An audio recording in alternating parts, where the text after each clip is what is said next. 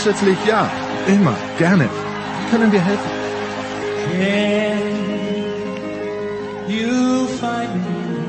Einen neuen Stürmer, Skisprung-Ski, einen Schlägervertrag. Genauer geht's nicht? Stärken, Nationalität, Geschlecht. Okay. Erling Haaland? Max Verstappen? Alexander Zverev? Fred, bitte, sag an.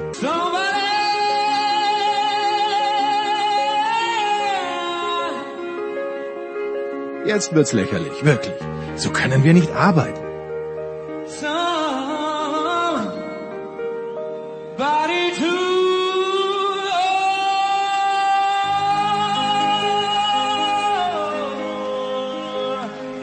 Okay, das ist immerhin eine Richtung. Dann fliegen Newcastle, alle Super League-Aktivisten und Gianni Infantino also raus?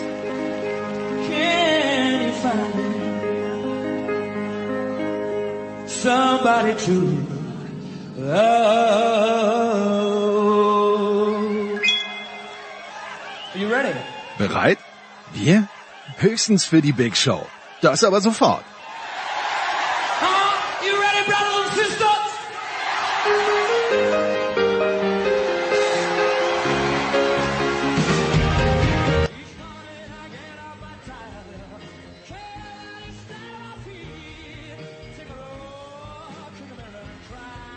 Herrschaften Big Show 558. Was haben wir heute vor? Fußball. Wir sprechen heute nur über die Champions League und ein bisschen über Österreich mit Martin Konrad, mit Thomas Böker, mit Andreas Renner nach ungefähr 46 Minuten Dan Kearney zur Euroleague Basketball, aber auch ein bisschen zur BBL nach 1.07 die Power Rankings mit dem Producer Junior Robin nach 1.20 in etwa Motorsport, zunächst Eddie Milke und Stefan de Vois Heinrich nach 1.37 dann der Formel 1 Teil, wo Stefan Ehlen auch dazu kommt. Nach 1,54 interessant finde ich äh, Ski mit Thomas Sickerer, den wir zufällig erwischt haben, gibt ja wohl Pause, ist ein bisschen was zu besprechen. Nach 208 NFL mit Nicolas Martin, mit Christian Schimmel und mit Günter Zapf. Nach 225 dann die NBA mit Dre. Es schließt sich an Heiko um äh, 244. Schmied haben wir leider nicht erreicht. Und dann gibt's noch äh, Tennis am Ende mit Sebastian Kaiser und mit Paul Häuser. Herrschaften, los geht's in der Big Show 558 mit äh, Fußball nach einem sehr, sehr bewegten Mittwochabend und ich freue mich, dass zum einen dabei ist jener Mann, der beim Kicker die Premier League betreut wie kaum ein anderer, das ist Thomas Böker. Guten Morgen, lieber Thomas. Hallo. Dann Andreas Renner ist wieder am Start nach einem Umzug und äh, nach vielen Folgen Sport äh, Musikradio 360. Guten Morgen, Andreas. Hallo. Und in Madrid erreichen wir ihn. Tatsächlich Martin Konrad für Sky Austria in Madrid gewesen nach einem Spiel, wo ich gesagt hätte, okay, da passiert jetzt nichts mehr und zwar aus Sicht von Manchester City. Martin, schönen guten Morgen. Guten Morgen, hallo, freut mich. Ja, wo wollen wir anfangen? Äh, vielleicht fangen wir bei dir an, Martin. Ich äh, ja, erzähl mal ein bisschen von gestern Abend. Ich bin immer noch irritiert im Bernabeo, dass die äh, das unterste Level da irgendwie abgedeckt ist, die Zuschauer nicht ganz, ganz nah dran sind, aber ich gehe davon aus, dass ab der 89. Minute hm, gestern ja der, der Bär gesteppt hat in Madrid. Na, ich würde sagen, hat auch schon vorher gesteppt. Ähm, die Umbauarbeiten sollen übrigens im Laufe des Jahres noch abgeschlossen werden, äh, um, weiß nicht, 600, 700 Millionen Euro und dann, dann haben wir wieder 80.000 Platz und nicht nur 61.000 wie gestern. Ich finde bezeichnend für diese Situation, wie die Fans mit dieser Mannschaft und aktuell auch umgehen mit der Situation, war unmittelbar nach dem 0 zu 1.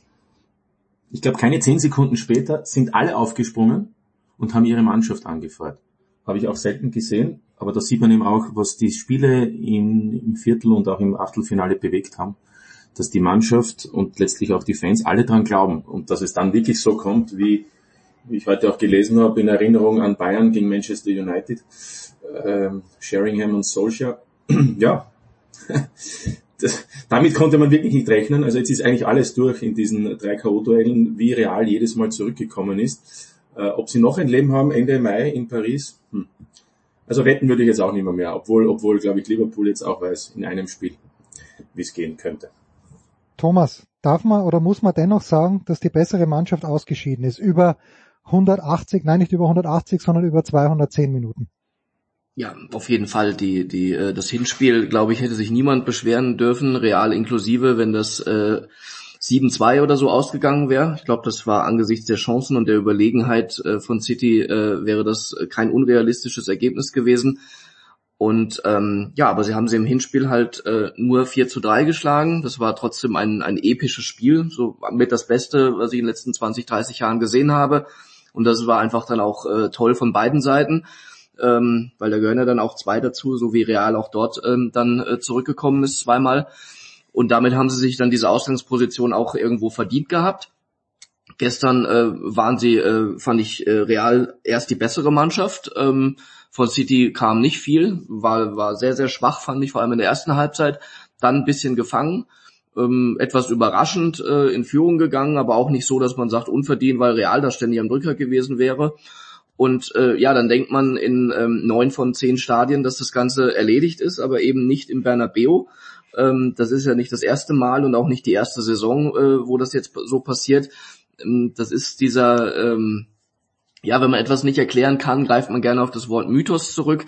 Und ich glaube, das ist auch gar nicht so schlimm, weil man muss auch nicht alles erklären können und ähm, bis ins Kleinste analysieren äh, weil das ist einfach auch mal dann aus neutraler Sicht dann schön zu sehen, ähm, wie ja wie sich sowas dann manifestiert immer wieder, äh, wie dieser Mythos Real Madrid funktioniert, nämlich ähm, was gerade angesprochen wurde schon mit den mit den Zuschauern, mit dieser ganzen Aura dort, mit dem Selbstverständnis, dass man äh, der größte Club der Welt ist und dass man ja kein Spiel äh, verloren gibt, solange man es eben gewinnen kann. Und genau das haben sie gestern wieder getan in dieser Saison zum, zum dritten Mal zurückgekommen und wer ähm, Paris, Chelsea und Man City ausschaltet, der ist auf jeden Fall verdient im Finale. Auch ähm, wenn jetzt äh, in diesen beiden Duellen sicher Man City äh, sicherlich auch das Weiterkommen verdient gehabt hätte, aber das ist konjunktiv. Sie, sie nutzen halt ihre Überlegenheit und ihre Dominanz nicht äh, ausreichend. Das war schon gegen Atletico so, wo es im Rückspiel hätte schief gehen können. Und dann ähm, ja, machen sie eben zu wenig draus äh, aus ihrem eigentlich sehr, sehr schönen Spiel. Andreas, jetzt würde unser lieber Freund Alexi Menüsch sagen, Pep hat das vercoacht. ja, weil, weil, weil er ja sowieso immer äh, schuld ist, wenn Manchester City oder irgendwelche Mannschaften, die er äh, trainiert, äh, verlieren. Ähm, Sehe ich nicht so, äh, weil äh, Thomas hat ja schon gesagt, also wenn wir jetzt die Gesamtheit dieser ähm, äh, dieser beiden Partien sehen, äh, das Hinspiel lag an der Chancenverwertung, nicht daran, ähm, wie die Struktur im Spiel war. Also die haben, der Trainer hat ihnen genug auf den Weg gegeben, um sieben Tore zu schießen, äh, hat äh, Thomas gerade eben mit anderen Worten gesagt. Und da bist du dann halt als Trainer auch irgendwann mal auf, äh, an dem Punkt, ja, das kannst du tun, aber den Ball über die Linie drücken müssen halt andere. Das ist, äh, das ist schlicht und einfach so. Ähm, dass sie jetzt im Rückspiel, äh, habe ich dann auch äh, gelesen, ja, das vorsichtige Angehen auswärts ja, äh, äh, kann ich aber durchaus nachvollziehen, macht vermutlich fast jeder Trainer der Welt. Äh, und auch in diesem Spiel war jetzt für mich so die Situation, die gehen 1-0 in Führung, dann sind noch 15 Minuten zu spielen ungefähr und sie haben in dieser Zeit eigentlich genau das Richtige gemacht. Sie haben sich den Ballbesitz genommen und sie haben weiter nach vorne gespielt und sie hatten in der Zeit drei Top-Chancen. Hm. Zwei durch Grealish. Und dann bist du halt auch irgendwann mal an dem Punkt, wo du sagst, hey, also pff, was, was willst du dann von dem Mann von außen noch mehr erwarten? Also die die äh, die Gelegenheiten waren da und das ist ja, ähm, weil äh, Thomas das Spiel gegen Atletico Madrid angesprochen hat, wo sie ihre Chancen nicht genutzt haben. Das geht ja noch einen Schritt weiter. Auch im Ligaspiel gegen Liverpool, wo beide mit der Bestbesetzung angetreten sind, war Manchester City die klar bessere Mannschaft. Über weite Strecken hatte deutlich mehr Torchancen. Am Ende steht es 2-2. Also das ist ein Problem, das diese Mannschaft hat. Vielleicht wird es gelöst, wenn jetzt, äh, wie viele erwarten, Erling Haaland dann zur neuen Saison bei ihnen spielt. Boah, das, das, ist nämlich, das ist nämlich die Sorte von Spieler, die sie nicht haben. Das ist ja fast das Stichwort für Martin Konrad, der Haaland in Österreich äh, ja aus der Nähe beobachtet hat. Was mir aufgefallen ist, also Martin, gerne zu diesem Thema deine Einschätzung, aber was mir natürlich auch aufgefallen ist, am Mittwochabend Kevin De Bruyne normalerweise eine Bank, also wenn ich jetzt ein Adjektiv finden müsste, wie er mir gestern vorgekommen ist, fast ein bisschen lethargisch. Also wie ihn da einmal Modric abgelaufen hat, ich glaube in der ersten Halbzeit war es, und mir dachte, ja hoppla, was ist da los? Wie war da der Eindruck im Stadion? Und Guardiola hat ihn ja auch relativ früh ausgewechselt. Du nimmst mir die Personalie weg, über die ich jetzt eigentlich reden wollte. Aber zunächst, nur, ja, zunächst nur zu Haaland ganz kurz. Also ich bin ja etwas skeptisch, finde ja auch diese Summen ein Wahnwitz für einen Spieler, der egal wo er war, in Salzburg und in Dortmund gefühlt ein Drittel der möglichen Spiele absolviert. Ähm, viel Spaß. Ich hoffe, Man City oder wer auch immer ihn verpflichtet, ähm, macht das Richtige. Also so viel kann der gar nicht Tore schießen in Situationen, wo ich glaube, wo er dann nicht da ist. Ähm, ja, alles richtig finde ich auch, wie die Kollegen gesehen haben. Ähm, Im Hinspiel wie der Thomas gesagt hat, kann Man City alles klar machen und im Rückspiel Grealish, da muss er halt einmal das zweite machen und dann ist auch hier die Messe gesungen, wie es so schön heißt. Ähm, äh, wenn man schon über Guardiola spricht, dann könnte man vielleicht den Experten, den Thomas fragen, diese Auswechslung von De Bruyne, jeder Pass eine Umarmung, glaube ich, hat er zuletzt geschrieben im Kicker. Äh, warum? Warum war für mich jetzt in dem Moment trotzdem nicht so nachvollziehbar und weil du Jens meinst, wo ihn abgekretscht hat Modric und da wollte De Bruyne einen Konter fahren ähm, und, und, und, und hat sich gedacht, er kann da außen an Modric vorbeilaufen. Also das geht dann, gelingt, ist ihm nicht gelungen, weil Modric auch noch nicht nur viel laufen kann, sondern auch noch schnell. Ähm, aber, aber, aber ich finde, De Bruyne, natürlich war Bernardo Silva vielleicht ballsicher und De Bruyne hatte ein, zwei Aktionen, wo er den Ball schlecht einmal auch angenommen hat, wo er hätte besser abschließen können in der ersten Hälfte im Strafraum. Ähm, das, waren sicherlich, das war sicherlich nicht sein bestes Spiel, aber ich glaube trotzdem, dass Foden, De Bruyne und Bernardo Silva in vielen Situationen und Phasen des Spiels ähm, einiges richtig gemacht haben. Und ich finde auch in der ersten Spielhälfte, vor allem so um die Minute 20, 30, äh, gab es ja auch die Möglichkeiten für, für die Citizens äh, durch, durch Foden oder eben auch durch Bernardo Silva in Führung zu gehen, wo Courtois einfach hervorragend gehalten hat. Thomas? De ja, sehe seh ich auch so. Also ähm, De Bruyne war ähm, sicher nicht auf seinem höchsten Level gestern, das ist richtig. Lethargisch würde ich nicht unterschreiben. Man kann auch mal einen Zweikampf gegen Luka Modric verlieren, ähm, weil der eben dieses, dieses Laufmonster ist. Aber ähm, trotzdem war De Bruyne, obwohl eben nicht in Topform, noch an, an fast jeder gefährlichen Situation beteiligt. Und das ist dann auch eine Qualität. Und ähm, ja, also vercoacht hat äh, Guardiola das Spiel nicht. Ähm, natürlich, äh, die Auswechslung hat mich auch ein bisschen gewundert. Ähm, aber letztlich äh, war die jetzt, glaube ich, dann ähm, in der Phase dann mit den, mit den beiden Toren am Ende, äh, da hätte es jetzt keinen Unterschied gemacht, ob da äh, De Bruyne oder äh, Gündogan, der ja reingekommen ist und der es richtig gut gemacht hat. Also das war jetzt dann kein Qualitätsverlust in dem Fall. Ähm, grundsätzlich muss man natürlich wissen, was man tut, wenn man, wenn man De Bruyne auswechselt. Aber das ist das Recht des Trainers, das so zu entscheiden. Und man muss ja auch positionsgetreu äh, dann wechseln, weil alles andere, da große Umstellungen vorzunehmen, macht auch keinen Sinn. Und wenn er Gündogan bringen möchte und der Meinung ist, äh, Rodri ist äh, unantastbar, spätestens seit er gemerkt hat, dass er seit dem Champions League Finale, dass er auf ihn nicht verzichten sollte. Also blieb von der Position nur ähm, De Bruyne, wenn er meinte, dass Bernardo Silva eben den, den besseren Tag da erwischt hat oder wichtiger war fürs Spiel, wie auch immer. Und dementsprechend ähm, ja, äh, war die Auswechslung überraschend, aber nicht so, dass ich jetzt sagen würde, deswegen hat, hat City das Spiel verloren. Und, ja, äh, glaube ich auch nicht. Oder Guardiola was vercoacht oder so. Also von daher. Und, und Sinchenko und, und Gündogan, die ja gemeinsam gekommen sind, haben ja dieses Tor von Mares eingeleitet über Bernardo Silva. Also mhm. insofern hat er in dem Moment sogar vieles richtig gemacht. Würde man im Nachhinein sagen, hätte es ja. die letzten fünf Minuten nicht gegeben. Aber genau. Grealish ist für mich halt das, in Anführungsstrichen, das Problem äh, schon die ganze Saison, insofern, als dass es ein, ein äh, unbestritten hervorragender Fußballer ist, im, im Sinne des Wortes, ein feiner Fußballer, ein feiner Techniker, der aber ähm, ja zum einen nicht diese Kaltschnäuzigkeit hat, um das Spiel dann vorne zu entscheiden und, glaube ich, auch die Flanke vor dem 2 zu 1 naja, sagen wir mal, äh, mit gutem Willen etwas halbherzig verhindert hat äh, oder verhindern wollte, besser gesagt. Und sich ausspielen lassen von Carvajal, nicht? Ja. ja, und das ist dann, das sind die entscheidenden Momente dann letztlich. Äh, natürlich kann, muss die Flanke dann letztlich auch keine Gefahr bringen. Letztlich hat sie sogar das Tor gebracht. Und dann schaut man immer hin, ja, wer hätte denn die Flanke verhindern können? Und das war eben er dann. Und äh, deswegen war das dann, ja, reiht es sich ein in, in eine ähm, in eine Serie nicht sehr glückliche Auftritte von ihm, äh, auch wenn er sicherlich als das Fußballerische an sich äh, äh, sehr, sehr, sehr viel richtig macht dabei, aber wenn du eben zwei Chancen vergibst zum 2-0 plus dann äh, am Ende auch defensiv nicht funktionierst, dann ähm, ist es ist es nicht glücklich. Ähm, Haaland, ja, der der äh, Stürmertyp als solcher fehlt. Letzte Saison ging es ja erstmal nicht um Haaland, sondern um Kane, die sie, die sie haben, den sie haben wollten, der ihnen dann, der selbst Man City dann noch zu teuer war. Ähm, und äh, dann äh, hat er sich für Grealish entschieden in, in anderer Funktion und Position. Ähm, das könnte jetzt zu einem Umdenken führen, wobei ich glaube, dass Man City nicht, äh, A, schießen die nicht zu wenig Tore, äh, insgesamt gesehen über die ganze Saison, sonst wären sie nicht Tabellenführer in England gegen äh, im, im Zweikampf mit diesem bärenstarken Liverpool. Ähm, aber es ist natürlich so, dass sie ähm, die Tore dann auf, auf, auch auf ihre Art vorbereiten müssen, dass sie eben keinen Horland, keinen Kane in der Mitte haben. Das gelingt ihnen meistens und das äh, fällt dann immer auf in den Spielen, wo ihnen äh, dieses Vorbereiten nicht so gelingt, wo in der Mitte übertrieben gesagt einer nur noch einen Fuß hinhalten muss, äh, so wie sie viele Tore dann eben erzielen, weil sie sie äh, so gut einleiten. Und ähm, wenn sie Holland oder Kane oder wen auch immer von diesem Typus haben oder hätten, ähm, würde das, glaube ich, zur Folge haben, dass sie ihr Spiel äh, sehr umstellen müssten und anpassen müssten.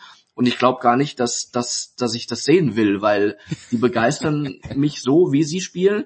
Und eben weil sie äh, ja auf, auf, die, auf diese Weise ihre, ihre äh, Angriffe abschließen. Und äh, das heißt nicht, dass Kane oder Holland schlecht sind. Ich glaube nur, dass sie eben, ähm, dass es sehr, sehr viel Adaption von beiden Seiten benötigt und sehr viel Zeit dann auch, ähm, bis, bis, ähm, bis das dann funktionieren würde. Andreas, was mich, also sag gerne bitte auch was zu dieser Thematik, aber was mich halt dann schon irritiert hat, war im Grunde genommen die zweite äh, Hälfte der Verlängerung. Da hat City wirklich nichts mehr, wirklich nichts mehr auf die Reihe gebracht. Da war dann, meine ich, auch keine einzige richtige Torchance mehr. Und das fand ich dann schon extrem enttäuschend eigentlich. Ja, das, äh, das kann man natürlich, äh, das kann man natürlich so sehen, aber äh, ich, das würde ich dann eher darauf äh, zurückführen, dass du von einer Situation redest, wo du zehn Minuten vor Schluss der Partie denkst, du hast es fast geschafft, dann drauf und dran bist, das zweite Tor zu machen, um die Entscheidung zu erzwingen. Und wie dann also ist ja nicht nur so, dass Real ein Tor fehlt, um in die Verlängerung zu kommen, sind ja zwei. Und dass das dann wirklich in der Nachspielzeit innerhalb von anderthalb Minuten direkt hintereinander kommt und in der Verlängerung dann äh, noch die Elfmeterentscheidung direkt am Anfang äh, auch noch. Äh, also ich glaube, wir reden hier dann eher von etwas, was eine Mannschaft erstmal verarbeiten muss, so ein Schlag, und das ist unglaublich schwierig. Also das ja, denke ich das dann eher. Psychologie ja, dann genau. einfach. Deswegen. Das, das, die, die sind dann äh, aus diesem Loch, in dem sie dann drin waren, äh, nicht mehr rausgekommen. Äh, ich denke, das ist die Erklärung. Da kann man dann enttäuscht sein und sagen, da müsste man dann aber noch mal schaffen, zurückzukommen. Ja, es ist, glaube ich, äh, es kann sich, glaube ich, keiner von uns vorstellen, was das mit einem macht, wenn man so nah vor der äh, vor der Teilnahme am Champions League Finale ist und ähm, einem dann äh, quasi der Himmel auf den Kopf fällt. Ja, und der einzige finde ich, der dann auch in dieser Phase in der Verlängerung auch noch irgendwie bei Manchester City so nach außen von der Körpersprache diese, diesen Willen hatte, war im Übrigen der älteste Fernandinho, der gestern 37 wurde, der dann auch diese eine Aktion, diesen Freistoß sofort abgespielt hat. Da war er plötzlich Foden, da war er real überhaupt nicht sortiert.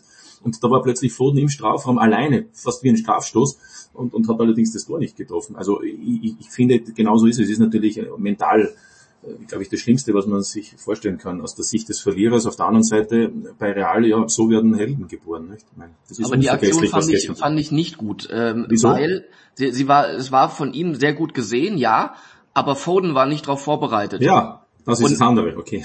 Genau, und, und wenn, wenn, wenn der Mitspieler nicht darauf vorbereitet ist, dann braucht er erstmal gedanklich und dann auch eben physischen Moment, das Ganze äh, buchstäblich zu verarbeiten. Und dann ähm, hat ihm die Konzentration im Abschluss ein bisschen gefehlt. Natürlich hätte der Ball auch reingehen können und dann wird's als geniale Idee gefeiert. Die Idee an sich war ja auch nicht schlecht. Nur mir hat dann der Blickkontakt mit Foden gefehlt, um zu sagen, so, merkst was, die, die sind gar nicht sortiert, ich mach das jetzt mal eben. Und ähm, City hat so viele gute Freistoßschützen und es war die Chance in der Phase auch, das Spiel ein bisschen mal wieder zu beruhigen und, und, und, und da sich die Zeit für einen guten Freistoß zu nehmen. Ob der dann reingeht oder nicht, wissen wir nicht. Aber ähm, letztlich war die Aktion als solche dann eben nicht so äh, in, in Perfektion, wie sie hätte sein müssen, äh, um, um dann auch ein, ein Tor daraus zu erzielen. Gleich sprechen wir über Liverpool, aber wir haben natürlich auch ein anderes dringendes Thema, das auch England berührt, aber auch natürlich die fantastische österreichische Fußballnationalmannschaft. Nach einer kurzen Pause mit Andreas Renner, mit Thomas Böker und mit Martin Konrad.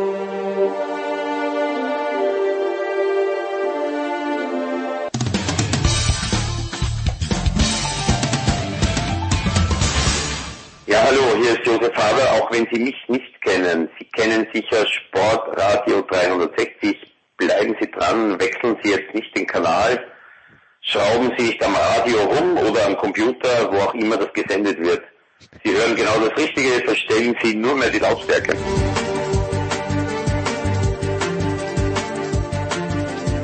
Big Show 558, weiter geht's mit Fußball. Martin Konrad ist in Madrid, Thomas Böker ist in der Nähe von Nürnberg, vermute ich, und Andreas Renner ist, äh, wo eigentlich? In Landau schon. Wo, wohin bist du gezogen, Andreas? Ich bin zurück nach Kandel gezogen. Und, Herrlich. Äh, nachdem du dir neun Jahre lang nicht gemerkt, merken konntest, dass ich von Kandel nach Landau gezogen bin, kannst du dir jetzt vielleicht merken, dass ich von Landau wieder nach Kandel gezogen ah, okay, bin. Also einfach wieder zu den Werkseinstellungen zurückkehren. Hm, das, das machen wir auf jeden Fall. So. Helft ihr einem Österreicher, wo sich diese mir aktuell noch nicht sagenden Orte befinden? in der Pfalz, relativ nah an der französischen Grenze im ah. Südwesten. Ja, und ich glaube, in Kandel habe ich Andreas Renner früher auf dem Festnetz angerufen und da waren die letzten, da waren es nach der Vorwahl, glaube ich, nur noch drei Zahlen, maximal vier. Vier. Vier, okay. So, apropos. Jetzt hätte ich sechs zu bieten. Okay, naja, das, das, das, ist, das ist, ist mir schon zu viel. Ja, gut, also wie gesagt, Liverpool wollen wir auf keinen Fall unter den Tisch fallen lassen, aber in Österreich erhob sich, bei mir zumindest, ich wohne ja nicht in Österreich, aber ich zähle mich schon dazu, erhob sich Erstaunen, Martin, ich möchte sogar sagen leichte Begeisterung, äh, als es dann spruchreif wurde, dass Ralf Rangnick wirklich Coach der österreichischen Fußballnationalmannschaft wird. Ähm, natürlich die die, die üblichen Verdächtigen, allen voran Peter Packold ist sofort aus der Deckung gekommen und hat gesagt, alles scheiße. Rangnick überall im, im Streit geschieden und warum kein Österreicher? Wie beurteilst du die Gemengelage im Moment in Österreich? Gut, bei Packold ist ein persönliches Problem, weil er vor zehn Jahren äh, als eine der ersten Amtshandlungen von Rangnick von Leipzig äh, freigestellt wurde, die damals äh, in der zweiten Liga war. Ähm, na, da waren sie sogar nicht einmal noch in der zweiten Liga. Ähm, und und ähm, ansonsten, ja, weiß nicht, gehörst du auch der Fraktion an, die, die eben äh, sich einen Namen gewünscht hat, offensichtlich? Ich gehöre der ähm, Fraktion an, die sich nicht, ja, genau, die, ich, ich bin sehr einverstanden mit dieser Entscheidung, lass es mich so sagen. Hört man fast nicht heraus. da, darf ich dann äh, ganz kurz äh, da was dazu sagen, weil ich finde, also um da reinzugrätschen, so von wegen einen Namen gewünscht. Ja, mag sein, dass äh, Ralf Rangnick relativ gesehen als Trainer der österreichischen Nationalmannschaft ein Name ist, aber ich glaube, was in dem Zusammenhang wirklich Sinn ergibt, ist, dass Ralf Rangnick ja als jemand, der ähm, über die ähm, äh, über die RB Connection sehr eng verbunden ist mit dem österreichischen Fußball und der tatsächlich auch ähm, den Fußball, der äh, in Salzburg gespielt wird, sehr erfolgreich gespielt wird, geprägt hat und eigentlich mit der Erfinder ist von dieser Art von Fußball, ist ergibt einfach unglaublich viel Sinn, weil ja sehr viele Nationalspieler aus Österreich genau mit dieser Art von Fußball aufgewachsen sind. Und das Problem, das Rangnick jetzt bei Manchester United hat, ist, dass er kommt mit seinem Balljagen und wir wollen den Gegner unter Druck setzen und da jede Menge Superstars hat, die der Meinung sind, dass sie das nicht müssen. Und ich glaube, in Österreich hat er hervorragende Voraussetzungen, weil er da relativ wenige Diven haben wird, die das nicht gewohnt sind, so zu spielen und äh, nicht willig sind, äh, diesen Einsatz zu bringen. Ich glaube, deswegen passt diese Geschichte mit Rangnick sehr gut und das sehe ich dann eben tatsächlich nicht als, da kommt jetzt ein großer Name und das ist super, sondern da kommt einer, der strukturell richtig gut da reinpasst und die besten Voraussetzungen hat, um die ähm, um die äh, Möglichkeiten, die vor Ort existieren, wirklich äh, äh richtig umzusetzen. Also das war ja meine Reaktion darauf. Moment, ja, klingt, klingt, natürlich, klingt natürlich in der Theorie alles sehr gut. Also zunächst, äh, Rangnick hat diese Art von Fußball in Salzburg unter Anführungszeichen kreiert. 2012, als er als Sportdirektor von Dietrich Mateschitz, dem Red Bull-Chef, eingesetzt wurde. Insofern alles, was passiert ist, auch jetzt, noch immer zehn Jahre später, auch der aktuelle Sportdirektor war sein Assistent, all das hat Ralf Rangnick gemacht. Kompliment, sonst würde Salzburg in der Form nicht geben. Hunderte Millionen Transferlöse, Champions League mittlerweile Stammgast zum vierten Mal in der kommenden Champions League-Saison. Das ist das eine. Das andere ist, er war noch nie Teamchef. Ich glaube, der Hauptgrund, der Hauptreiz ist auch die Euro 2024 in Deutschland, wo er natürlich weiß, dass man, wenn 24 von, von, von 54 Nationen teilnehmen werden oder dürfen, äh, dass die Chance natürlich groß ist. Österreich war auch zuletzt zweimal dabei.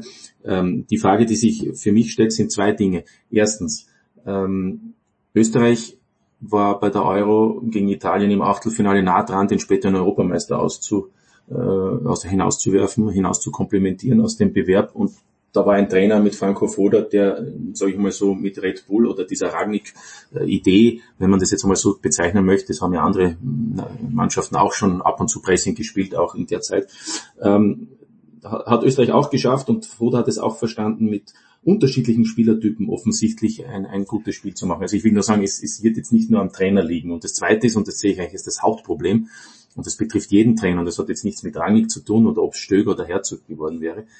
Ähm, der sieht die Mannschaft, nachdem er ja noch bei Manchester United ein paar Spiele zu absolvieren hat, äh, im Juni nach einer langen Saison für zehn Tage vier Spiele, übrigens gleich einmal gegen Kroatien, zweimal Dänemark, einmal Frankreich, weil Österreich ja unter Foden in die Nations League A aufgestiegen ist. Ähm, und im September zehn Tage und dann wieder nächstes Jahr im März, weil ja Österreich nicht bei der Weltmeisterschaft ist. Äh, da bin ich gespannt, wie viel man in einem Jahr in insgesamt 30 Tagen bewegen kann.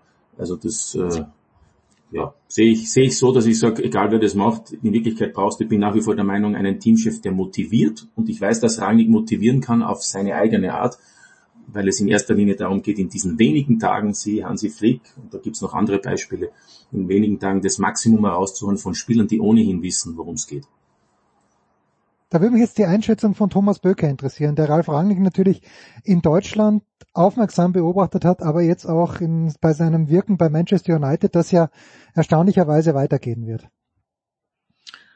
Ja, also ähm, Andreas hat äh, eigentlich schon dazu das, das Wesentliche gesagt, warum es bei Manchester United nicht äh, funktioniert. Ähm, Ralf Rangnicks Spielidee ist ihm sehr, sehr wichtig. Äh, man denkt ja immer, er ist, er ist so der Systemfanatiker, das ist äh, mit Auftritt, Sportstudio und so weiter und Viererkette, aber das, das ist er gar nicht, sondern er, ihm, ihm ist die Spielidee wichtig äh, und daran und an den möglich an, an die Möglichkeiten, die er dann hat, ähm, versucht er das dann auch anzupassen. Ähm, aber diese Spielidee lässt sich eben mit dem Personal in Manchester schwierig umsetzen. Daher dort jetzt die äh, wenig ähm, erbauliche Zeit im Moment, äh, die möglicherweise nur in der Europa League oder so vielleicht sogar nur Conference League endet, äh, wenn, wenn man Pech hat dort. Aber ähm, ja, das, das ist das eine. Ähm, das andere ist, dass er natürlich ein hervorragender Trainer ist und eigentlich äh, dann dementsprechend überall ein, ein Gewinn ist für jede Mannschaft, ähm, die, er, die er trainiert und der er etwas vermitteln möchte. Ähm, aber äh, was diese äh, RB-Spielphilosophie äh, angeht, die er natürlich dann auch mit äh, irgendwo ja fast schon mitentwickelt hat und bei Leipzig dann auch äh, perfektioniert hat teilweise, ähm, da stelle ich mir A die Frage, äh, besteht nicht die österreichische Nationalmannschaft zu, ähm, würde fast sagen, äh, zwei Dritteln aus zumindest die, die Stammelf äh, sozusagen zu zwei Dritteln aus Bundesligaspielern, die nicht alle in Leipzig sind oder waren. Ähm, und äh, das andere äh, wird gerade auch schon angesprochen, dass äh, es eben ein enormer Zeitfaktor ist, dieses diese Spielidee äh, zu vermitteln, umzusetzen, zu trainieren. Und ähm, das ist schon für eine Vereinsmannschaft nicht einfach, die sich äh, im Prinzip fast jeden Tag sieht äh, und eine Nationalmannschaft, ähm, die die ab und zu mal einen, einen Lehrgang hat und dann äh, eingebettet in Freundschaftsspiele oder dann auch Qualifikationsspiele, ähm, die hat sehr sehr wenig Zeit, das Ganze einzustudieren und dann auch äh, erfolgreich umzusetzen. Ich traue ähm, sowohl der Mannschaft als auch Rangnick das zu, aber ähm, so diese Formel, ja, das ist äh, RB und das ist Österreich und äh, das ist Rangnick und dann funktioniert das schon, ähm, die ist äh, vielleicht ähm, nicht ganz äh, stimmig am Ende. Aber ähm, wie gesagt, die, die, die, das Potenzial ist da, ähm, das Know-how ist da. Ähm, die Zeit könnte ein Faktor sein, der gegen diesen Plan spricht, weil eben diese Zeit sehr knapp ist, bis dann dann die äh, EM-Qualifikation da dann auch äh, starten wird. Wen muss er zwingend mit ins Boot holen, Martin?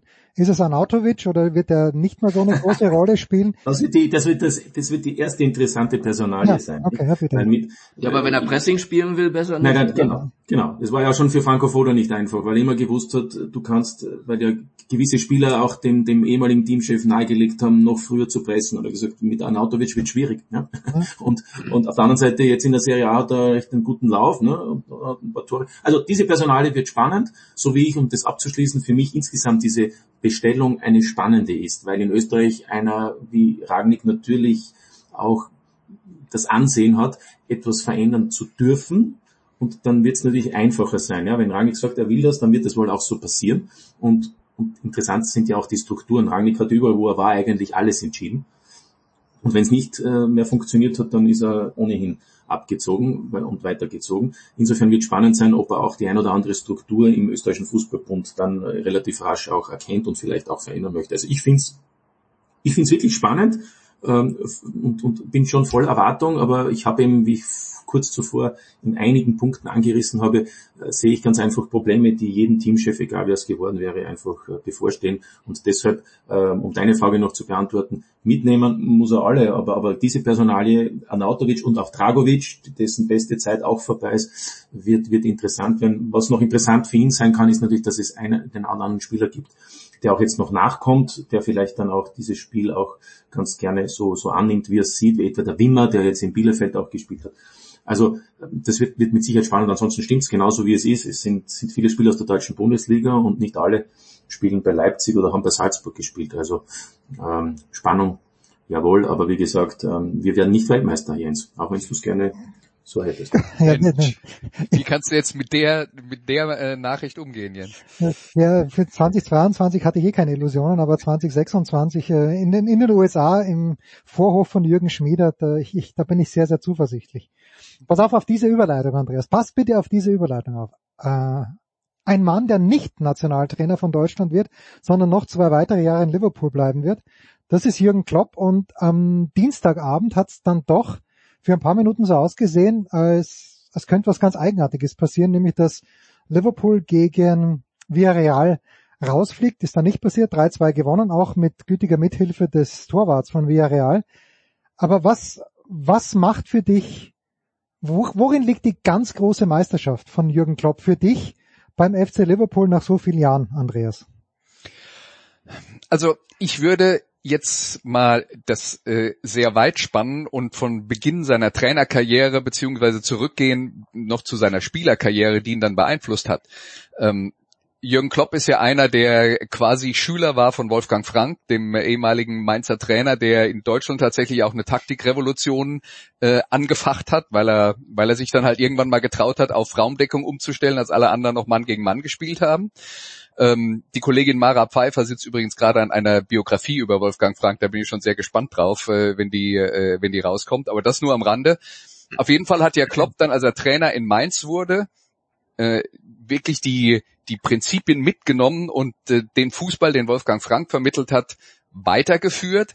Aber, und das ist jetzt der entscheidende Punkt, der hat nicht gesagt, hier, das ist jetzt die Art und Weise, wie wir über die Jahre erfolgreich sind, wir entwickeln uns nicht weiter. Ich kann mich sogar erinnern im Gespräch mit Wolfgang Frank, wo der mir irgendwann mal gesagt hat, naja, ich habe Kloppo schon gesagt, ihr seid damals als Mainz zum ersten Mal die Bundesliga aufgestiegen und dann wieder abgestiegen ist, ihr seid abgestiegen, weil ihr nicht am 4-4-2 festgehalten habt. Strenge Lehre mit zwei Flügelspielern und zwei Stürmern. Und da war Klopp tatsächlich dann in der Lage, das weiterzuentwickeln und zu sagen, okay, Fußball entwickelt sich weiter. Da war er auch wirklich einen Schritt weiter als sein Ziehvater und Lehrer. Und er hat sich halt immer angepasst. Und ähm, Klopp hat es auch geschafft, und das ist auch eine Riesengeschichte, dass er äh, gerade dann in Liverpool im äh, es ähm, weggegangen ist von diesem reinen Konterprinzip, was ja am Anfang die Basis war. Auch noch zu den Dortmunder Zeiten war das eine Umschaltmannschaft, wo es darum ging, so schnell wie möglich nach vorne zu spielen. Und die sind in Liverpool in seinen ersten ein, zwei Jahren öfter mal an ihre Grenzen gekommen gegen schwächere Gegner, die hinten drin standen, weil sie keine spielerischen Lösungen ähm, äh, äh, gefunden haben. Und genau an dem Punkt haben sie sich weiterentwickelt. Das heißt, Klopp ist einer, und das würde ich jetzt mal als seine größte ähm, Leistung sehen, auch wenn viele ihn so als quasi traditionellen Trainer sehen. Klopp ist einer, der niemals sagt, das ist mein Stil und daran halte ich fest, sondern der immer wieder dabei ist, sich weiterzuentwickeln und der nie aufhört, äh, Dinge anzupassen, weil sich der Fußball auch verändert. Und das macht ihn aus meiner Sicht besonders und dass er dann halt auch noch in der Lage ist, mit seiner Persönlichkeit sich in der Öffentlichkeit gut zu verkaufen, hm. das schadet natürlich nicht. Thomas, magst du anfügen, weil ich finde schon erstaunlich, dass dieser Kader, ich meine, der ist jetzt äh, schon schon sehr sehr lang und wird noch länger bei Liverpool bleiben, aber so sehr verändert hat sich dieser Kader doch gar nicht, oder doch? Ja, er hat sich punktuell äh, verändert in den, in den äh, auf den Positionen, wo es nötig war. Also Thiago ist ein Riesengewinn äh, für, für Liverpool. Also er ist ein Riesengewinn für jede Mannschaft, aber gerade dieser Typ hat Liverpool gefehlt. Und ähm, die ähm, diese Dreier-Sturmreihe, in der äh, Firmino auf seine Art sehr, sehr gut und wichtig war, aber eben ähm, nicht äh, für, für so viel Flexibilität stand, ähm, ähm, die wurde jetzt äh, ergänzt mit ähm, Spielern, die mehr als Alternativen sind, sondern die eben dann auch Firmino äh, verdrängt haben, mehr oder weniger. Ähm, nämlich äh, erst äh, Diogo Jota und jetzt äh, Lu, äh, Luis Diaz.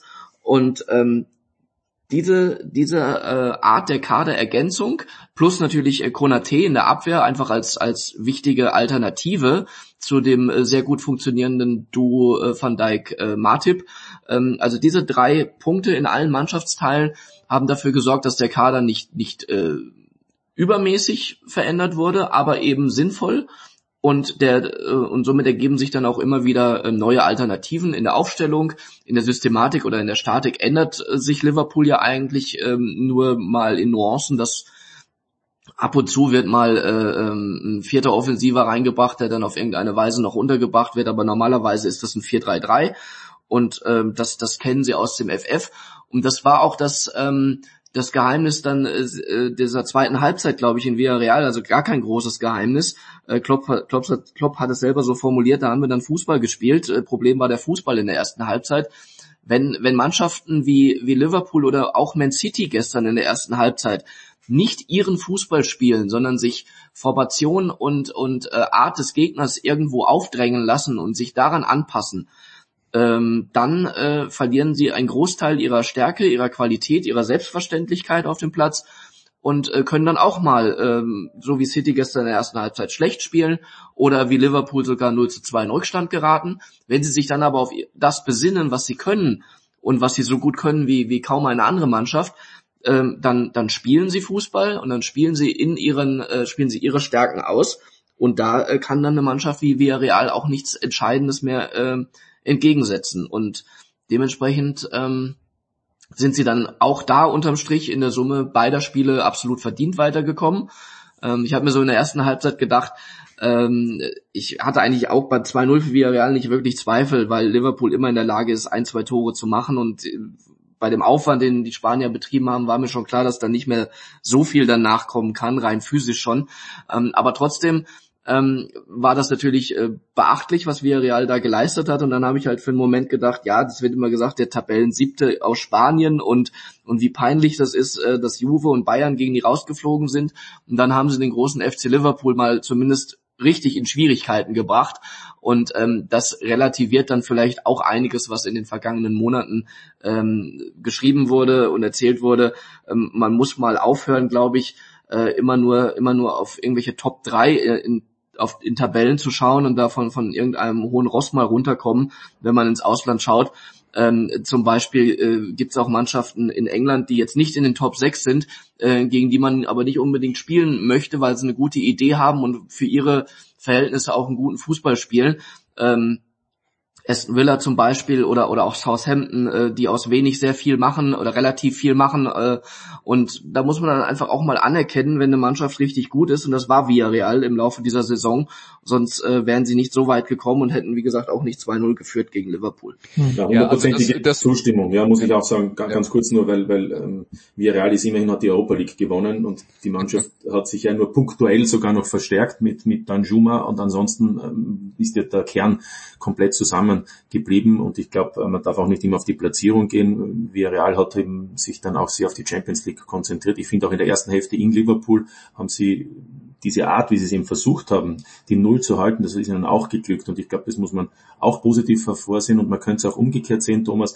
Vielleicht wird eben Juventus und Bayern München zum Teil auch äh, zu hoch von den jeweiligen äh, Fans und auch Medien angesehen. Ja. Das ist halt ja. auch nicht immer alles Gold, was glänzt, wie Barcelona im Übrigen auch. Vor, vor allem das, das möglicherweise, also um das nochmal äh, abschließend äh, klarzustellen, natürlich müssen Juventus und Bayern mit ihren Mitteln, mit ihrem Etat, mit ihrem Potenzial, Kaderstärke, alles Mögliche, muss von denen schon erwartet werden, dass sie, dass sie via Real schlagen und, und auch äh, in zwei Spielen dann äh, rauswerfen. Aber ähm, ähm, trotzdem wollte ich nur darauf hinweisen, dass auch Villarreals Leistung äh, einfach kein Zufall war über diese Strecke und, und ähm, dass die auch äh, großen Respekt verdient hat. Jetzt du, Andreas. Du setzt es schon immer wieder an. Ja, äh, also gerade bei der Geschichte mit Juventus, ja, die sind aktuell in der Serie A Vierter. Die spielen gegen den siebten aus Spanien. Jetzt würde ich sagen, die Serie A ist insgesamt, auch wenn in Spanien einiges passiert ist, trotzdem nicht besser als die äh, Primera Division, sondern eher schlechter mhm. einzuschätzen. Ja, also äh, die, da würde da würde ich tatsächlich keinen allzu großen Unterschied sehen, ähm, wenn man jetzt mal außen vor lässt, ähm, dass dann ein höheres Budget zur Verfügung stellt, äh, steht. Das stimmt natürlich, aber das, was Juventus in diesem Jahr gespielt hat, ist nichts Besonderes. Das heißt, äh, das finde ich jetzt äh, tatsächlich nicht so äh, nicht so überraschend. Und äh, grundsätzlich will ich auf jeden Fall nochmal zustimmen, dass wir zu wenig, also viele Leute, die dann so ein Urteil fällen, zu wenig wissen über das, was in den anderen Ländern gespielt wird. Und da ist man dann schnell an äh, bei der Hand mit irgendwelchen Urteilen, die halt mit der Realität auch nichts zu tun haben. Ja, da möchte ich bitte allen hier Anwesenden, mit Ausnahme von Martin, zwingend empfehlen, mal auf die österreichische Fußball-Bundesliga zu schauen. Und wer ist dort nochmal Zweiter geworden? Fantastische Szenen im kommenden Jahr in der Champions League Qualifikation. Liverpool gegen Real Madrid also äh, ja, wie, wie wird's laufen? Erste, erste Prognose zum Abschluss unseres Fußballteils. Martin, du darfst vorlegen, du wirst in Paris am Start sein, du wirst es kommentieren, vermute ich, für Sky Austria. Ähm, wie, wie ist die erste, die erste Einschätzung? Ja, ich darf dabei sein ähm, im Stade de France. Meine Einschätzung ist, dass Liverpool äh, die Champions League gewinnen wird weil, obwohl das habe ich jetzt auch schon gesagt, dass Manchester City wahrscheinlich aufsteigen wird vor dem Duell gegen Real Madrid, weil ich gesagt habe, irgendwann ist aus. Ist auch, auch, ist aus bei Real Madrid. Die haben jetzt wie viele Leben noch? Ähm, und jetzt haben sie schon das nächste seit gestern. Also ja, ich glaube einfach, dass die kompletteste Mannschaft, und das ist jetzt auch sehr ausführlich von den Kollegen analysiert, und die kompletteste Mannschaft äh, Liverpool ist, ähm, auch von der Breite des Kaders, wie schon erwähnt, in allen Mannschaftsteilen gibt's Spieler, also auch allein, dass Henderson äh, am Dienstag nicht in der Startelf wieder war, war dann, sondern Keter war ja für manche auch überraschend. Im Übrigen möchte ich dann noch erwähnen, äh, was mir bei Klopp auch noch gefällt ist, äh, Alexander Trent Arnold hat, ich durfte das Spiel mit Didi Hamann äh, und, und ähm, wer war noch dabei, man vergisst so schnell Peter Stöger, äh, das Spiel äh, moderieren, einordnen. Jedenfalls, äh, was noch interessant war, Alexander, Trent Alexander Arnold hat im Interview nach dem Spiel gemeint, ähm, der Trainer war in der Pause bei 0 zu 2 enorm ruhig und, und, und hat unsere Stärken noch einmal erwähnt. Und wir haben auch gewusst, so wie es der Thomas gesagt hat, wir werden unsere Chancen haben. Und dann war es ja eine, eine ganz klare Angelegenheit in Hälfte 2 und Klopp hat das auch in seinem Interview noch gesagt. Und das muss ich jetzt sagen, bei all seiner Emotion, die er noch immer hat, ich glaube ein bisschen was einen kleinen Carlo Angelotti sehe ich in ihm auch schon manchmal, ja, und zwar aber nur einen klitzekleinen, dass er nämlich auch weiß, was diese Mannschaft kann. Und dass er da nicht auszucken muss. Und ich finde, das ist auch eine Weiterentwicklung, nicht nur was das Spielerische betrifft, sondern auch diese Geschichte, die da angesprochen wurde bei Jürgen Klopp. Und zu guter Letzt noch, Wolfgang Frank freut mich, dass der hier erwähnt wurde. Ich war junger Reporter in den 90er Jahren, als er zu Wiener Austritt gekommen ist. Und dort ist er natürlich gescheitert, weil die Menschen es alle nicht verstanden haben, dass er den Fußball schon ganz anders gesehen hat als in den 90er Jahren, wo er eben noch die Manndeckung war und äh, das große Vorbild war ähm, äh, Jürgen Kohler und davor noch Hans-Peter Briegel und ich weiß nicht wer ja, in Österreich. Also Kompliment. Gott hab ihn selig. Thomas, Champions League Finale, gibt's den nächsten Titel für Jürgen Klopp oder hat Juventus, ah nicht Juventus, hat Real Madrid noch ein viertes zusätzliches Leben? Also ich glaube, dass äh, Liverpool gewinnen wird und äh, bis dahin ist es äh, dann in der Tat wahrscheinlich äh, der nächste, nächste, übernächste Titel, äh, was bis dahin noch äh, möglich ist. Alle, alle vier kann er dieses Jahr gewinnen und ähm, ich glaube, dass Liverpool sich dabei auf dem Weg dorthin ähm, eigentlich nur selbst schlagen kann, weil sie, ähm, wie gesagt, so eine überragende Mannschaft haben, äh, eine Selbstverständlichkeit in ihrem Spiel. Äh, ein Spiel haben sie in, dieser, in diesem Kalenderjahr verloren, da ging es äh, mehr oder weniger um nichts mehr, weil es gegen Inter Mailand schon äh, im, im Hinspiel äh, so gut wie durch war. Und ähm, ja, diese, dieses äh, immer wieder Gewinnen, das stärkt eine gute Mannschaft noch zusätzlich und deswegen an Selbstvertrauen mangelt es ihnen nicht. Real natürlich auch nicht nach den Comebacks. ähm, sind sie jederzeit in der Lage und wissen auch, dass sie in der Lage sind, zurückzukommen, wenn sie, äh, wenn es nicht läuft. Aber trotzdem, wenn man dann ähm, die Kaderqualitäten gegenüberstellt, ähm, glaube ich, dass äh, Liverpool auf den meisten Positionen, äh, wenn nicht auf allen, äh, unterm Strich dann besser besetzt ist ähm, und äh, dementsprechend wird das dann irgendwo wo den Ausschlag geben. Kann Real Madrid wenigstens auf Andreas Renner zählen? also Liverpool ist die bessere Mannschaft. Da sind wir uns alle einig. Ich habe ja jetzt hier mitbekommen, äh, Liverpool hat die besseren Spieler. Ähm, hatte, Manchester, hatte Manchester City auch. Ne?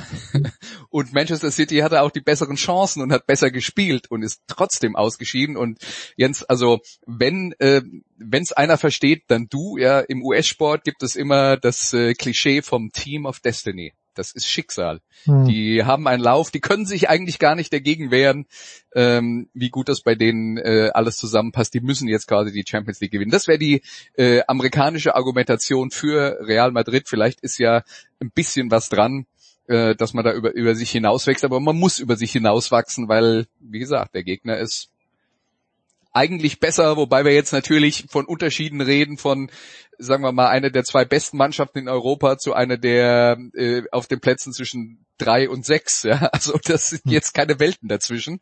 Ähm, und Real Madrid hat natürlich außergewöhnliche Spieler, die halt in außergewöhnlichen Situationen dann auch ähm, für eine ähm, für eine Entscheidung für ihr, ihre Mannschaft sorgen können. Deswegen ja, Haus und Hof würde ich nicht auf Madrid äh, setzen, aber sagen wir mal, ich gebe ihnen eine 30-prozentige Siegchance. Andreas, wirst du, und das ist jetzt wirklich der Abschluss, an diesem Sonntag wieder über dich hinauswachsen in Sachen Musikradio 360? Ähm, ich werde es versuchen. Ob das gelingt, wirst du dann hinterher beurteilen müssen, aber wir ähm, haben ja vor, einer, vor ein paar Wochen angefangen mit einer kleinen Serie über die Geschichte des Punkrock und da haben wir äh, das Jahr 1977 beleuchtet und jetzt reden wir quasi über die ähm, Entstehungsgeschichte und wie es soweit kommen konnte. Herrlich, unglaubliche Szene. Danke Andreas, danke Thomas, danke Martin. Kurze Pause, dann geht's weiter in der Big Show 558.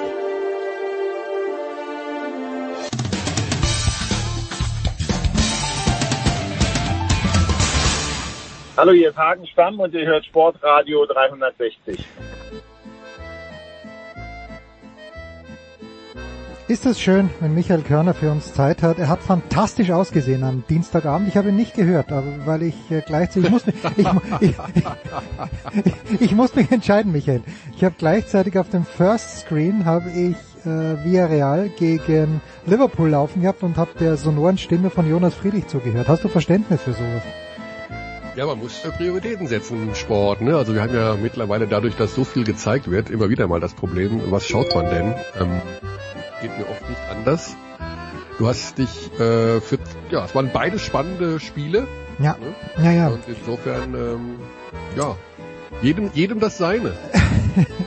Äh, um ganz ehrlich zu sein, habe ich den Tip-Off ein kleines bisschen versäumt und bin eingestiegen zum Tip-Off der zweiten Halbzeit. Wir sprechen natürlich über FC Barcelona gegen FC Bayern, äh, Euroleague Viertelfinale. Ich steige also ein, 37-31 stands für die Bayern zur Halbzeit. Ich glaube, das habe ich relativ korrekt noch auf dem Schirm und ein paar Minuten später war plötzlich Barcelona vorne. Was ist passiert, Michael? Was ist passiert? Ja, erstmal ist zu Beginn der Halbzeit kein Tip-Off passiert. Der Beginn, den gibt's nur Stimmt, am Beginn. Jetzt, jetzt, wo du sagst, ja. den, den gibt's nur am Beginn des Spiels und in der zweiten Hälfte gibt's dann Einwurf. Ähm, ja, was ist passiert? Also, äh, im Grunde kann man es ganz simpel runterbrechen. Hm, Barcelona hat von der individuellen Qualität die besseren Spieler als der FC Bayern München. So, was die Münchner gemacht haben in den Spielen überhaupt, zu versuchen, diese individuelle Qualität mit einer Teamleistung zu unterbinden. Das heißt, ständig Barca vor neue Aufgaben zu stellen, wie man diese individuelle Klasse von Spielern wie Labro Vitola oder Mirotic ähm, bremsen kann oder Brandon Davis. Und das gelingt eben nicht immer. Also das ist sehr, sehr schwer hm. durchzuziehen. Und äh, Barcelona kommt aus der Halbzeit raus und da kommt direkt der erste, das erste gute Anspiel von Calates auf Mirotic Äh, da kommt direkt wieder eine Szene von La Provitola. Und wenn du da nicht zu 100 Prozent, also du kannst halt Mirotic nicht immer so gut verteidigen, dass er das Anspiel nicht bekommt. Du kannst La Provitola nicht immer nur den Wurf wegnehmen. Das funktioniert eben nicht.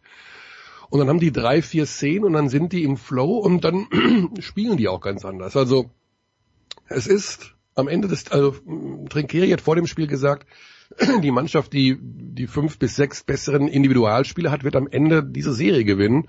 Und das ist eben so. Ich meine, Mirotic, ja, der verdient ungefähr dreieinhalb Millionen im Jahr. Die Bayern haben ein Gesamtetat von fünf, äh, was den Kader angeht, netto. Also ist halt so. Also ja. Ja. Den, und sie haben es schon gut gemacht über die fünf Spiele. Also man, die, die Bayern haben sensationell ähm, naja, Spiel 4, verteidigt. 52 ja, Punkte, ne? Das war, ja, war das nicht, also, das war Wahnsinn natürlich. Unfassbar, ja. Also taktisch gesehen ist Trinkieri der Sieger der Serie. Das ist erstaunlich, was er immer wieder da zusammenschustert. Und man bekommt als FC Bayern, das ist so eine Art, ähm, du bekommst eine Art Gebrauchsanleitung, wo und wie du am Kader noch was machen musst. Ja. Also in dem Fall war es, ich meine, wenn alle gesund gewesen wären mit Corey Walden und äh, mit Darren Hilliard, hätte man, dann würde ich sagen, hätte es vielleicht auch geklappt. Ne? Das sind zwei super wichtige Offensivspieler und auch teilweise Defensivspieler. Wenn die dabei gewesen wären, dann hätte es klappen können.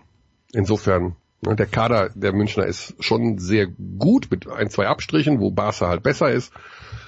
Aber ähm, man muss, also man muss den Münchnern ein großes Kompliment machen, wie sie so eine Mannschaft, die über die gesamte Saison so aus einem Guss gespielt hat wie Barcelona, ja, am Rande einer, einer verheerenden Niederlage hatten. Hätten es, wäre ein anderes Matchup für die Bayern im Viertelfinale besser gewesen. Ich glaube, Real Madrid Absolut. ist eingezogen ja, ja. in die mhm. letzten und der Anadolu Efes ist eingezogen und wer, wer ist die vierte Mannschaft noch? Die haben ja gestern Abend, glaube ich, gespielt. Olympiakos Piraeus hat gestern gewonnen. Ja, Piraeus hat gestern gewonnen gegen den AS Monaco. Auch ein sehr spannendes, sehr enges Spiel, auch eine Fünf-Spiele-Serie. Ähm, Piraeus hat es am Ende gewonnen. Auch knapp, sehr knapp äh, gegen äh, das Team von Sascha Obradovic, ja, der Ex-Berliner Coach ich wollte dich, vom AS Michael, Monaco. Ohne Scheiß. Ja. Ich wollte dich fragen, was macht eigentlich Sas Sascha Obradovic? Habe ich mir am Dienstagabend gedacht, ich, ja. ich möchte den, den Michael fragen und großartig, dass du ihn selbst aufs Tableau bringst. Ja, ja, er ist Trainer in Monaco seit Anfang der Saison. Äh, oder aber die war das Jahr davor auch schon, ne? Nee, das ist das zweite Jahr jetzt schon da. Das ist in diesen Jahren, ich komme immer ganz durcheinander. Äh, nee, der ist Trainer in Monaco und ähm, hat ja macht einen guten Job. Du hast äh, mit Mike James einen der überragenden Spieler der Liga, der ist allerdings auch kein einfacher Typ ähm, hat das alles irgendwie gut hinbekommen. Wie gesagt, Olympiakos auch eigentlich die bessere Mannschaft mit einem Riesenlauf zum Ende der regulären Saison hatte er jetzt auch fast am Rande einer, einer Niederlage einer Fünf-Spiele-Serie. Ja, also ich, und äh, zu deiner Frage, jedes andere Matchup ähm, wäre, also real wäre mein Lieblingsmatchup gewesen für die Bayern. Ich glaube, die hätten sie wirklich geschlagen. Äh, Maccabi hat eine Katastrophen-Playoff-Runde gespielt. Vielleicht hätten sie die auch geschlagen. Anadolu hätten sie meines Erachtens wirklich geschlagen. Weil Anadolu ist defensiv echt nicht gut, aber das hat Mailand nicht ausgenutzt. Mailand hat natürlich das Problem gehabt, dass sie mit Delaney, mit Melli und mit Rodriguez am Ende drei Weltklasse-Spieler verletzt hatten. Äh, die hätten sie vielleicht auch geschlagen. Also äh, Barcelona war schon das Schwierigste. Moment, Moment. Äh, Delaney ist das jener Malcolm Delaney, der mal bei den Bayern gespielt hat. Ja, genau. Ah, Lieblingsspieler von meinem Sohn damals. Ja, hat er spielt in, in, Mailand. Hat mir auch großartig gefallen. Aber weil du gerade, und weißt du, warum ich auf Obradovic gekommen bist? Weil ich mir, und ich hoffe, ich spreche das jetzt einigermaßen äh, richtig aus, aber Sarunas Jasikevicius, wie auch mhm. immer man ausspricht, denkst du denn? Man nennt ihn, man nennt ihn einfach Saras. Insofern okay, bitte, jetzt, ja. Saras. Also, jetzt mal ganz ehrlich, wenn sich jemand so aufführt, wie ja. Saras da draußen, und du hast ja auch einen Experten neben dir sitzen gehabt, Alex Vogel, aber nur deine Einschätzung, wo du doch schon sehr lange Basketball anschaust. Hilft das der Mannschaft? Der hat sich ja, ich, ich habe ja keine einzige positive Emotion von dem gesehen. Der hat ja ständig nur Leute zusammengeschissen. Wir hatten das Thema nach Spiel 4. Ähm, Spiel 4 wurde ja von unserem Experten auch Dennis Wucherer begleitet mhm. und der sagte tatsächlich bei der Übertragung, als das Spiel dann zu Ende war, äh, vielleicht ist es auch eine Reaktion der Mannschaft auf dieses ständige Geplärre von äh, Saras Jasikevicius, weil die keinen Bock mehr darauf haben. Mhm. Und ich kann mir, wir haben schon oft drüber gesprochen, wir können uns nicht vorstellen, dass eine Mannschaft das einfach so über sich ergehen lässt. Über die gesamte Saison. Ich meine, erster Spieltag, erstes Spiel, 15 Sekunden gespielt und es passiert irgendwas und der dreht ja genauso am Rad, als wäre es in der letzten Minute von Spiel 5 äh, eines Playoff-Viertelfinals. Also der Typ ist, ich finde, es ist krankhaft, um ehrlich zu sein. Ich finde, es ist krankhaft. Es ist, ich mag das 0,0. Ich habe nichts gegen einen emotionalen Trainer, aber der muss in irgendeiner Form auch eine gewisse ja, Ehrlichkeit. Mir kommt das, also das kann nicht normal sein. Ja. Niemand, niemand kann nur so auf Stufe 200 laufen. Von der ersten bis zur letzten Minute einer Saison, die über 80 Pflichtspiele geht jeden Pfiff des Schiedsrichters, also jeden Pfiff des Schiedsrichters diskutiert, auch wenn er für dich ist, jede Aktion deiner Mannschaft kommentierst, jeden zusammenscheißt, der, also es ist, ich mag den null Prozent. Ich finde das grauenvoll. Ja, also. Dann ist mir lieber einer, der, ja. weißt du, dann äh, einmal im Spiel oder der wirklich eine authentische Reaktion zeigt, wo er, wo man wirklich erkennt, dass er sich zu Recht aufregt oder dass, dass man auch erkennen kann, was schiefgelaufen ist. Bei ihm weißt du ja gar nicht, was los ist. Ja, du bist ja völlig lost als Beobachter.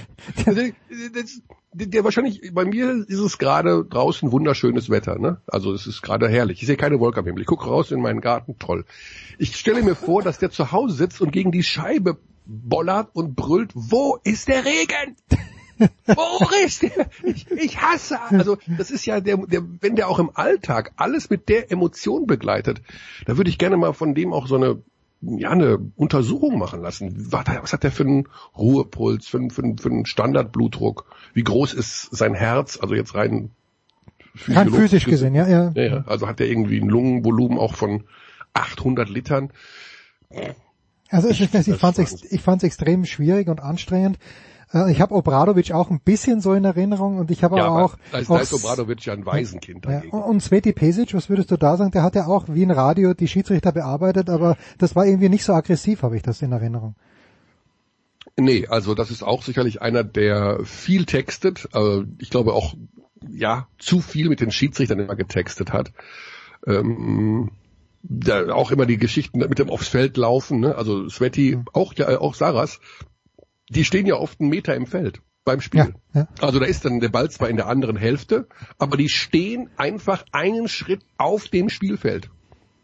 Das ist für mich, ich gut, ich bin natürlich ein totaler ähm, Obrigkeitsdude, also ich, ich mache das einfach nicht. Ich würde halt nicht einen Zentimeter aus meiner Coaching Zone daraus gehen, weil ich denke, da ist eine Vorschrift und die halte ich ein. Aber das wirklich nur zu machen und der Schiedsrichter kommt jedes Mal und drängt dich zurück, jetzt bleib endlich da drin. Ich würde halt so einem Trainer, wenn er das das erste Mal macht und wenn er nur fünf Millimeter aus der Boxing, aus der Coaching Zone da raus ist, würde ich ihm sofort ein technisches vorgeben. Hm. Sofort in der ersten Sekunde. Und dann würde ich mal gucken, das machst du bestimmt kein zweites Mal. Ich glaube, der braucht mehr Grenzen. Die halten sich ja wirklich für die, auch die Interviews. Ich habe äh, Saras interviewt bei Spiel 4. Ähm, mhm. also, ich habe mir wirklich meines Erachtens vernünftige journalistische Fragen überlegt. Der respektiert dich gar nicht. Also das ist der, der, der guckt dich an, als wollte er dir sagen, was willst du, Bäckerlehrling da eigentlich von mir, du, du Spacken. Ne? Und das, das mag ich nicht. Ich bin jetzt auch seit 32 Jahren Sportreporter. Gib mir Respekt. Mhm. Ich gebe dir ja auch Respekt. Ich habe dich auch gelobt, als du damals gespielt hast und ähm, habe mich auch gefreut, dass du in Kaunas das Final Four erreicht hast. Respektiert auch dein Gegenüber. Ja. Aber das haben die nicht drin. Das ist, ich, das ist so dieses Gottgleiche. Ich, ich kann mich da in Rage reden, du merkst es gerade. Ne? Ja. Aber äh, das ist auch das, was ich bei, bei, bei Trinkieri, zu dem ich glaube ich einen ganz gutes, äh, ganz guten Draht habe immer mal wieder so einstreue von wegen, ja, wenn deine Emotionen, schau, dass sie dir nicht zu sehr im Weg steht und so, ne, hm, hm, das jetzt, das mal sehen müssen, wie der die Serie gecoacht hat. Trinkieri war zahm wie ein Lamm. Ja, das ist mir jetzt auch bei Spiel 5 aufgefallen. Also ein paar Mal ja. so ein bisschen die Augen gerollt, aber ansonsten... Keine laute Auszeit, ja. kein, äh, kein Gebrülle mit den Schiris, kein Spieler zusammengeschissen. Ast rein. Ja. Ast rein. Ja, es, es, es war wirklich auffällig, gerade im Vergleich auch zu seinem Counterpart. Wir müssen noch einen, einen harten Cut machen, Michael, nämlich zur Easy Credit BBL. Frankfurt steigt ab, Gießen mhm. steigt ab. Ist das beides ein Drama? Ist es kein Drama? Die beiden Absteiger bitte aus deiner Sicht. Naja, äh, äh, äh, Jens, das ist leider ein, es ist ein, das ist ein alleinigen Podcast wert, möchte es ist ein, Ja, wir, haben, wir werden darüber einen machen müssen irgendwie. Ja. Ähm, die Sache ist ja die, dass der sportliche Abstieg zwar feststeht von Frankfurt und Gießen. Aus meiner Sicht ist ein ein Abstieg ist kein Drama. Hm. Ja, Ukraine, das ist ein Drama. Also ja, ja, ja, Der, der Tod des Regenwalds ist ein Drama. Es ist im Sport gibt es Aufstieg und Abstieg und für die äh, Verantwortlichen ist das jeweils entweder ein Freudenfest oder äh, ja eine Geschichte, auf der man eben wieder aufbauen kann. Das ist Sport. Deswegen ist es für mich kein Drama und es war auch absehbar, Frankfurt hat einen Katastrophenkader zusammengestellt am Anfang der Saison. Wir haben vor dem ersten Spiel gesagt, wir steigen ab. Das, das war, das war kein guter Kader. Und Gießen ist längst fällig gewesen, weil die sich seit Jahren dann nur, letztes Jahr auch nur mit Wildcard gehalten haben. Das Problem ist jetzt, und das kann ich auch, habe ich in meinem eigenen Podcast adressiert, und das adressiere ich hier auch gerne nochmal. Es wird wieder sehr wahrscheinlich ein Wildcard-Verfahren geben, weil aus der zweiten Liga der Pro A ähm, unter den letzten, die aufsteigen. Also da gab es ein Lizenzierungsverfahren vor den Playoffs und ähm, ja, insgesamt haben 20 Teams, also erste Liga und zweite Liga zusammen, die Lizenz für eine mögliche erste Liga in der kommenden Saison bekommen. Jetzt sind aber in der zweiten Liga auch nur noch zwei Teams dabei, die in den Playoffs stehen unter den letzten Vieren, die aufsteigen wollen und können und die treffen jetzt im Halbfinale aufeinander. Das heißt, im Finale wird am Ende nur eine Mannschaft stehen, die aufsteigen kann. Die beiden Finalisten in der zweiten Liga zum, zum Meisterschaftsfinale sind können Anspruch stellen, in die erste Liga aufzusteigen. Da wird aber nur einer dabei sein, mhm. Rostock oder Jena. So. Was passiert also? War die Liga natürlich bei 18 Mann, also die erste Liga bei 18 Teams bleiben will in der kommenden Saison. Ja, es will nur einer aufsteigen äh, dann steigt auch nur einer ab. Hm. La la la. Heißt, äh, einer von den beiden sportlichen Absteigern bekommt, kann ein Wildcard-Verfahren äh, anwenden. Gießen hat das im letzten Jahr gemacht, die dürfen das nicht nochmal. Bleibt Frankfurt, Frankfurt nimmt das dankend an, zahlt die 700.000 Ocken und bleibt in der ersten Liga. Und das ist scheiße. Und hm. das ist ein das ist einfach nicht in Ordnung. Ein Wildcard-Verfahren, was früher mal aus ganz anderen Gründen äh, ins Leben gerufen wurde, wirklich für sehr außergewöhnliche Fälle, wird nun mittlerweile so gut wie jedes Jahr angewendet, um die Liga auf 18 Teams zu halten. Das geht nicht aus meiner Sicht, denn das macht alles unglaubwürdig. Du kannst diesen ganzen Abstiegskampf und äh, diese Geschichten überhaupt nicht mehr glaubwürdig dem Fan nach außen verkaufen. Weil es am Ende ja sowieso heißt, ja, wer weiß, ob die wirklich absteigen. Da gibt's ja eine Wildcard und dann bleibt wieder einer drin. Und das geht nicht. Und dann muss man eben, ähm, das habe ich auch wirklich massiv, massiv äh, bin ich auch dafür, auch wenn ich da Gegenwind für bekommen habe, dass nur diejenigen in der zweiten Liga an den Aufstiegsplayoffs teilnehmen dürfen, ja, die wirklich, wirklich aufsteigen können. Ja, ja. Und wenn es eben nur drei sind, dann spielen eben nur die drei. Um, hm. Dann ist es eben so. Aber es, du kannst, es kann nicht sein, dass bei den Aufstiegsplayoffs in der zweiten Liga Mannschaften mitspielen, die gar nicht aufsteigen wollen oder können. Was Nein, ist der Sinn dahinter? Ja. Ne? Da geht es natürlich jetzt wieder darum, ja, äh, äh, brauchen die Einnahmen und kleine Teams müssen sich entwickeln. Ja gut, aber ne, wenn ich um etwas Sportliches mitspiele und es gewinne und das Ziel dieses, dieses Wettbewerbs nicht erfüllen kann oder möchte, dann nehme ich nicht teil. So. Und natürlich geht's auch darum, das ist ja das Uralt-Thema, das ist so alt wie die Liga selbst, sind 18 Mannschaften in der ersten Liga zu viel. Wenn da ständig irgendwie finanzielle Probleme aufkommen, ähm, wenn die zweite Liga scheinbar finanziell so unterfüttert ist, dass da kaum Mannschaften aufsteigen können, müssen da nicht ja, muss die nicht mit stärkeren Teams ausgestattet werden, sprich, also muss man eine erste Liga mit 16 Teams machen und dadurch automatisch eben die zweite Liga stärken.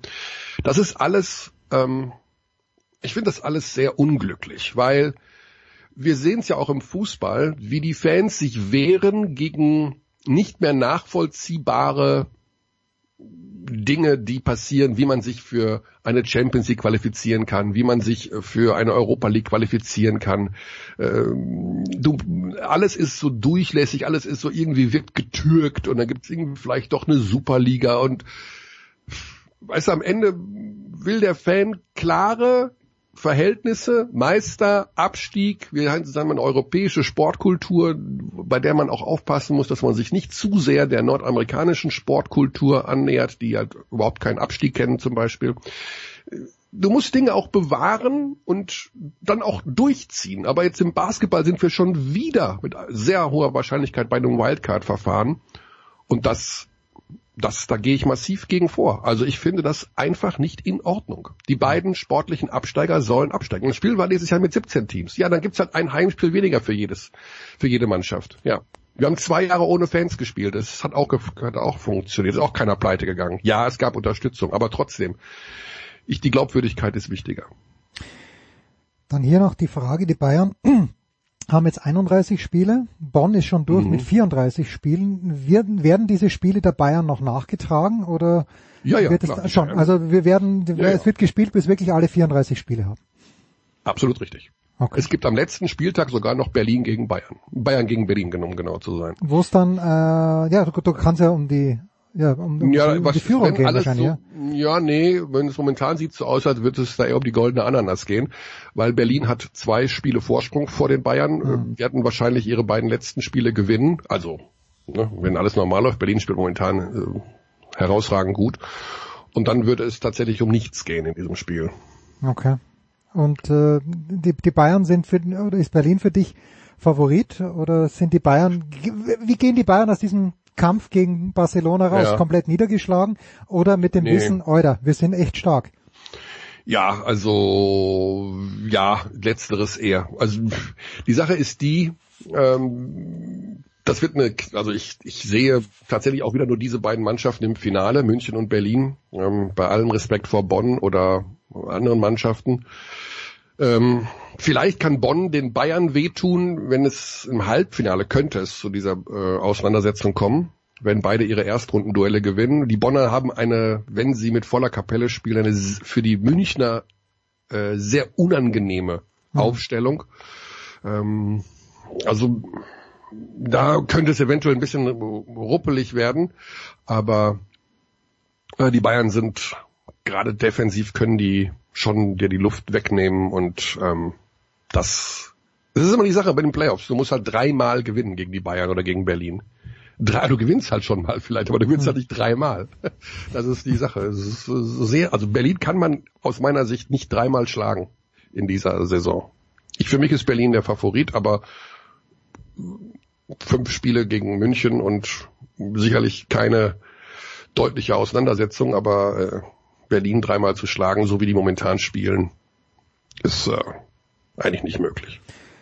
You heard it here first. Nicht, dass ja. Michael Körner jemals schon auch nur einen Cent irgendwo gewettert hätte, aber hätte es getan, dann wäre wär es auf Alba Berlin gewesen. Da war meine Frage als alter Podcast-Profi, ähm, der du ja bist.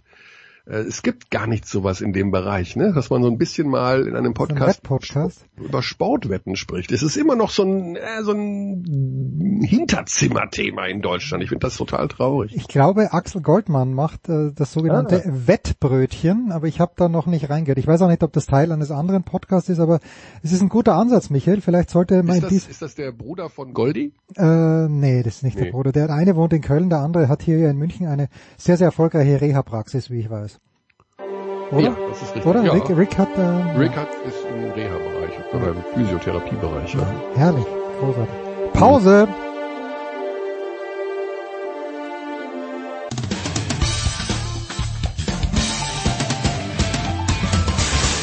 Ja, hallo, hier ist äh, Lennart Kemmer und äh, ihr hört gerade äh, Sportradio 360. Und jetzt ist es Zeit für die German Power Rankings, die wöchentliche völlig subjektive Rangliste aller deutschen Sportler, Teams, Trainer, Spielerfrauen. Exklusiv produziert, verantwortet und dem gesamten Internet zur kritischen Würdigung hingeworfen. Von sportradio360.de.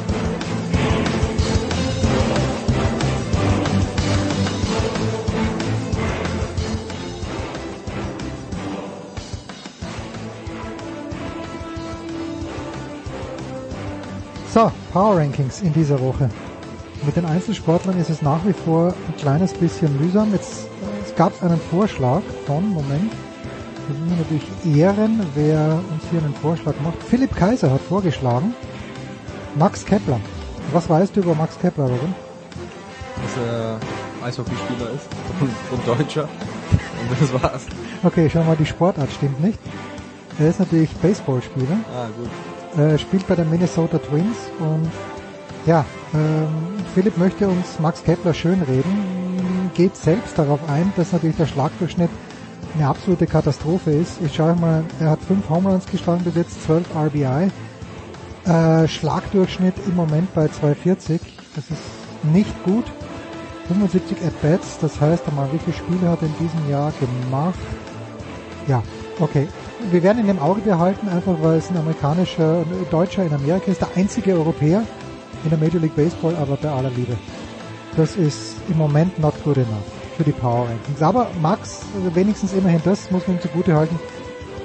Das Team funktioniert, die Twins im Moment, bis sie dann in den Playoffs wieder gegen die Yankees verlieren. Ja. Ja, ja, ist genau das Richtige. Jetzt kommen wir ja zum Eishockey, wenn ich schon so schön daneben gegriffen habe. Äh, der Dreiseitel, da hat das Team heute Nacht auch funktioniert. Aber im ersten Spiel, im ersten Spiel haben wir zu Hause verloren, 4-3 und heute 6-0 gewonnen. Hat äh, jeweils ein Tor geschossen in meinen Spielen und somit. Ja, haben, werden wir dann mit Heiko wahrscheinlich ein bisschen drüber sprechen, aber das ist ja schön, dass Edmonton endlich mal wieder ein Playoff-Spiel gewonnen hat. Ähm, Leon Dreiseit können wir auf jeden Fall mit aufnehmen. Aber auch, ja, 6-0.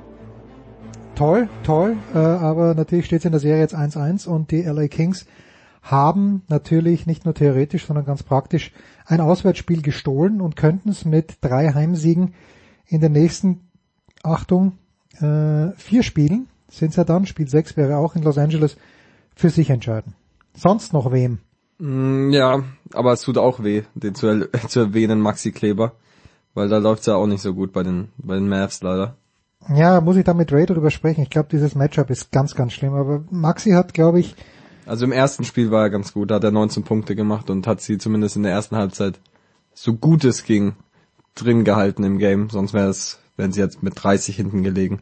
Hat er, glaube ich, fünf Dreier gemacht. Ja. Und jetzt heute Nacht hat er neun Punkte aber es ist halt, es ist halt einfach traurig zum Anschauen, dass der Doncic da 45 Punkte macht oder 47 und trotzdem sie verlieren. Ja, vielleicht ist das gerade das Problem, dass eben der Doncic 47 Punkte machen muss.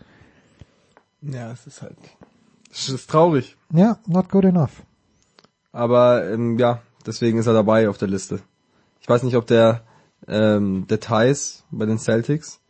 Ja, habe ich jetzt nicht geschaut. Die haben gestern gespielt, hat er da ich schaue gerade, ob er da überhaupt viele Minuten bekommen hat.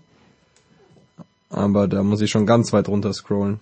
Ja, ja, das ist wahrscheinlich, äh, aber immerhin, ich meine, die Celtics haben ausgeglichen. Ja, aber er hat nicht gespielt. Okay. Wenn ich es richtig sehe. Okay. Aber gut, wir haben ja noch einen im Angebot, ähm, Champions League Finalist. Ja. Ja, aber eigentlich gibt's ja zwei. Eigentlich gibt's ja zwei deutsche Champions League Finalisten. Und einen Österreicher. Darf ja, man nicht vergessen. Ja, also, aber Alaba können wir jetzt nicht mit reinnehmen, wenn er nur auf der Bank saß. ja, gut. Groß können wir als, können wir auch nicht mit reinnehmen. als Coach vielleicht mitnehmen, weil er hat ja gestern an der Seitenlinie den, den Angelotti bisschen beraten. Aber sonst haben wir noch den Jürgen Klopp hier. Und die treffen jetzt dann im Finale aufeinander. Ja, also Klopp, natürlich, wir haben es im Fußballteil ja auch schon besprochen, schon, schon lässig, äh, finde ich, was der mit dieser Mannschaft macht. Via Real hat gut, alles gut gemacht. Und ähm, ja, äh, ist dann aber, glaube ich, doch verdient ausgeschieden gegen Liverpool. Also Einzelsportler lassen wir in dieser Woche schwierig, weil es sind so viele Mannschaften beziehungsweise Teams, die, die wir hier auf dem, und zwar buchstäblich auf dem Zettel haben. Da tun wir uns ein kleines bisschen leichter, glaube ich. Ganz viele neue Teams, die ich gar nicht kenne. Ja. Also ähm, der deutsche Meister im Volleyball, heißen die Berlin Recycling. Ja, ich glaube. Ich, Oh bin, Gott. ich habe sie erst rausgefunden. Also Berlin Recycling ist äh, ist ganz ganz äh, schlimmer Name, aber die haben gegen Unterhaching, glaube ich, sogar im Finale gewonnen. Also müssen wir auf jeden Fall mit reinnehmen. Ja, dann wenigstens noch ein paar Namen, die ich kenne. Die Eisbären Berlin, deutscher Ja. Meister. Deutscher Meister. Das ist natürlich in, insofern äh, wichtig, finde ich, und auch richtig, dass wir sie, ähm, dass wir sie mit reinnehmen, weil die Eisbären hatten es nicht leicht. Die haben im Halbfinale gegen Mannheim gespielt, mussten dort über die volle Distanz gehen, haben dann das erste Spiel im Finale zu Hause gegen München verloren. Das zweite Spiel habe ich mir angeschaut auf Magenta Sport. Und ja, das gewinnen sie dann in Overtime. Wenn man nach der Statistik geht, war das nicht unverdient, weil ich glaube, Berlin hat um 10 oder 15 mehr Torschüsse gehabt als München, aber okay. Overtime kann natürlich immer was passieren, hätte München auch gewinnen können. Und dann gewinnen sie es in vier und ich finde, also für mich die Eisbären in dieser Woche mh, eigentlich der Favorit auf den ähm, auf die Nummer eins in den Power Rankings. Für mich auch, wenn ich so die anderen überfliege. Aber wir haben noch den FC Freiburg. Den SC Freiburg. SC Freiburg, stimmt, Entschuldigung. Aus mehreren Gründen. Weil Leipzig verloren hat. ja, okay. Also sie haben Leipzig in der äh, in der Tabelle überholt. Aber was ist natürlich ein absoluter Power-Move gewesen? Boah, ich habe die Bundesliga diese Woche gar nicht geschaut. Aber wer spielt nächste Saison in Leipzig? Ah, in, in Freiburg wieder. Hast du das nicht gelesen? Habe ich nicht gelesen. Ich habe nur gelesen, dass Danny da Costa wieder zu, zu Mainz zurückkommt. Nein, äh, der Weltmeister geht zurück nach Freiburg. Mein Lieblingsspieler bei Borussia Mönchengladbach. Ginter? Ja. Wirklich? Matze Ginter. Oh Gott, der sollte doch zu Bayern gehen. Ja, ich dachte auch, dass er, aber ich, das, das finde ich jetzt dann schon wieder sympathisch. Äh, der wird wahrscheinlich eh schon genug Geld verdient haben. Er wird auch in äh, Freiburg nicht für lau spielen und das finde ich jetzt nicht unsympathisch. Schöner Power-Move, dass die Freiburger mal wirklich Spieler holen, die überdurchschnittliche Bundesliga-Profis sind, so würde ich mal sagen. Ja, also das habe ich echt nicht mitbekommen. Ja, Genauso wenig wie ich mitbekommen habe, dass der SGBBM Bietigheim deutscher Meister im Frauenhandball geworden ist. Ja, Bundesliga und äh, verfolge ich natürlich auch genau null, hab's aber gelesen. Und zum zweiten Mal nach 2017 und 2019 und wenn man auf die Tabelle so schaut, dann muss man ehrlicherweise sagen, es war nicht ganz unverdient, weil sie haben von 24 Spielen exakt 24 gewonnen. Ja, gut. Also man könnte sagen, dass die eine gewisse Power ausstrahlen. Äh, all the best to Bietigheim. Das ja eh witzig ist, weil dort äh, ist ja doch einiges geboten. Wenn ich nicht komplett falsch liege, dann hab, gibt es auch eine sehr gute Männer- oder verhältnismäßig gute Männer-Eishockeymannschaft. Ich meine auch unterstützt von Porsche, aber es ist ganz, ganz schwieriges Terrain. Aber Gratulation nach Bietigheim, aber für die Top 3 Plätze reicht's glaube ich nicht. Ja, weil wir haben ja auch noch zwei im Angebot. Den FC Bayern Basketball. Was aber traurig war. Es war, wann war das?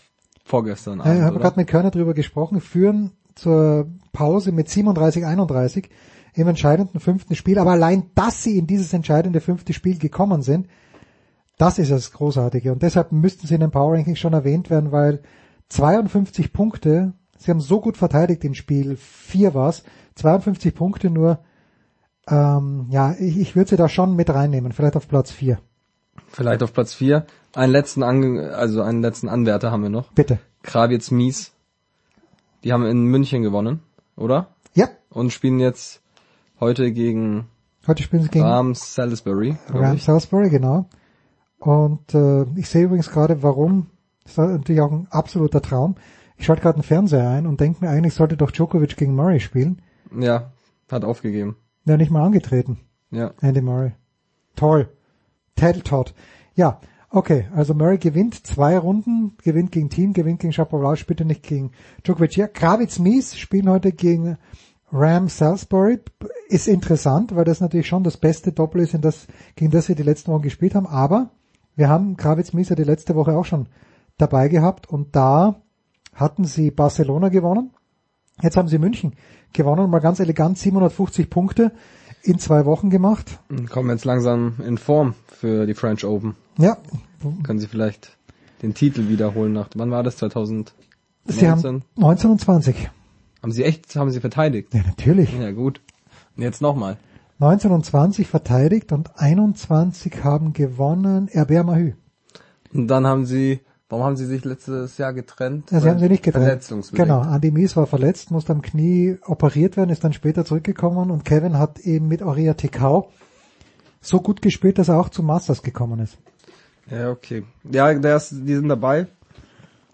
Aber ich. Wie ranken wir? Jetzt habe ich, ich muss mal ganz schnell schauen, aber was ist in der, äh, das kann natürlich sein, dass ich das komplett übersehen habe, aber das wollen wir, wir wollen es nicht übersehen, weil wir, es gibt ja auch noch die Handball-Bundesliga, die irgendwann mal, warte mal, äh, äh, haben wir hier irgendwie etwas, momentan umarmen sich zwei Flensburger, das ist schon mal immer gut. Ne, Magdeburg nach wie vor 50-4. Also Magdeburg ist eigentlich immer in diesen Rankings drinnen. Auch da haben wir es ja, ist zwar schon ein bisschen her, aber am Sonntag haben sie gegen Berlin mit 28 zu 27 gewonnen. Ja, vier Verlustpunkte, noch, Moment, es sind noch sieben Spiele. Kiel als Zweiter hat zehn Verlustpunkte, die spielen aber heute in Leipzig am Abend, was noch nicht gewonnen ist. Also Magdeburg müsst, müssten wir eigentlich auch mit reinnehmen. Müssten wir auch, also wir, ich würde, die Einzel Bitte. wollten wir ja nicht ranken, aber ich hätte, es wäre eh zu klar, es wäre Klopp 1, Dreiseitel 2, Kleber 3. Ja. Aber beim Team die Eisbären auf Aber das 1, keine deutschen Einzel, es gibt keine Leichtathleten, die im Moment irgendwas. Okay, ne, anyway, bitte. die Eisbären auf 1, Ja, dann Krawitz Mies ja, müssen wir machen. auf 2. Einfach nur, weil wir dann äh, bisschen consistent sind, wie der US-Amerikaner sagt. Und dann, ich habe leider das Basketballspiel nicht gesehen, aber deutscher Meister, äh, müssen wir jetzt echt Berlin Recycling auf 3 tun. Naja, warum nicht? Weil ich glaube, das ist auch, äh, ich, ich kenne mich beim Basket, äh, beim Volleyball natürlich überhaupt nicht aus, aber da könnte man mal Kaiser fragen. Der ist dort, glaube ich, sogar ab und zu zu Gast und ich meine mich erinnern zu können, dass Berlin im Basketball eine äh, im Volleyball eine richtige, im Basketball auch, aber im Volleyball eine richtige Macht ist. Ja, dann nehmen wir Berlin auf, auf 3, haben wir ein bisschen, oh, Haben wir ein bisschen durchgemischt. ja, mal, mal ein bisschen Berlin, mit rein. Berlin, Kramis, Berlin. So schaut's aus.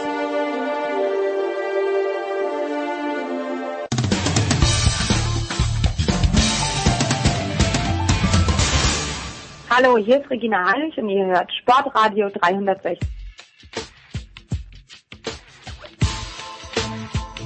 In der Big Show 558 geht jetzt weiter mit dem Motorsport und zurück aus Portimao ist niemand geringerer als Eddie Milke. Hi Eddie.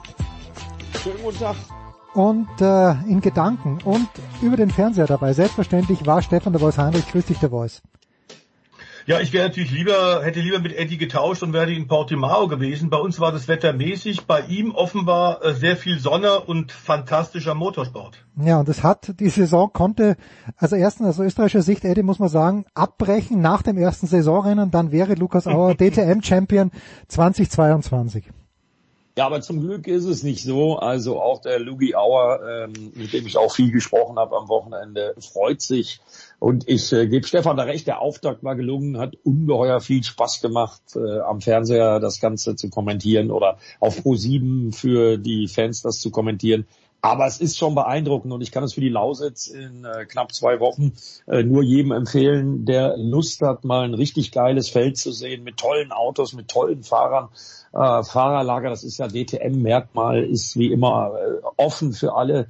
Es gibt auch wieder diese Boxen, äh, wo man dann den Mechanikern auf die Finger gucken kann. Und das jetzt mit 29 Autos, also das hat richtig, richtig Bock auf mehr gemacht. Ja, das sehe ich Ja, ganz ja. genau. Ja, das sehe ich ganz wollte- genauso. Wobei wir eins sagen müssen, das hat man eigentlich vorher, äh, lieber Eddie, eigentlich auch aufgenommen, äh, dass solange du eine Serie mit BOP hast, Balance of Performance, bei wenn man versucht, unterschiedliche Konzepte anzugleichen, wird es Diskussionen und Ärger geben. Und so war es natürlich bei der DTM in Portimao oder nach Portimao genauso. Vor allem Porsche hat gemosert. Ja, das sehe ich äh, ein bisschen anders. Also ich bin der Meinung, wenn äh, es den Verantwortlichen von AVL ähm, da gelingt, das ist ja seit letztem Jahr der neue Dienstleister für die BOP, für die DTM und äh, jetzt im Übrigen auch für die DTM Trophy, ähm, die haben viel Erfahrung und die machen das aus meiner Sicht perfekt. Denn wenn im Qualifying 24 Autos in einer Sekunde liegen von 29 Autos, dann kann die Einstufung der Autos aus meiner Sicht so verkehrt nicht sein. Dass man da immer wieder mal drüber sprechen muss, dass es da immer wieder der eine oder andere äh, Kommentar kommt, äh, dass sich jemand benachteiligt fühlt. Ich glaube, das liegt in der Natur der Sache.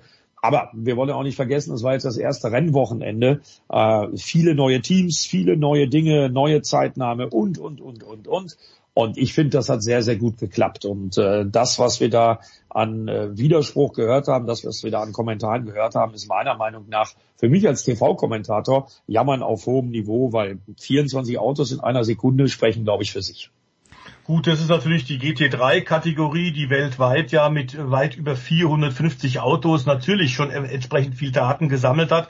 Aber das Sandbagging gehört natürlich ganz klar dazu. Und ich gab einen guten Grund, warum Gerhard Berger eigentlich lange sich gewehrt hat, GT3-Autos einzusetzen. Am Ende hat er aus der Not eine Tugend gemacht. Es ging gar nicht mehr anders, weil diese Autos waren da oder sind da und damit auch einsatzfähig. Aber Diskussionen wird man immer haben, ist völlig klar. Ähm, zumal bei den äh, Performance-Fahrten vor der Saison ganz offenbar wahnsinnig viele Leute nicht richtig gezeigt haben, was sie drauf haben. Wir haben es im freien Training in Portimao gleich gesehen als da einige Leute plötzlich eine Sekunde oder sogar 1,5 Sekunden schneller waren. Und bei dieser Leistungsdichte, die Eddie gerade beschrieben, ist natürlich klar, 1,5 Sekunden sind Welten. Äh, es, auf der Rennstrecke Portimao, Berg- und Talbahn äh, war es natürlich besonders knifflig, ist ganz klar, man muss sich langsam rantasten. Aber ähm, die Diskussionen werden uns begleiten. Wobei, man muss ja auch sagen, Diskussionen, wir haben es in der Formel 1 ja ähnlich, Diskussionen per se sind ja für eine Rennserie nicht schlecht. Absolut, sehe ich ganz genauso. Und äh, aber wie gesagt, ich freue mich jetzt schon. Ähm, Portimao war ein toller Auftakt, ist auch eine fantastische Rennstrecke. Äh, das kann ich nur bestätigen. Also diese Berg- und Talbahn, diese 4,6 Kilometer da mit den Geländeübergängen, mit den Höhenunterschieden, das hat richtig, richtig Bock gemacht. Aber jetzt freue ich mich aufs Heimspiel, auf die Lausitz und ich freue mich vor allen Dingen auf die Fans und hoffe, äh, dass die zahlreich kommen. Ticketverkauf, Vorverkauf ist eröffnet. Man sollte sich schnell da ein Ticket sichern. Also ähm, ja, mehr kann ich nicht sagen. Da wird dann auch die DTM Trophy am Start sein, BMW M2 Cup wird am Start sein. Und wie immer ein volles Programm. Also äh, die Lausitz, wenn man Bock hat, sollte man sich nicht entgehen lassen. Sebastian wir hatten ganz, ganz großen, ja. ja, wir hatten ganz, ganz großen Namen mit dabei, Eddie, Sebastian Löb. Ähm, ja unter den Umständen fand ich, hat er sich bei diesem, bei dieser Dichte des Feldes und dieser enormen GT3-Erfahrung, unglaublich viele Meister, Weltmeister, Europameister da drin, hat er sich eigentlich gleich gut geschlagen. Ich weiß, ein paar andere Leute haben gesagt, na ja, das war jetzt nicht so toll, 16. und 18. Aber man muss es im Verhältnis zu den anderen sehen. Ich fand, das war okay, oder? Ich fand, das war super. Also man darf ja bei Sebastian Löb äh, zwei Sachen nicht vergessen. Zum einen hat er auch noch eine Menge andere Sachen zu tun. Hat ja in diesem Jahr auch schon die Rallye Monte Carlo gewonnen, fährt Extreme E, äh, fährt noch Rallyes in diesem Jahr und der ist über zehn Jahre kein GT3-Auto gefahren. Hm. Und äh, da hat sich auch bei den GT3-Autos was getan. Äh, das ist äh, definitiv so. Und dafür hat er sich richtig, richtig, richtig gut geschlagen, weil man kann das ja immer am besten mit dem Teamkollegen vergleichen. Und da war er nah dran, also an äh, Felipe Fraga. Da war er sehr nah dran. So, und da werden jetzt viele äh, fragen, Felipe wer? Ja, Felipe Fraga. Der hat in Brasilien mal die Stockcar-Serie gewonnen und jeder, der sich auskennt, weiß, dass es da mit harten Bandagen zur Sache geht. Der ist dann äh, im zweiten Rennen am Sonntag hinter Nico Müller mit drei Sekunden Rückstand äh, Zweiter geworden. Also ein richtig schneller Mann und da war Sebastian Löb sehr, sehr nah dran. Und äh, noch was in diesem Feld mit 29 Autos. Da muss man erstmal 16. beziehungsweise 18. werden. Also, weil für Sebastian Löb war ja alles neu. Boxenstops und ähm, im Übrigen das ganze Prozedere auch. Also dafür hat sich der neunfache Rallye-Weltmeister sehr, sehr respektabel aus der Affäre gezogen. Zweiter großer Name, The Voice. Großer Name zumindest, David Schumacher. Wie ist es dem ergangen am Wochenende? Der hat geschwitzt, was er als Formelfahrer natürlich äh, so auch äh, erwarten konnte. Er ist äh, fast nur Einsitzer in den letzten Jahren gefahren. Darauf hat er sich spezialisiert, natürlich äh, mit der Hoffnung, irgendwann in die Formel 1 zu kommen. Er ist auch noch wahnsinnig jung, aber jetzt in GT-Autos und das bei diesen vorsommerlichen Temperaturen in Portugal da hat er ordentlich äh, leiden müssen, das glaube ich auf jeden Fall. Und wir hatten ja schon mal bei dir hier bei Sportradio gesagt, so ein Umstieg von einem Formelauto in ein GT3-Auto ist nicht ohne. Also das ist nicht ohne weiteres zu machen. Äh, er hatte vorher einmal noch einen Test und das ist wirklich eine, eine hohe Aufgabe. Aber er war, glaube ich, richtig geschlaucht und weiß jetzt auch, was er äh, körperlich noch an, an Fitness äh, zulegen muss und wie er das macht. Vielleicht tatsächlich auch in der Sauna schon ein bisschen Fitnessübungen machen, einfach um diesen äh, Hitzestau, der sehr oft in geschlossenen Autos ist, besser ausgleichen zu können. Äh, ich würde auch sagen, es war ein Auftakt nach Maß, hat sich aus Scherereien rausgehalten, ist durchgefahren und er braucht jetzt einfach Kilometer.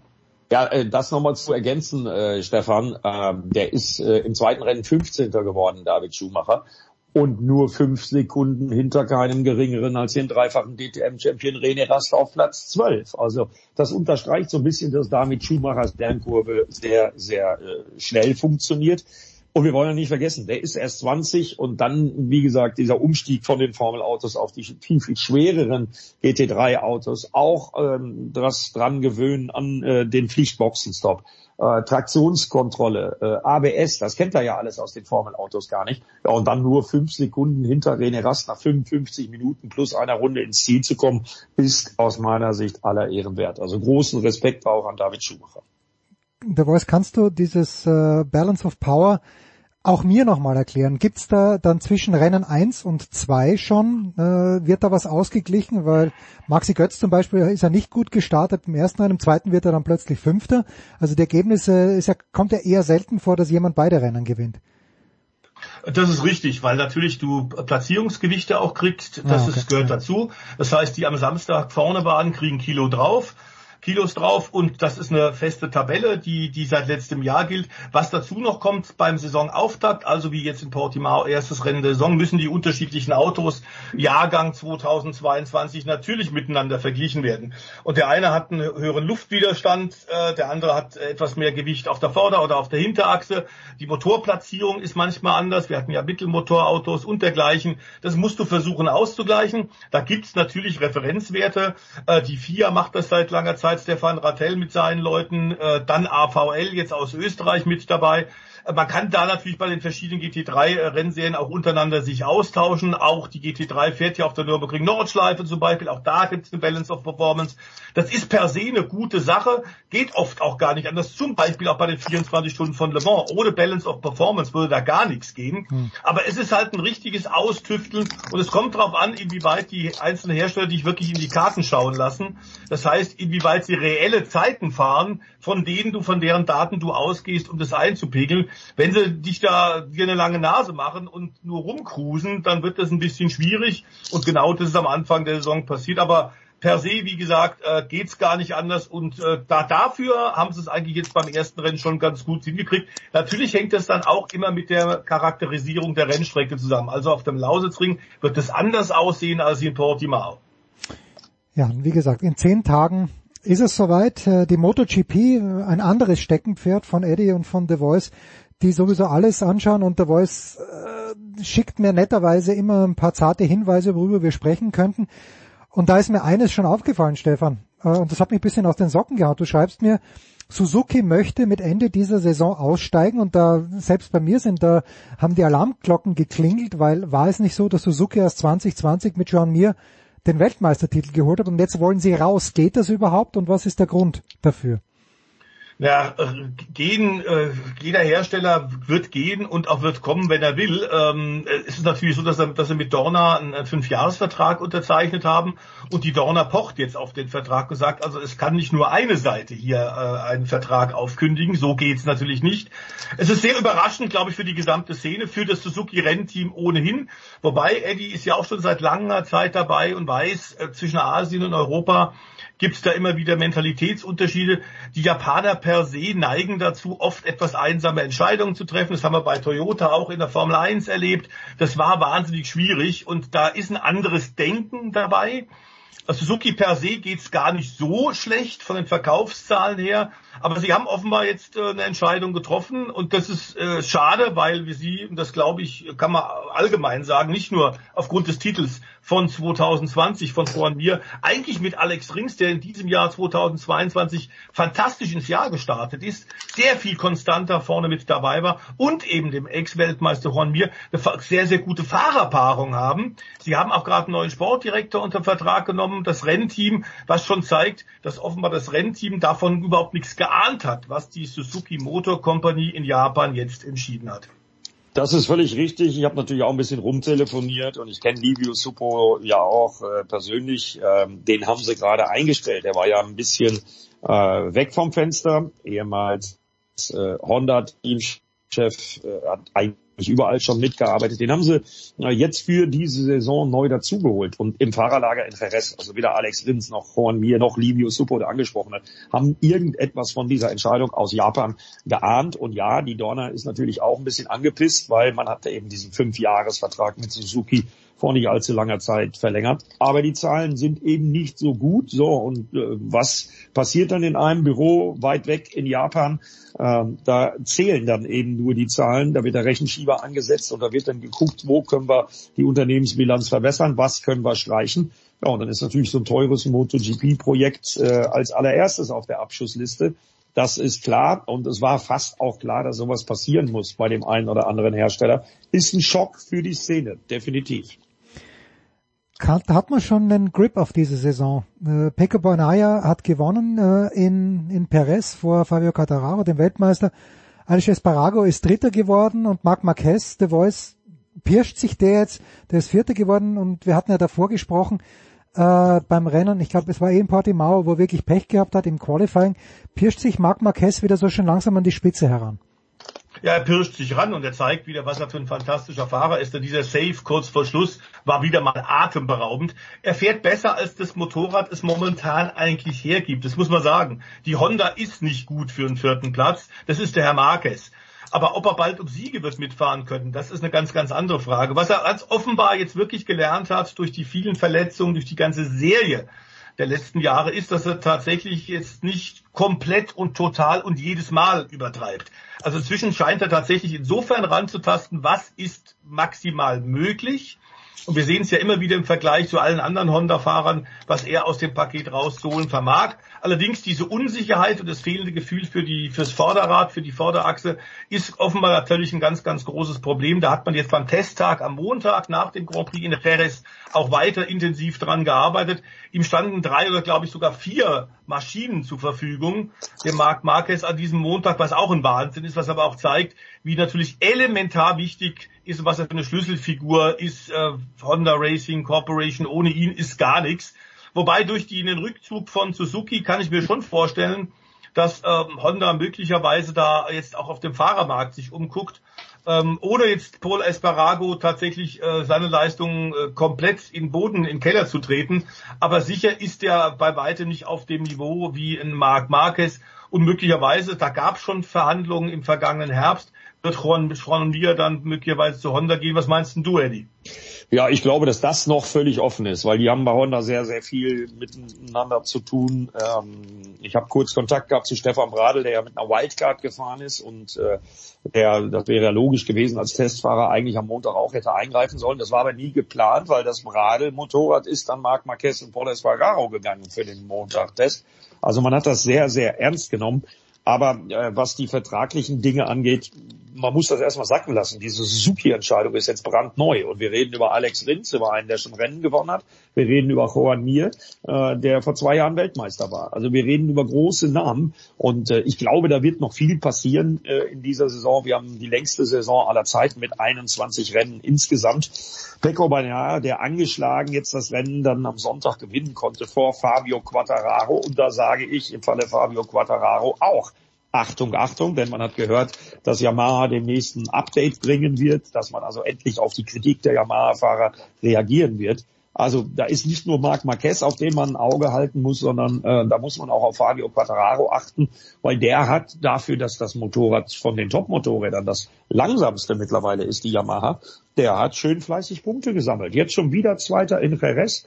Also Respekt kann ich da nur sagen. Und äh, da schickt sich noch einer an, äh, wieder so ein bisschen sowas ähnliches wie eine Auferstehung zu feiern. Bleibt aber in jedem Falle spannend. So viel steht fest.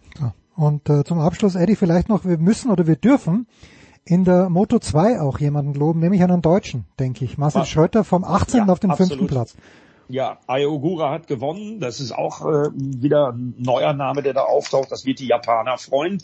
äh, ist ja so ein bisschen äh, Kind des Hauses Honda, HRC. Äh, Norman Rank, deutscher Chefmechaniker und Ingenieur, ist da auch tätig bei diesem HRC-Ableger in der Moto2, also Ai Ogura gewonnen, aber Marcel Schrötter erneut ein Top-Resultat nach zuvor Platz 4 in Portimao. Äh, jetzt allerdings ähm, obwohl alle anderen äh, durchgefahren sind in Portimao, hat es da viele Ausfälle gegeben. Also Marcel Schrötter rechtzeitig, weil ist ja nicht mal lange hin, bis es äh, zum Sachsenring geht, rechtzeitig wieder in der Spur und es freut mich für die Beinervolt, für die Liqui Moly äh, Intec-Truppe ganz besonders, dass Marcel Schrötter rechtzeitig aufgewacht ist. So kann er weitermachen. Fehlen jetzt nur noch Podestplätze und Siege. Schauen wir uns alles an. Im Zweifel kommentiert von Eddie. Danke dir. Eddie, kurze Pause und dann sprechen der Voice und Stefan Ehlen über den anstehenden Grand Prix in Miami. Auch da freuen wir uns drauf.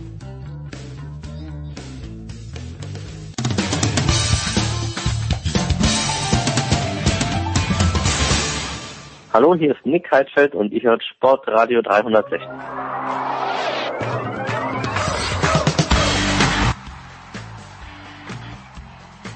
In der Big Show 558 geht's weiter mit der Formel 1. Stefan, der Voice Heinrich ist dabei geblieben. Neu dazugekommen Stefan Eden. Grüß dich, Stefan. Servus.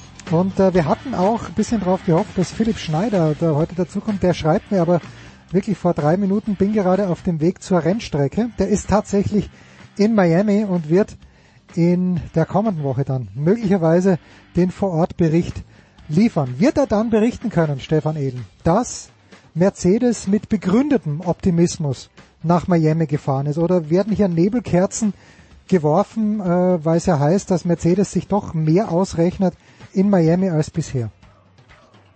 Naja, mehr ausrechnen als bisher. Man kann ja im Prinzip sehr viel weniger nicht einfahren. Also ja, unter normalen Umständen, wenn nach dem Hamilton mal ein Rennen läuft, dann sollten die ja schon in der Lage sein, im vorderen Mittelfeld anzukommen. Aber jetzt auf einmal von Podestplätzen oder sowas auszugehen, das glaube ich wäre ein bisschen vermessen. Also realistisch ist es einfach so, Ferrari und Red Bull stehen halt vorne.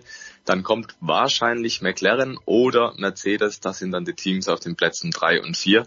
Ja, und damit stehen im Prinzip die Top 8 und sehr viel mehr wird für Mercedes einfach nicht zu holen sein. Da muss man einfach realistisch sein. Das Auto hat so schwere Probleme mit diesem Hüpfen, mit diesem Porpoising, wie es heißt, oder es wird auch Bouncing genannt. Ähm, da ist, da ist momentan einfach nicht mehr Speed drin. Da braucht schon wirklich ein ganz großes Update, um das abzustellen. Und ob dann auf einer neuen Rennstrecke, die noch dazu ein bisschen spezieller ist, das ist ja ein temporärer Startkurs auf einem Parkplatz, ob man da wirklich dann so viel draus ziehen kann, ähm, dass man dann für die weitere Saison lernt, das würde ich mal sagen, lassen wir mal dahingestellt. Ferrari bringt da zum Beispiel ein großes Update, ob das so clever ist. Also man kann halt von Miami nicht sehr viel ableiten, weil man bisher keine Daten hat. Das ist im Prinzip der Punkt. Das ist für alle eine Fahrt ins Ungewisse. Und wenn man keine Erfahrungsdaten hat, dann ist es natürlich auch schwierig, irgendwelche neuen Teile mit irgendwas Altem zu vergleichen. Also ja, ich meine, Red Bull hat es besser gemacht. Die haben ein Update schon in Imola gebracht und da hatten sie Erfahrungswerte aus dem Vorjahr zumindest. Und da konnte man zumindest feststellen und vergleichen, bringt's was oder bringt's nichts. Das wird in Miami deutlich schwieriger. Genau. Da war es jetzt, äh, wir haben immer darüber gesprochen, dass diese jungen Fahrer wie Lando Norris, äh, wer auch immer, Charles Leclerc wahrscheinlich auch, die kommen ja in die Formel 1 und äh, sind schon im Simulator, Simulator drinnen gewesen, kennen die Strecken schon. Für eine Strecke wie Miami, so wie sie Stefan Ehlen jetzt beschrieben hat, ähm, über einen Parkplatz temporär, kann man sich da überhaupt virtuell vorbereiten? Weiß, weiß man da genug? Gibt es da ein Programm? Gibt es diese Strecke überhaupt virtuell? Ja, natürlich gibt's die, das ist gar keine Frage. Man kann sich da sehr gut vorbereiten, weil inzwischen ja die Computerprogramme, die Simulationsprogramme tatsächlich auf einem extrem hohen Niveau sind. Klar ist aber auch, und das haben wir zum Beispiel ja gerade mit dem äh, von, von Stefan zitierten äh, Porpoising ähm, gesehen, wenn du tatsächlich im Computer immer nur und im, im Windkanal Dinge testest und du kommst dann in die reale Welt, hm. wie zum Beispiel nach Barcelona bei den Wintertests, dann entstehen plötzlich Effekte und, und äh, Fahrverhalten, das du vorher nicht erwartet hast. Dass diese Überraschungen können passieren. Es ist zwar Hightech, aber es ist im Grunde noch äh, ganz schön, dass äh, tatsächlich ob der fantastischen Vorbereitung und der 700, 800 Mann, die sich um die Vorbereitung und Entwicklung von zwei Autos kümmern, dass da überhaupt noch Überraschungen passieren. Aber klar ist tatsächlich, Mercedes ist aktuell im schwersten Tief seit Jahren. Sie sind auch allerdings Weltmeister natürlich, ähm, das erfolgreichste Team der Vergangenheit in der Entwicklung. Aber ganz offensichtlich haben sie noch nicht komplett verstanden, warum bei Ihnen, bei Mercedes, bei den Silberpfeilen, das so viel schlimmer ist als bei anderen. Bei Ferrari, die haben zum Beispiel auch dieses Hüpfen, aber sobald tatsächlich die Ferrari einlenken in der Kurve, geht das von selber weg. Das ist ganz erstaunlich. Und interessant ist aktuell neben dem Wettbewerb auf der Strecke tatsächlich die unterschiedliche Herangehensweisen. Alle Teams und alle Teams haben mit diesem Hüpfen tatsächlich zu tun, wie die tatsächlich rangehen. Und bei Mercedes ist man äh, natürlich unter enormem Druck, weiß aber auch, es wird nicht sofort eine einzige Lösung geben. Es ist ein komplexes Problem von vielen Schwierigkeiten. Und ähm, so ohne weiteres wird das jetzt, wenn man nur ein oder zwei neue Teile bringt, nicht äh, verhindern. Sie werden neuen Unterboden bringen, wie wir hören. Äh, das könnte ein erster Schritt auf dem Weg zurück sein beim Miami Update. Aber Stefan hat es gerade völlig richtig schon gesagt, Red Bull hat es cleverer gemacht. Red Bull hat es deutlich cleverer gemacht in Imola und wir hatten es vorher im Übrigen bei dir genau auch so schon eingeschätzt. Wir haben gesagt, es ist zwar ein Risiko, weil in Imola ein Sprintrennen noch war und du nur eine Stunde äh, Trainingszeit vorher mhm. hattest. Aber Red Bull ist dieses Risiko eingegangen und es hat funktioniert. Der Doppelsieg hat es deutlich bewiesen. Ähm, und momentan, glaube ich, wird es an der Spitze äh, enorm spannend. Äh, kann Ferrari ein bisschen wieder an Red Bull ranrücken? Aktuell ist die technische Messlatte eindeutig äh, Red Bull. Die haben äh, nicht nur souverän in, in äh, Imola gewonnen, die hatten da auch tatsächlich noch Luft. Und dann ist die Frage, was macht Mercedes? Kommen die endlich so ein bisschen aus der Ecke raus? Aber gerade die, die ganzen Ingenieure, wenn du das auch auf den, in den Pressemitteilungen so liest und bei Mercedes mal mit den Leuten hinter den Kulissen telefonierst, dann ist schon klar, dass die wissen, es wird richtig, richtig zäh. Und die Frage wird auch sein, Stefan, das ist so ein bisschen Punkt, den wir, glaube ich, beide festgestellt haben in Imola. Die Körpersprache vom, vom Hamilton war auch nicht so, dass man gesagt hat, also ich krempel jetzt die Ärmel hoch und, und will da richtig äh, mit dran arbeiten. Der war schon ziemlich deprimiert am Rennsonntag selbst. Äh, vielleicht auch, weil ihm der George Russell mehr Ärger macht, als ihm lieb ist. Ja, Stefan, die Frage gebe ich gleich weiter an dich. A, Körpersprache und B, dann zu meinem Verständnis nur. Ich denke mir das ja so, okay, also Mercedes sieht jetzt, dass das was getan werden muss, aber Ferrari hält ja die Füße nicht still. Äh, ist, wer jetzt vorne ist im Moment gerade näher am perfekten Auto dran, so dass die Updates gar nicht mehr so viel bringen, weil wenn du zu Beginn des Jahres einen Vorsprung hast, eigentlich und, und dann alle parallel updaten, dann dürfte dieser Vorsprung ja nicht gewinnen, geringer werden eigentlich. Also zunächst einmal zur Körpersprache vom Hamilton, da stimme ich absolut zu. Man merkt bei ihm immer brutal an, wenn es nicht läuft, dann wird mhm. er immer sehr leise und sehr einsilbig auch in den Interviews hinterher. Und man hat schon den Eindruck auch oft, wenn es aus irgendwelchen Gründen bei ihm nicht so läuft, wenn das Auto nicht so geht, ähm, dann kann man ihn, glaube ich, von außen zumindest attestieren, dass es vielleicht nicht so die, die letzte Motivation ist, die da aus ihm ausstrahlt. Also wenn er ein Auto hat, das läuft, das passt zu ihm, da, da kann er den Speed auch gehen, dann wissen wir alle, wächst der Hamilton über sich hinaus. Wie gesagt, ich kann immer nur Brasilien 2021 zitieren, das war so ein mhm. Wochenende. Rücken gegen die Wand, nach dem Qualifying disqualifiziert, er steht ganz hinten im Sprint und so weiter, muss aufholen, dann ist er der absolut Beste, gar keine Diskussion. Aber wenn er dann so hinten in Imola drin hängt irgendwo, dann glaube ich, weiß ich nicht, da hätte man vielleicht tatsächlich ein bisschen mehr draus machen können. Da habe ich wirklich den Eindruck, da war er einfach nicht so in der Topform, wie man ihn vielleicht kennt. Und auch da kein Vorwurf, weil er ist anderes gewohnt. Und das ist natürlich sicherlich frustrierend dann. Ähm, war er da, Entschuldige Stefan, Stefan, war er da vielleicht ja. ein bisschen pragmatisch auch für sich selbst, dass er gesagt hat, okay, warum soll ich ein Risiko eingehen? Ob ich jetzt genau. 12. oder 14. werde, ist eigentlich fast wurscht. Genau, ich kann mir gut vorstellen, dass das ein bisschen die Denke ist und in dem Moment ist ihm auch völlig wurscht, ob der George Russell vor ihm fährt oder nicht weil im Prinzip kriegt er ja die Rückendeckung von Toto Wolf, der ihm ja ein unfahrbares Auto attestiert. Ähm, das andere unfahrbare Auto ist Vierter geworden, okay. Ähm, das muss man dann schon ein bisschen mit Vorsicht genießen. Und der zweite Teil der Frage dann in der Richtung, ähm, wenn man die Saison mit einem guten Auto beginnt, ist das immer ein Vorteil. Ein Beispiel aus der Vergangenheit ist Braun 2009. Ja, ja, ja. Die hatten damals den Doppeldiffusor, der lief richtig gut. Die haben über die Saison hinweg fast nichts entwickelt die haben in der ersten Saisonhälfte die Siege eingefahren und das Polster, das sie gebraucht haben und es hat knapp gereicht gegen Red Bull bis zum Jahresende. Und jetzt, wenn wir ja wissen, seit den Testfahrten, seit Tag eins fährt der Ferrari wie auf Schienen. Das ist einfach ein super gutes Auto. Bis der Mercedes auf dieses Niveau kommt, das wird sehr, sehr lange dauern. Und du sagst es ja, der Ferrari entwickelt ja auch weiter. Also die Wahrscheinlichkeit, dass Ferrari von Mercedes eingeholt wird, die stufe ich doch als sehr gering ein, weil der Mercedes einfach sehr, sehr große konzeptionelle Probleme hat, die erstmal gelöst werden müssen. Das sehe ich nicht, dass das so schnell passiert. Im Gegenteil, glaube ich vielmehr, dass Ferrari noch einiges in der Hinterhand hat, weil die haben bisher im Prinzip nur Kosmetik gemacht an ihrem Auto und noch gar keine großen Updates gebracht. Also da sollte schon noch einiges an Potenzial drin sein. Im Gegenteil gehe ich eher davon aus, dass sich der Abstand zwischen Ferrari und Mercedes sogar noch vergrößert. Jetzt, Wobei ganz lustig ja. ist, wenn ich das nur anschließen darf, äh, äh, lieber Jens, äh, dass Ferrari tatsächlich ein paar Sachen, sogar ein paar Upgrades äh, in der Hinterhand hat, aber momentan zögert, die anzubauen, weil nämlich auch der WM-Spitzenreiter leidet ja unter diesem Bouncing, äh, auch wenn es den, die, die Fahrer kaum Rundenzeit kostet, aber ähm, wenn man tatsächlich ein neues Teil dran bringt, weißt du nicht, ob das Bouncing sich vielleicht wieder verschlimmert. Also momentan ist das Auto hervorragend ausbalanciert. Stefan hat es ja gerade äh, völlig richtig beschrieben. Und äh, wenn man jetzt ein neues Teil ans Auto dran macht, ohne zu wissen, wie sich aufs Bouncing auswirkt, kann das ja wieder kontraproduktiv sein. Also es ist wirklich interessant, dass quasi momentan diese ganzen super Hirne und diese ganzen super Teams mit enormer Hightech-Erfahrung tatsächlich alle so ein bisschen im Nebel stehen und ein bisschen rumstochern und sagen, was machen wir denn jetzt eigentlich? Ist schon lustig zu sehen. Der Voice, lass mich bei dir bleiben ganz kurz, weil ich hatte den Eindruck, in Australien war Alpine und vor allen Dingen Fernando Alonso eigentlich sehr, sehr knapp dran, dort wirklich, vielleicht jetzt nicht zu gewinnen, aber schon die, die Geschichte unter den Top 5 interessant zu machen. Jetzt habe ich äh, bei Stefan Ehlen und auch bei dir kein Wort über Alpine gehört, von wegen Mittelklasse-Team. Wo siehst du Alpine im Moment und vor allen Dingen Fernando Alonso? Ähm, Fernando Alonso, glaube ich, bei dem ist auch so ein bisschen, wenn das Auto gut läuft, kann der tatsächlich auch nach wie vor magische Momente zaubern. Er ist ein zweifacher Weltmeister und hat, glaube ich, in seinen, äh, seiner Zeit, seiner Auszeit aus der Formel 1 so viel andere Erfahrungen gemacht im Offroad-Bereich, in Le Mans, ähm, bei, im Indianapolis, dass er tatsächlich auch noch ein besserer Rennfahrer geworden ist. Aber auch da ist natürlich so, dass der, äh, sag mal, die, die erfolgreichste Zeit seiner Karriere hat er bereits hinter sich. Das weiß er auch in seinem zarten Alter.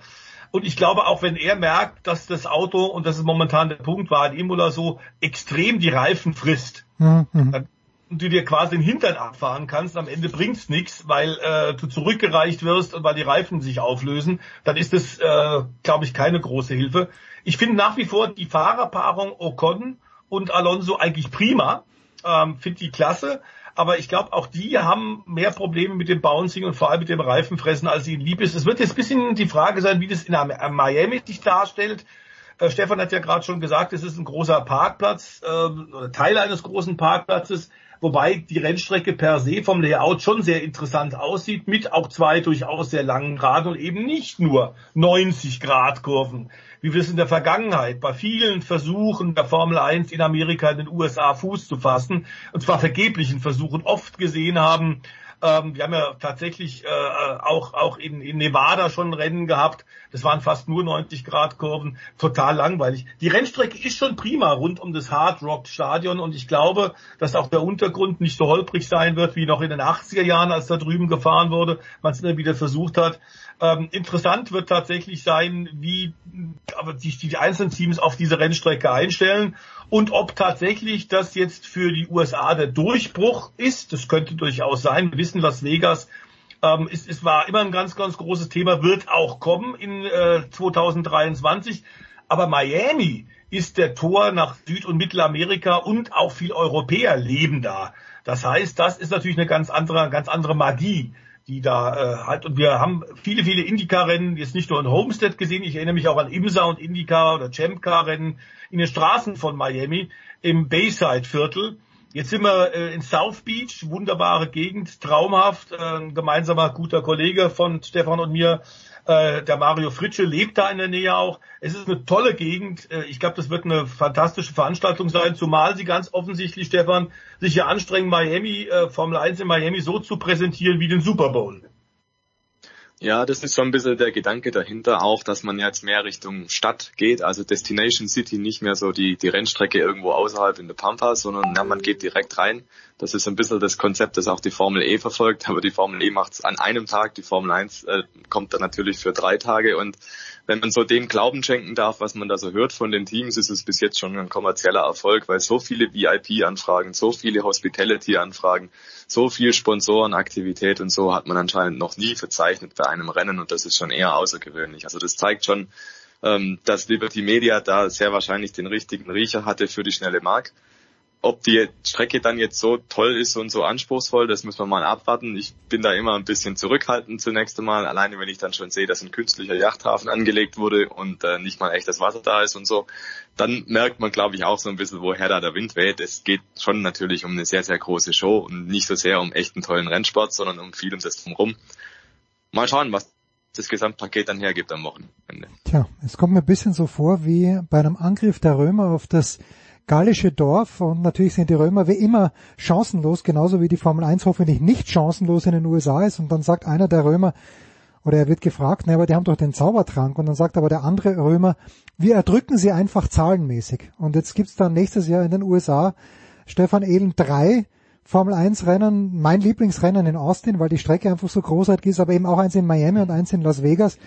Äh, also diese Strategie der Quantität, bin mir nicht ganz sicher, ob die fruchten wird. Wenn nicht, und das ist, das ist für mich der Knackpunkt. Es braucht einen Local Hero, oder?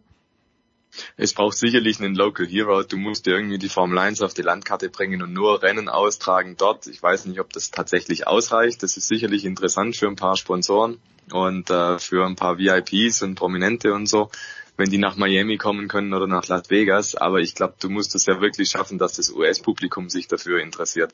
Das schaffst du sicherlich zum Teil, wenn du ein paar Rennen mehr in der Zeitzone austrägst. Amerika ist ja groß, da gibt's ja mehrere Zeitzonen, aber im Prinzip ähm, haben die immer das Problem, dass die Rennen in der Formel 1 für sie zur falschen Zeit stattfinden. Wenn du ihnen jetzt aber die Möglichkeit gibst, mit Kanada, mit Mexiko, mit Brasilien, dass es einigermaßen zu einer zu einer normalen TV-Zeit in Amerika mhm. stattfindet, dann glaube ich schon, dass man da dann die Chance hat, ein paar mehr Fans zu generieren. Und das ist ja auch das, wo Liberty Media dann hin will, tatsächlich auch mit der Generation Netflix so ein bisschen, ähm, ja, das ist, das ist das neue Publikum, das die Formel 1 will und vielleicht ist das auch ein Mittel zum Zweck, diese Mehrrennen in Nordamerika, dass dann da dieses Publikum auch ein bisschen mehr aktiviert wird. Ich glaube schon, das kann funktionieren. Die Hardcore-Fans, wie man sie in Europa hat, wird man wahrscheinlich so nicht anziehen, aber das ist auch nicht das erklärte Ziel der Formel 1 für Nordamerika. Gut. Ja, und zu Local Hero muss man vielleicht noch sagen, es gibt da durchaus den einen oder anderen jungen Amerikaner, bei dem man den Eindruck hat, der könnte durchaus, wenn er wenn man ihm ein bisschen Zeit gibt, in der Formel 1 Fuß fassen. Es gibt da durchaus Talente. Also Colton Hurter zum Beispiel ist ein 21-jähriger US-Amerikaner, der bei den IndyCars schon ordentlich auftrumpft. Äh, sein Papa Brian Hurter, den ich noch sehr gut kannte zu seiner aktiven Zeit und auch noch zu seiner Zeit als Teamchef, ähm, den habe ich mitbekommen, mitbekommen kenne ich persönlich sehr, sehr gut. Der hat den Jungen wirklich äh, nach oben geführt, hat ihn auch lange in den Formelklassen in Europa fahren lassen. Also das wäre Colton Hurter, wäre ein Name. Oder auch Patricia Award, ähm, der bei Zach Brown, bei McLaren, beim Indica McLaren Team schon gute Ergebnisse, Siege erreicht hat und auch das Versprechen schon hat, bald mal ein McLaren Formel 1 Auto auszuprobieren. Tja, aber niemand wird jemals an den besten Formel 1 Namen aller Zeiten herankommen, wenn es um die USA geht, das war natürlich Scott Speed. Nicht, dass er irgendwann jemals was gerissen hätte, aber der Name war Programm und überragend. Wir freuen uns auf das Rennen am Wochenende, werden kommende Woche drüber sprechen. Danke The Voice, danke Stefan Ehlen, kurze Pause, Big Show 558.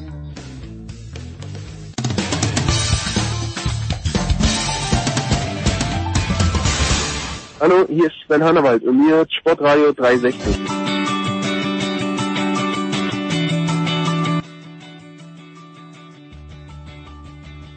Herrschaften, Big Show 557 und ganz besonderer Gast zu dieser Zeit des Jahres. Er ist zweifacher Slalom-Weltcup-Sieger, kommentiert für den ORF ganz fantastisch, ein großer Erklärer. Bei ihm lerne ich jedes Mal etwas, wenn ich Skirennen anschaue. Das ist Thomas Sickerer. Servus, Thomas.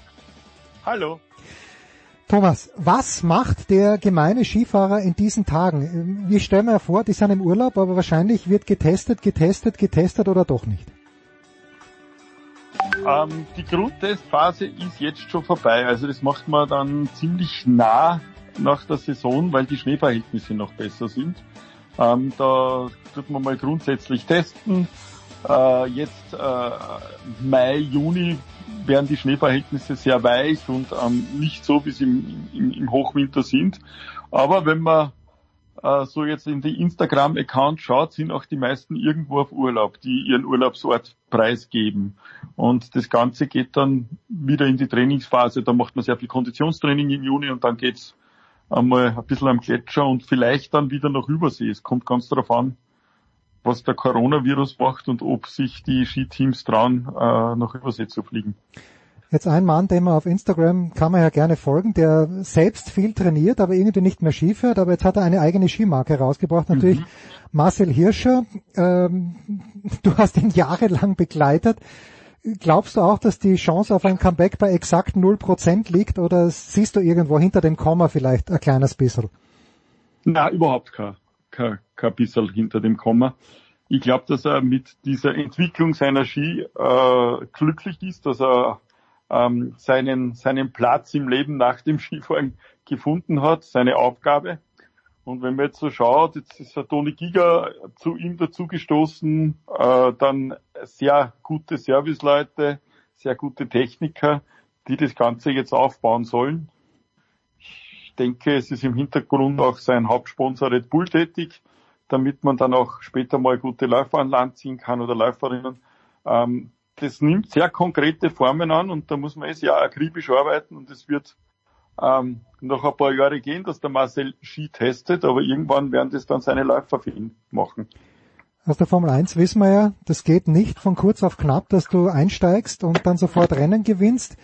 Ähm, jetzt, also den Haugan hat er glaube ich schon verpflichtet, das ist ein sehr solider Fahrer. Äh, ist, ist da eine Option oder glaubst du, gibt es eine Möglichkeit, dass wenn er den richtigen Fahrer hat, dass im nächsten Jahr schon, sagen wir mal, Stockerplätze vielleicht möglich sind? Äh, ich denke jetzt mit den Verpflichtungen, die er jetzt hat, wird Stockerlfahren schwierig werden. Äh, vielleicht ist es auch noch nicht ganz das Ziel, sondern einmal Erfahrung sammeln. Und im Jahr darauf, wenn er zum Beispiel in Österreich einen Skipool auch ähm, Weltcupläufer ausrüsten kann, ähm, dass er dann in diese Richtung spaziert. Wichtig wird sein eben, dass er dann irgendwann einmal die guten Läufer bekommt, ja, und da muss man einmal beweisen, okay, der Ski funktioniert, ja, es ist sehr, sehr schwer, äh, wie gesagt, einen Alexis Pointerot oder, oder, oder, oder auch einen, einen, einen Odermatt zu überzeugen, die erfolgreich sind. Ähm, mhm. Du fahr jetzt meinen Ski, äh, der ist genauso gut wie äh, große Skifirmen wie Heder Domik, wie Salomon, äh, wie Stöckli, die schon lange in dem Geschehen sind, dass man die überzeugt, äh, äh, du kannst mein Ski fahren und gewinnst trotzdem. Also das ist, das, das bedarf Überzeugungsarbeit, ja. Und ich glaube, das wird dann die große Aufgabe sein, wenn er mit dem Ski so weit ist, dass er glaubt, ähm, competitive zu sein. Was hast du aus der letzten Saison mitgenommen? Ist Odermatt jetzt schon wirklich eine komplett neue Generation oder ist das noch die Generation, mit der Christoffersen, der ja erstaunlich viele Rennen gewonnen hat eigentlich, mit der Christoffersen noch mitfahren kann? Ja, es ist natürlich eine Situation, die, die matchen sich ja nur im Riesendorlauf gegeneinander, ja. Mhm. Ähm, Odermatt fährt Riesendorlauf, Super-G und Abfahrt, lässt den Slalom links liegen und Christoffersen muss eben im Slalom und im Riesendorlauf punkten. Äh, Super-G hat er sie probiert einmal, war er nur nicht so stark. Und in seiner Krise hat er sich natürlich wieder auf seine Kerndisziplinen fokussiert. Äh, Christoffersen hat, glaube ich, im, äh, kann man sagen, im März mehr Punkte gemacht als im ganzen Winter. Ja, ja. Er ist richtig in Form gekommen zum Schluss, hat seine Sachen, seine sieben Sachen wieder richtig im Griff gehabt, hat mit äh, anderem Shit-Tuning äh, mit anderen äh, Bindungsplatten, mit anderer Bindung wieder zur gewohnten Form zurückgewonnen. Und wenn man ihn so zusieht, ähm, kann der derjenige sein, der den äh, Marco Odermatt ähm, quasi im nächsten Jahr fordert. Ja. Auf lange Sicht ist der Odermatt natürlich, wenn er gesund bleibt und sich äh, und fit bleibt, ähm, schwer zu schlagen, weil der wird jetzt nur eine richtige Leistungsexplosion nach oben weiterhin haben der fährt einfach in, vom Riesendorlauf aufwärts in den schnellen Disziplinen richtig gut, richtig konstant, wird in der Abfahrt sicher noch um um um ein Eck besser werden, weil da braucht es auch Erfahrung, die er jetzt sammelt. Und es wird sehr schwer, ihn zu schlagen. Was halt das Problem ist in den schnellen Disziplinen, ein Sturz kann oft schon im glimpflichen Fall äh, drei Wochen Pause bedeuten. Und ähm, das könnte dann ein anderer Läufer ausnutzen. Aber ich hoffe, dass es nicht passiert bei Odermatt. Wir sehen dich ja nach wie vor als, äh, als Kamera Fahrer für den ORF und ich habe mich in diesem, ich habe mir zwei Sachen gefragt. Erstens, wie haben sich die Pisten verändert, seit du aktiv warst? Und zweitens, was fährst du eigentlich für einen Ski? Weil die Marke habe ich jetzt per se so nicht erkannt. okay. Ähm, die ganze Geschichte ist die, dass sich die Pisten ähm, vielleicht in, dem, in der Richtung verändert haben, dass sie konstanter sind als bei uns. Also bei uns war es äh, richtig eisig, aber wir hatten noch nicht diese Grundpräparation, dass nicht gebrochen ist. Also vielleicht war es bei uns etwas glatter, die Piste, aber nicht so ein guter Grundstock, dass die Piste nie bricht. Ja. Ähm, jetzt versucht man, also wenn die Wetterbedingungen passen, ähm, hat man das sehr gut im Griff. Äh, ich fahr, ich bin gefahren, also ich bin jetzt umgestiegen wieder auf Atomic, ich ah, bin okay. gefahren Augment. Ah, ja, ja, ja. Die letzten drei Jahre und Augment ist die Skifirma, die den Van Dier Ski von Hirscher momentan baut, ja. Ähm, die arbeiten zusammen. Dort lässt Hirscher seine Ski nach eigenen Vorgaben produzieren, ja. Und ähm, ja, ist eine spannende Skifirma. Ist eigentlich eine Manufaktur, die alles mit der Hand macht, die selber bauen, die das richtig gut machen. Und ähm, ja, und jetzt eben auch diesen Auftrag von Hirscher an Land gezogen haben. Ich habe bei den Tennisschlägerfirmen gelernt, Barbolat äh, zum Beispiel, dass kein Schläger, egal, also der auch durch die Produktion läuft, kein Schläger ist exakt zu 100 Prozent gleich wie der andere Schläger. Ich gehe mal davon aus, das wird bei Skiern auch so sein. Vor allen Dingen, wenn du sagst, das ist eine Handmanufaktur, dann können die ja gar nicht ganz gleich sein. Also ähm, in jedem Rennski ist Holz drinnen, Holz ist Holz wächst und wächst hm. nicht gleich und es gibt keinen Ski, der ident ist. Ja. Äh, wahrscheinlich, sage ich sogar, ist der linke und der rechte Ski unterschiedlich, hm. weil da auch, weil da auch nicht alles 100% exakt sein kann, ähm, weil die auch voneinander unabhängig gemacht werden, zwar nach der gleichen Vorgabe, da kommen die gleichen Materialien rein, aber ähm, ganz hundertprozentig exakt ist es nicht. Deshalb ist das Skitesten so wichtig, ja. Und das äh, gibt es natürlich in den Skifirmen schon ähm, Kriterien, wie man äh, Sachen vorentscheidet, wie zum Beispiel die Biegelinie, die Härte und so weiter und so fort. Aber im Endeffekt entscheidet man sich dann erst am Schnee, was der jeweilige Lieblingsski wird oder mit welchem Ski man bei welchen Verhältnissen fährt. Im Prinzip schade, weil mhm. wenn wir schon so weit wären, dass jeder Ski ident ist, wenn man das eingibt. Ähm, man braucht für 78 Kilo den Ski und für die Vorweise, dass das auch passt, wäre natürlich um einiges einfacher. Das ist natürlich wieder verständlich, wenn man so die Geschichten liest von Hirscher früher, der irgendwelche Leute aus Frankreich über Nacht schnell nach Salzburg geschickt hat, um einen neuen Ski zu holen, weil ihm der nicht gepasst hat. Das macht das ein kleines bisschen verständlich. Ich habe noch zwei Zwei Fragen, Thomas. Das erste, die erste betrifft äh, meine Lieblingsskifahrerin, die selbstverständlich Michaela Schifrin ist. Max Girardelli hat gesagt, äh, sie ist das größte Talent, das er jemals auf Skiern gesehen hat. Äh, ich habe schon den Eindruck gehabt, dass sie gerade im Slalom im vergangenen Jahr schon ein bisschen gestruggelt hat. Dann gerade bei Olympia, gut, sie hat Schladming gewonnen. Äh, was siehst du denn bei ihr? Was hat sich verändert? Und, und, teilst du die Meinung von Marc? Also für mich ist sie die größte Technikerin, die ich je gesehen habe. Ich glaube, ähm, mit dem Talent oder mit der Akribie muss man ein bisschen äh, differenzierter umgehen. Ich habe von der Michaela äh, Videos gesehen als äh, Schülerrennläuferin mit der Mama, äh, wie die trainiert haben, was für Drills die gemacht haben, also Drills im Positiven, mhm. die also, also, also so Schule fahren mit Einskifahren, die haben wirklich sehr stark an ihrer Technik schon im frühesten, in der frühesten Jugend gearbeitet, ja. Und ähm, es gibt nicht viele Kinder, denen das Spaß macht. Und dann habe ich auch gelesen, ähm, Mikas äh, Bruder, der ist den Lauf gefahren und vom Lauf bis zum Lift ist er irgendwie runtergefahren. Michaela Schifrin ist vom Lauf bis zum Lift hat sie eine Übung gemacht und vom Lift bis zum Lauf wieder eine Übung. Also die hat mhm. keinen Zentimeter des Berges ausgelassen, um sich weiter zu entwickeln. Und das ist natürlich schon besonders. Deshalb ist sie, glaube ich, auch in so jungen Jahren so überlegen gewesen, ja, und mit Talent gepaart. Ähm, Slalom letzte Saison, also ich sehe bei ihr einfach diesen absoluten äh, die Überlegenheit, die ist verloren gegangen mit dem Tod ihres Vaters. Und ich habe das Gefühl, dass er sie da leider Gottes noch nicht erholt hat. Hilde tut ihr sehr gut als Freund jetzt. Ich, da hat man das Gefühl, es kommt wieder eine Leichtigkeit in ihr Leben und es geht aufwärts. Aber vielleicht hat sie auch bemerkt eben, es gibt auch sehr, sehr wichtige Dinge im Leben, die vielleicht nicht nur mit Training zusammenhängen und vielleicht, ich weiß es nicht, aber vielleicht, vielleicht kommt sie wieder. Also wenn sie ihr Potenzial auch abruft, glaube ich, ist sie nach wie vor unschlagbar im Slalom, aber das ist in der letzten Zeit ähm, eben des Öfteren nicht passiert.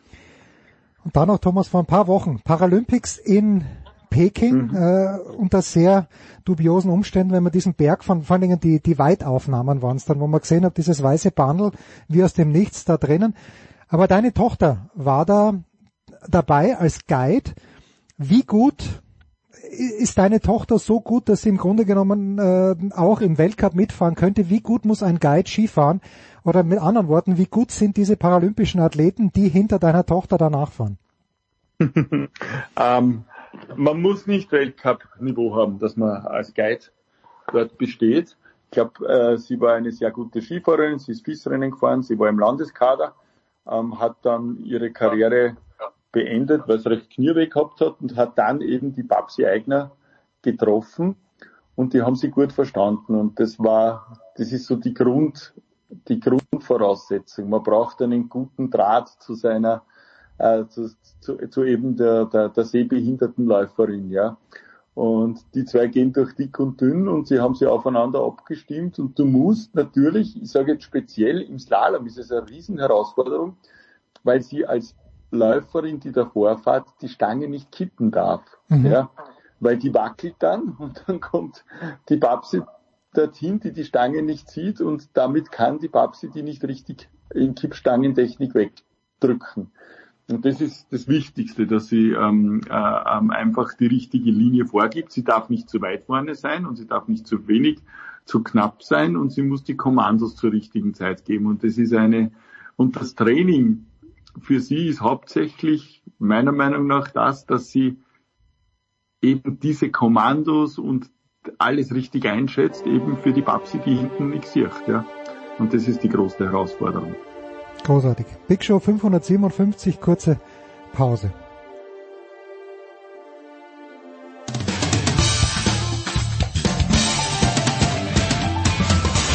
Ja, hallo, da ist Andi Herzog und ihr hört Sportradio 360.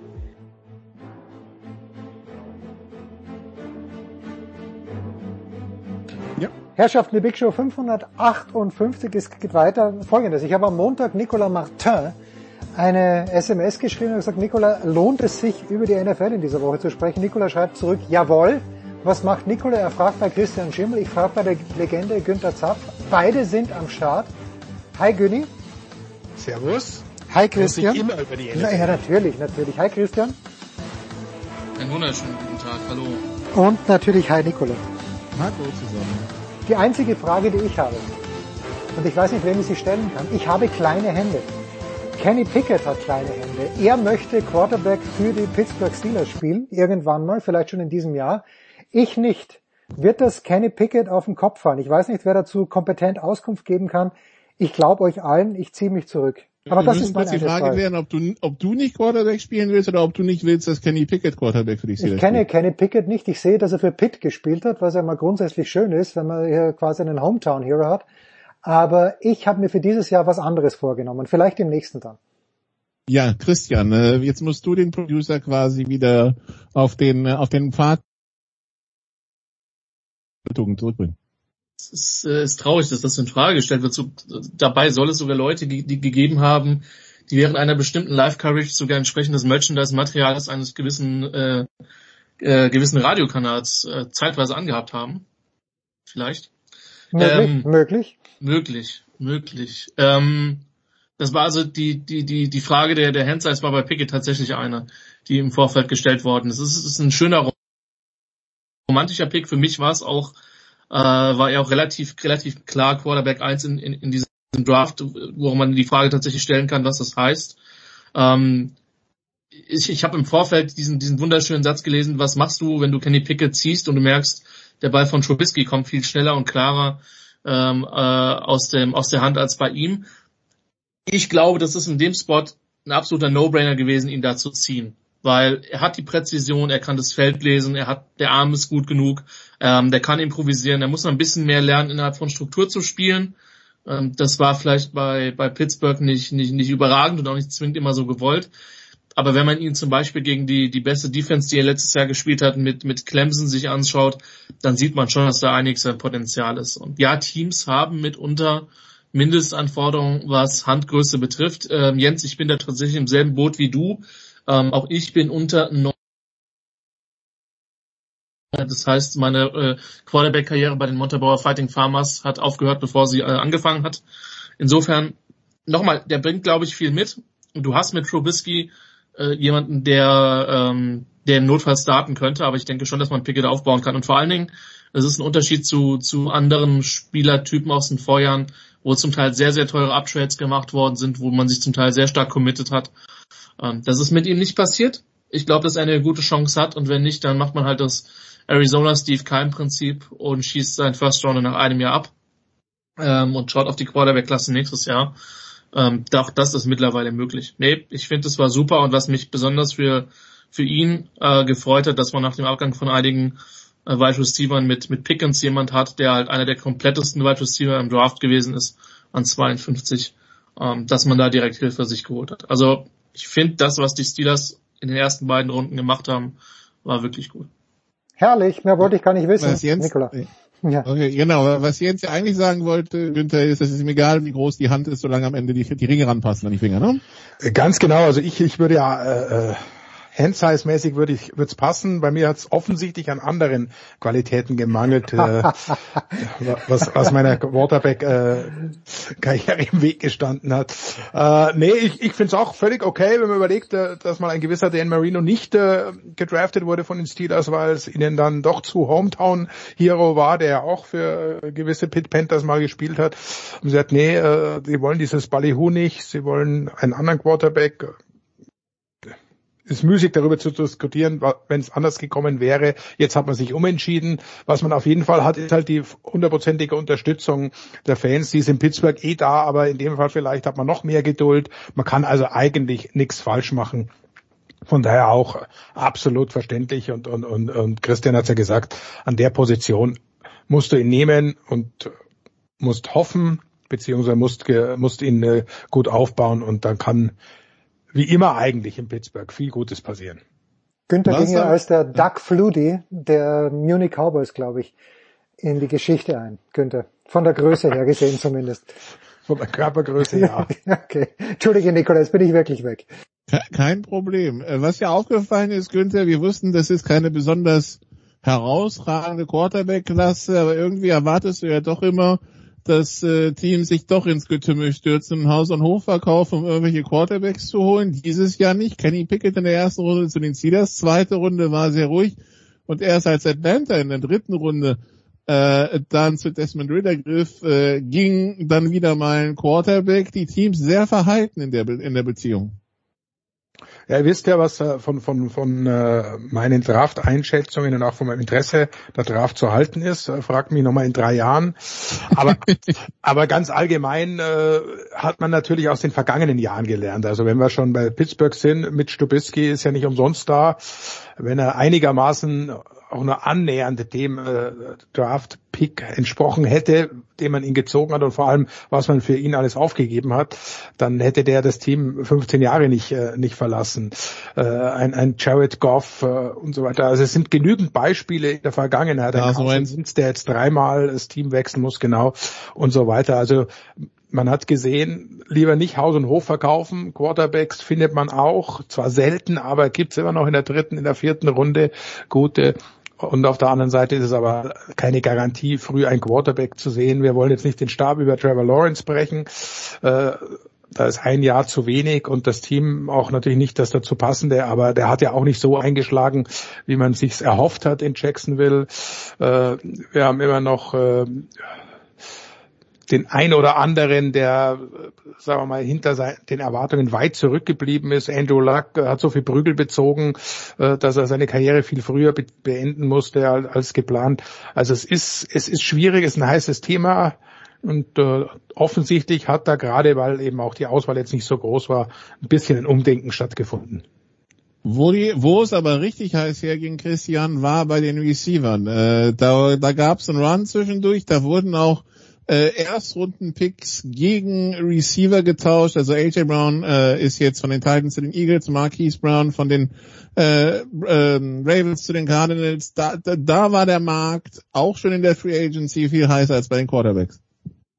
Ja, es ist, es, man weiß nicht, wo man anfangen soll tatsächlich, ähm, ohne jetzt hier zwei Stunden zu füllen. Das war tatsächlich das, was so ab, also die, die Falcons haben ja in acht mit, mit, mit Drake London quasi so ein bisschen angefangen ähm, und dann ging es halt ab 10, 11 ging es halt richtig, richtig, richtig los.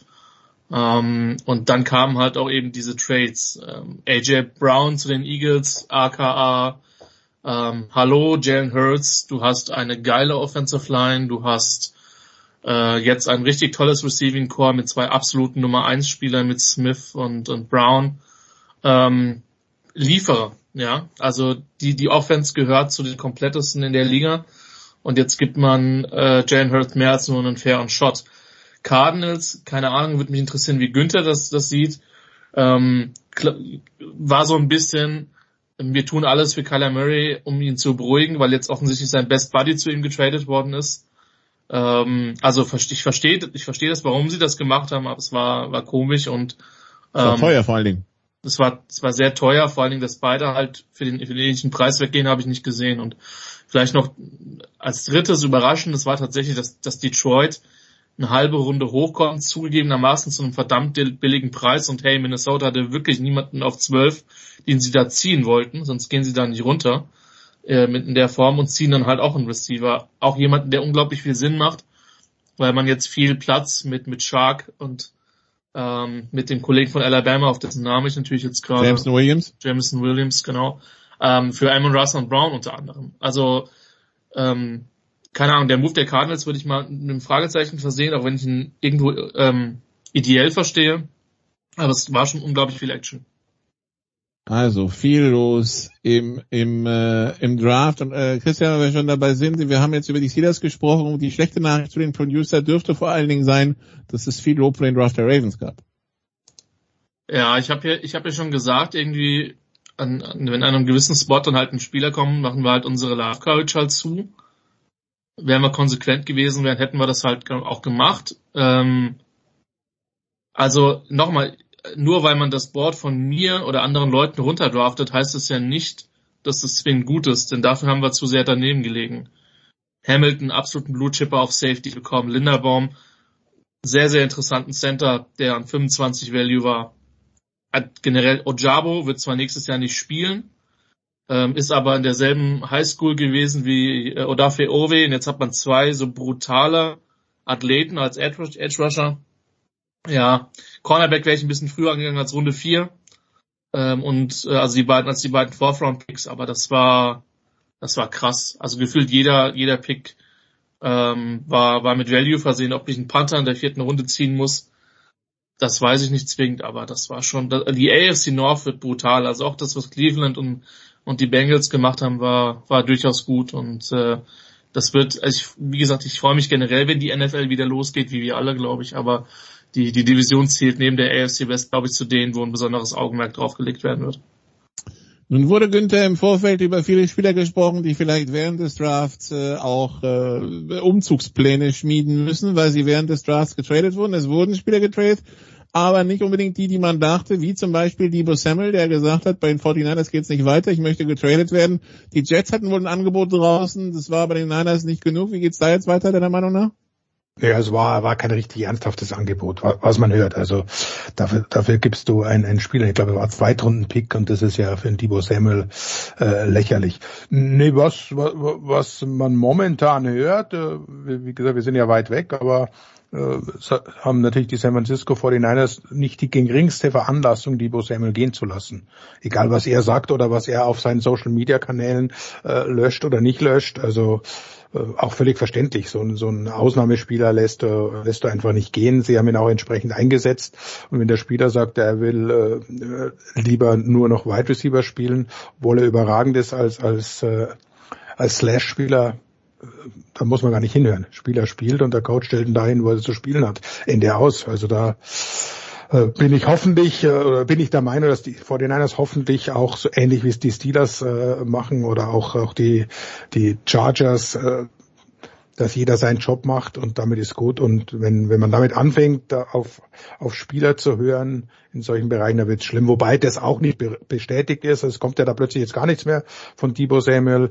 Also da muss man abwarten. Gleiches gilt natürlich äh, für, für Jimmy Garoppolo. Da hieß es ja auch, ja, der, der hat Potenzial. Baker Mayfield ist immer noch in Cleveland.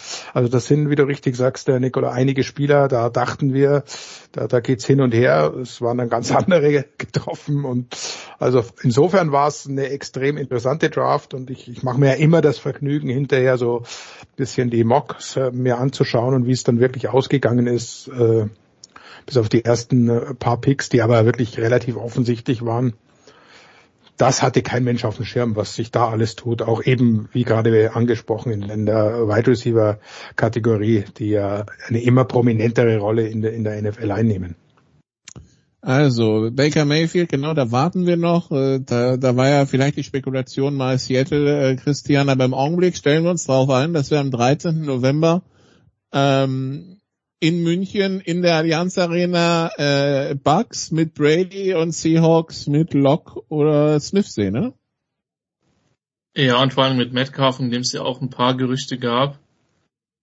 Ähm, mit Sicherheit vom Namen her eine besondere Einsetzung. Ich vermute schon, dass da auch die NFL so ein bisschen darauf reagiert hat, dass die Seahawks in Deutschland auch eine sehr breite Fanbase haben. Ähm, ja. Übrigens, Heads auf an alle, die sich sicher waren, dass es die Chiefs werden. Keine Ahnung, war, also. Ich, war eigentlich klar, dass äh, die Chiefs natürlich warten, bis sie ein Heimspiel haben. Also nächstes Jahr ich bin da tatsächlich eher beim, beim Spekulieren raus. Ich mache das grundsätzlich nur bei Auslosungen zu etwaigen großen Fußballturnieren, wo man äh, schön spekulieren kann, aber ähm, nee, ich denke, es ist vom Namen her eine super Ansetzung. Es ist natürlich der, der, der Wasser, der im Wein ist, ist halt, dass das Russell Wilson nicht mehr in Seattle ist und die jetzt erstmal klären müssen, wer dieses Quarterback-Duel zwischen Geno Smith und Drew Locke dann, dann gewinnt, da die auf Quarterback jetzt im Draft halt auch untätig waren. Und äh, deswegen äh, mit Sicherheit vom Namen her eine super Ansetzung. Ich weiß halt auch nicht, was Seattle ist, ob Seattle jetzt im Rebuild ist oder ob sie sich selber ähm, noch als noch als Contender sehen. Es gibt Mannschaften wie die Chargers, die schon bewiesen haben, dass man schon gegen Drew Lock und selbst gegen Drew Lock mit einem 14 Punkten Führung komfortabel im dritten Viertel verlieren kann. Von daher vielleicht reicht das auch in der NFC West, aber ist mit Sicherheit eine nette Ansetzung für die für die Menschen, die es dann in München äh, in München sehen werden. Es sind ja, so wie ich das mitbekommen habe, ähm, äh, also ich weiß jetzt gar nicht, ich glaube offiziell die Tickets sind ja noch nicht auf dem, auf dem Markt oder ähnliches, ähm, aber es gibt ja unglaubliches großes Interesse an dem Spiel. Im Juni soll angeblich, oder, oder nicht angeblich, sondern wurde heute äh, verkündet, werden die, die London- und, und München-Spiele, gibt es die Karten dafür. Aber äh, angeblich äh, 1,6 Millionen, die, also Bewerbungen für, für Karten. So. Günther, am Ende schicken sie die Jaguars noch nach Deutschland. Na, die bleiben in London, auch, auch, auch wenn Herr Kahn jetzt nicht das Wembley Stadion gekauft hat oder noch nicht, aber das ist, bleibt und wird das London-Team. Das ist auch gut so. Für, für die Seahawks-Fans, die Russell Wilson sehen wollen, zur Erinnerung, ihr müsst nach London am 30. Genau. Oktober zu ähm, Jaguars gegen Broncos und nicht nach München für die, die es vielleicht noch nicht mitbekommen haben. Aber ja, ähm, das, äh, das ist unser persönlicher Service für, für die Sportler 360, Sportler 360 Fans. Ansonsten am 2. Oktober sehen wir in London in, äh, in, im Tottenham Stadium äh, Saints gegen Vikings am 9. Packers gegen Giants am 30. dann im äh, Wembley Stadion, ähm, Jaguars gegen Broncos in der Allianz Arena am 13. November ähm, Bucks gegen Seahawks am 21. November in Mexico City. Monday Night Arizona Cardinals gegen die San Francisco 49ers. Jens, wo sehen wir dich? Ich überlege gerade 1,6 Millionen Kartenbestellungen, dann gibt es vielleicht nur 1,4 Millionen Akkreditierungsanträge. Da, da werde ich mich einreihen. Also Seahawks. Viel Glück. Ja, ja, Seahawks mit, mit Russell Wilson, da, das hätte ich meinem Sohn gerne gegönnt. Also in, in London bin ich bisher mal durchgekommen, in München bin ich jetzt auch gespannt. Ja, ja, gut, also werden wir mal schauen. Also Robin ist ein ganz großer Russell Wilson Fan, aber einmal Tom Brady noch live zu sehen, das wäre natürlich schon auch geil. Also ich bin mir noch nicht ganz sicher. Aber 2. Oktober könnte ich sogar in London sein, weil ich meine, das würde sich sogar mit dem Lever Cup überschneiden oder knapp nicht. Äh, ich, ich halte mir mal alle Optionen offen, Nicola. Das, äh, Lever Cup ist eine Woche davor. Ah, das ist bitter. Muss ich die ganze Woche in London bleiben. Soll nichts Schlimmeres passieren. Danke Nicola, danke Christian, danke Günni. Kurze Pause, Big Show 558.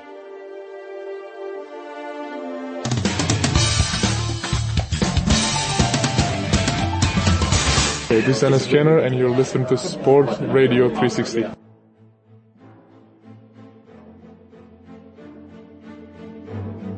Big Show 558. Weiter geht's mit der NBA. Wir nehmen wohlgemerkt schon am Mittwoch auf, aber es ist völlig wurscht. Es passiert ja jeden Tag was Neues und äh, in dieser Woche sprechen wir wieder mit jenem Mann, den ich gerne oft mal vergesse, wenn es um Thumbnails und sonst was geht. Und trotzdem ist er hier im Start. Ich weiß nicht warum, einfach weil er ein geiler Typ ist. Hi Dre. Mahlzeit. Zu viel der Ehre. Ja, ja, zu viel. Nein, nein. Ähm, apropos geiler Typ, du hast heute noch einmal bekräftigt, dass du dein ab Mitte November bis Mitte Dezember viele Dinge tun wirst, aber nicht die Spiele der Fußball-WM dir antun wirst. Kann ich, kann ich das, habe ich das korrekt wiedergegeben? Ja, ja, das war eigentlich eine Entscheidung, die ich schon eher länger zu mir getroffen hatte. Ich weiß ja auch nicht jetzt seit gestern äh, wie viel Blut äh, an den Stollen dieses Turniers halt, halt klebt.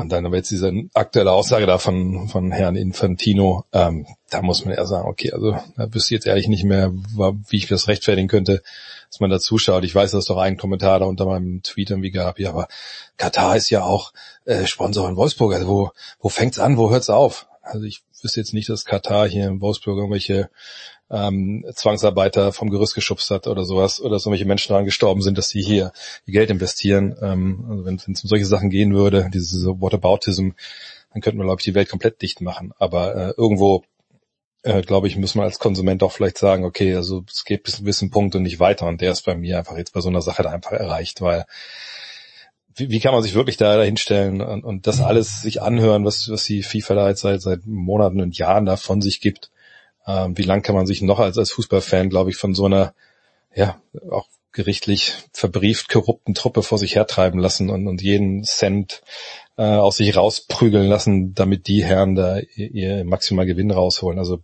weiß nicht, also für mich geht's einfach nicht mehr um Sport und dann habe ich auch keinen Bock, mir die Spiele da anzugucken. Und Basketball läuft ja auch schon zu der Zeit. Ähm, vielleicht kann man auch auf den Weihnachtsmarkt gehen da brauche ich jetzt nicht unbedingt Leute in der Wüste Fußball spielen zu sehen. Ich bin noch nicht so weit, Ray. Ich arbeite an mir, dass ich wirklich so weit komme, weil der Anchorman sagt ja auch, er schaut sich nicht an, ich. Ah, ich arbeite und kämpfe mit mir. Ich meine, du hast natürlich auch, ich meine, klar, das muss auch jeder selber entscheiden, ähm, wie, wie er das macht. Ist Österreich auch dabei? Sieht man Xaver Schlager? Ganz, ganz, ganz, ganz knapp haben wir das versäumt durch unsere sehr, sehr unglückliche Niederlage in Wales mit 1 zu 2. Wer Noch ein Grund kann. mehr zu sagen, dass man ja. das nicht schenkt. Ja, Xaver Schlager habe ich irgendwo durch die Gegend fliegen gesehen am vergangenen Wochenende. Ich glaube, es war in Stuttgart. Und, äh, aber darüber wollen wir nicht sprechen, äh, oder wir können gerne auch darüber sprechen. Ich habe die ersten beiden Folgen, Dre, von Winning Time mir angeschaut. Äh, ist diese Serie bei dir schon angekommen? Planst du sie zu sehen? Hast du möglicherweise schon ein bisschen was gesehen? Vorher kommen wir von einem Kom Komplott, ich was gesagt, nee, mhm. von einem Boykott zum nächsten. Nein, warum boykottierst du das? äh, ja, Winning Time, mal, ich will jetzt nicht ausschließen, dass ich mir irgendwann mal, mal rein, reinschaue, aber ähm, muss ein bisschen ausholen. Du weißt ja, dass wir, äh, der Kollege Len Werle, Ole Freaks und ich machen ja dieses andere Podcast-Projekt namens The Hall of Game, wo ja, wir ja. gesagt haben, ne, so anlässlich dieses Top 75 Teams, das die NBA gewählt hat, also ne, nach 75 Jahren die 50, 50 besten Spieler aller Zeiten zu wählen, die im Endeffekt 76 geworden sind, aber das ist eine andere Geschichte, äh, haben wir uns hingesetzt und gesagt, komm, wir machen einfach, über jeden dieser Spieler machen wir eine Podcast-Folge. Das kann eine Folge sein, die dann in sich zwei, drei Folgen hat. Äh, da werden wir sicherlich ein paar Kollegen haben, wo wir nicht mit einer auskommen. Ähm, und da hatten wir Jerry West als eine der, der ersten Folgen, also ne, legendärer Spieler der yep. äh, LA Lakers, der auch in dieser Serie vorkommt. Ähm, dazu gleich noch mehr. Ähm, ne, das Logo der NBA wurde sein also Ebenbild nachempfunden. Und das ist ein Mensch, der in dieser Serie einfach wirklich nicht so porträtiert wird, wie er war. Also wird porträtiert, so wie ich es gelesen habe, so als sehr aufbrausender Charakter, der auch mal die Championship Trophy durchs Fenster schmeißt äh, und solche Geschichten. Ähm, und jetzt könnte man sagen, ja gut, das ist Fernsehen und es ist ja irgendwie auch eine künstlerische Freiheit etc. Ja, sicherlich. Es ist keine Doku, es ist nicht Last Dance.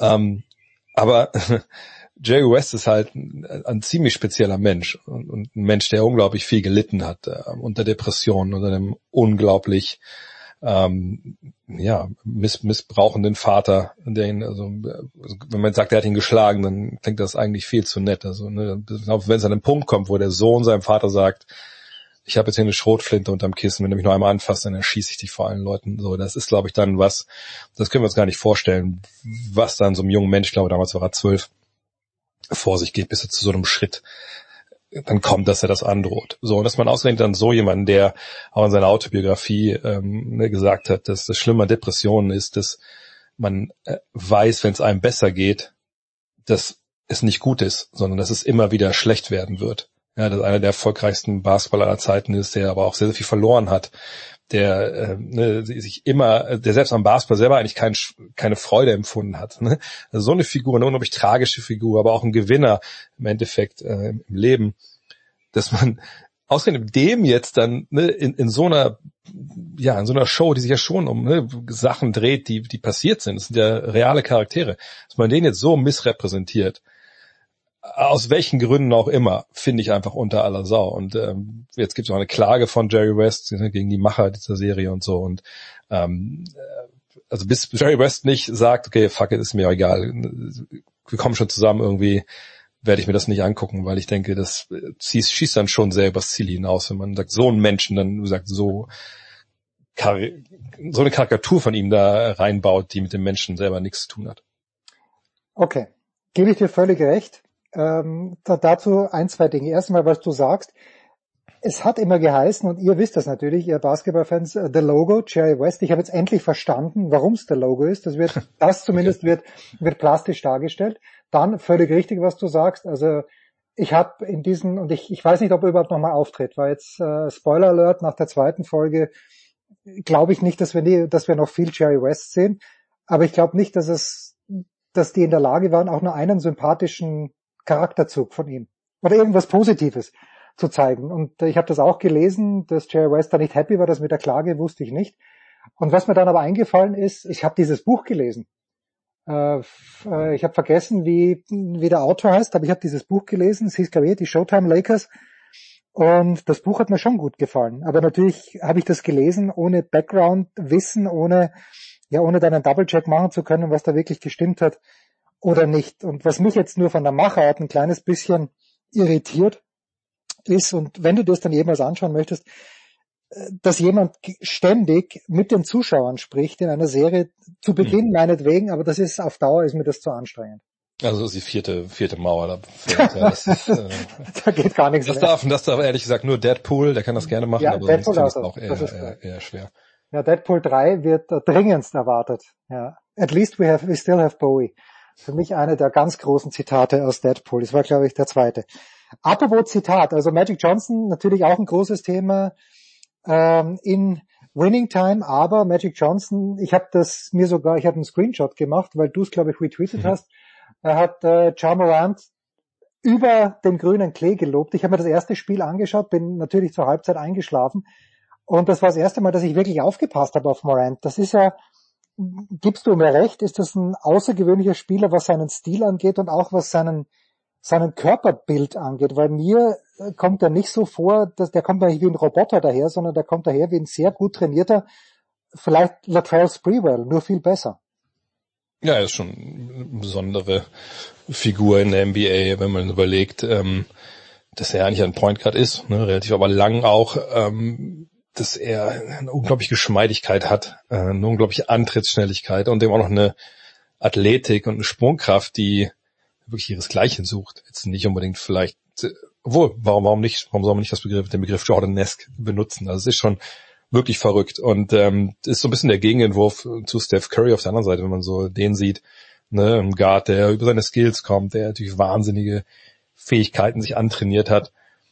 Und dann sieht man Morant, der ja, weiß ich, wie so eine junge Katze. Ja, ja, ja, absolut. Bewegt, ja, ne? ja, ja, Also Wahnsinn, einfach ja. überall hinterher springt, äh, ne, als ob irgendwie, genau, wenn eine junge Katze das wirst, ein Flummi in den Raum, dann dreht ja komplett durch. Und, und äh, das ist bei Morant im positiven wie im negativen Sinne so. dass er halt äh, ja einfach ständig Sachen macht, wo man denkt, hat ihm keiner gesagt, dass das nicht geht, so eigentlich. Und manche Korbleger, die er macht, da fragt man sich wirklich, wo, wo hat er die ausgepackt? Ähm, gleichzeitig ist natürlich defensiv bei ihm auch dann so, dass er stellenweise ja Sachen hinterherläuft, die da rumspringen, wo er nicht hinterherlaufen sollte. Aber das ist natürlich für so einen, für so einen jungen Spieler vollkommen nachvollziehbar, dass das so ist. Und das ist, mein Junge ist 22, ne, der wird es, glaube ich, im August 23 der, der ist mit die Zukunft der NBA. Ähm, und das vielleicht viele, die noch gar nicht auf dem Schirm haben, liegt wahrscheinlich vor allem daran, dass er in Memphis spielt. Ähm, die Grizzlies sind ja traditionell nicht äh, eine Franchise, die, die viele Fans hat. Aber auf, auf den kann man sich freuen, dass er jetzt auf dieser hohen Bühne auch, ne, diese 47 Punkte von gestern Nacht zum Beispiel auflegt. Das ist einfach famos. Und äh, man kann nur hoffen, dass mehr und mehr Leute sich den mal anschauen. Äh, und sich vielleicht auch ein bisschen in die, in die Grizzlies vergucken. Das ist einfach auch echt eine, eine sehr, sehr geile junge Mannschaft mit einem sehr, sehr geilen jungen Superstar. Kann man in Memphis die Zukunft der NBA sein? Weil das, was Janis zeigt in Milwaukee, das ist ja auch nicht sexy. Machen wir uns da mal überhaupt nichts vor. Aber geht das in Memphis? Dass wenn der jetzt wirklich ein Franchise-Player von Memphis wird für meinetwegen zehn Jahre, geht das? Oder muss der ganz zwingend nach LA, nach New York, nach Boston, wohin auch immer? Ist immer die Frage, von welcher Warte man das jetzt betrachtet. Also aus seiner Warte denke ich, muss er nicht irgendwo anders hin. Das ist eine, sagt, eine geile Truppe, gut gedraftet letzten Jahre. Ne, die, die stehen nicht umsonst da, wo sie jetzt stehen. Und wenn man ein, ein Beispiel finden will für eine Mannschaft in einem kleinen Markt, die mit jungen Stars äh, nicht den ganz großen Erfolg hat, aber relativ großen Erfolg in den Finals war, dann ja, muss man gar nicht so lang weit fahren. Also fünf, sechs Stunden, ja, vielleicht ein bisschen mehr, äh, bis nach Oklahoma City wahrscheinlich sogar zehn okay. Stunden. Ne? ähm, also, das Land ist verdammt groß. Ja, okay, sie ist einfach auch, ne, das war ähnlich. Die haben damals Durant gedraftet, die haben Westbrook gedraftet, Harden. Ähm, und da ist ja auch nichts los. Ne? Das ist wirklich auch ne, ein Plattenland, eine größere Stadt, aber auch ohne, ohne wirklich Industrie, ohne großen Markt. Und das ist ja in Memphis nicht anders. Ähm, aber natürlich kannst du als Spieler da mit einer, wenn die, wenn die Mannschaft stimmt, wenn der Trainer stimmt, und mit Taylor Jenkins haben sie da einen sehr, sehr guten Trainer, kannst du natürlich Erfolg haben. Ähm, wir sehen ja auch gerade, dass Teams aus großen Märkten, zum Beispiel wie LA und New York, eben nicht mehr Basketball spielen und in Memphis wird noch Basketball gespielt in diesen Playoffs. Die Frage ist, die sich dann vielleicht mal immer stellt, ist halt, kann die Franchise genug investieren? Klar gibt's das Salary Cap, aber du kannst ja über Salary Cap hinausschießen. Ne, so, sind die Taschen des Besitzers tief genug, um auch Luxussteuer zu zahlen, wenn es das dann Not tut, um das Team äh, zu verstärken? So. Äh, und wenn ich mich richtig erinnere, ist der Besitzer in Memphis auch so, so ein Techie, relativ junger Mann, der tiefe Taschen hat und wahrscheinlich jetzt, wenn er so ein Team auch mal reingreift, von daher, ja, man kann da schon Erfolg haben. Wäre es für die Liga besser, wenn John Morant bei den Lakers spielen würde oder den Knicks oder, oder den Nets oder, oder den, was weiß ich, oder Celtics? Bestimmt, weil die eh schon mal eine größere Fanbase weltweit haben und die müssen den ja nicht extra entdecken, die hätten den ja in ihrer Mannschaft. Ähm, aber für ihn selber, glaube ich, ist äh, Memphis ja ein ganz, ganz guter Ort derzeit. Ich, bringe immer den Knicks ins Spiel, aber ich überlege gerade, wann die das letzte Mal wirklich relevant waren. Das war wahrscheinlich um 2000 herum, zwischen 98 und 2000. Vielleicht, wo äh, Jeff Van Gundy noch der Coach war und wo Patrick Ewing gespielt hat. Ähm, was muss ich über Clay Thompson wissen? Ich habe mir das erste Spiel, wie gesagt, angeschaut und äh, ist er mittlerweile eine tragische Figur? Oder ist er, wie weit ist er denn davon entfernt, zu dem, wie gut er mal war? Nur Beispiel 2 war für ihn natürlich jetzt nicht so, nicht so optimal. Also 5 von 19 aus dem Feld, 2 von 12 von der Dreierlinie, das, das kennen wir natürlich eigentlich nicht von ihm. Ähm, auf der anderen Seite hat er im ersten Spiel am Ende auch einen sehr, sehr wichtigen Dreier getroffen. Also natürlich, nach, was waren es, zwei Jahren Pause, Kreuzbandriss, danach Achillessehnenriss. Das ist natürlich das ist erstmal eine Hypothek, die musst du erstmal abtragen. So, und, und bei 100 Prozent ist er auf jeden Fall nicht, sagen wir mal vielleicht bei 80 von dem, was wir nur davor gesehen haben. Also er hat hier in den Finals 2019 damals äh, dieses Kreuzband gerissen. Ich denke, nächstes Jahr wird, wird er besser sein. Ähm, der Wurf ist ja eigentlich da. Also die Quote, die er äh, geworfen hat jetzt nach seiner Rückkehr diese Saison, ähm, es waren ja auch nur 32 Spiele, die war mit 38,5 Prozent, ja okay, auch jetzt in den Playoffs, jetzt in den beiden Spielen waren es 38,6 nächstes Jahr erwarte ich da halt schon, schon ein bisschen mehr, glaube ich, dann, wenn er wieder wirklich im Groove ist, ne, wenn noch vielleicht diese ganzen Dinge, die man unterbewusst im Hinterkopf hat, nach zwei so Verletzungen, ne, dann ist das auch weg. Ähm, es tut nicht weh, ihn jetzt zu sehen, sagen wir es mal so, sondern ne, er ist noch nicht da, wo er eigentlich sein will, sicherlich, aber äh, der macht einen guten Job.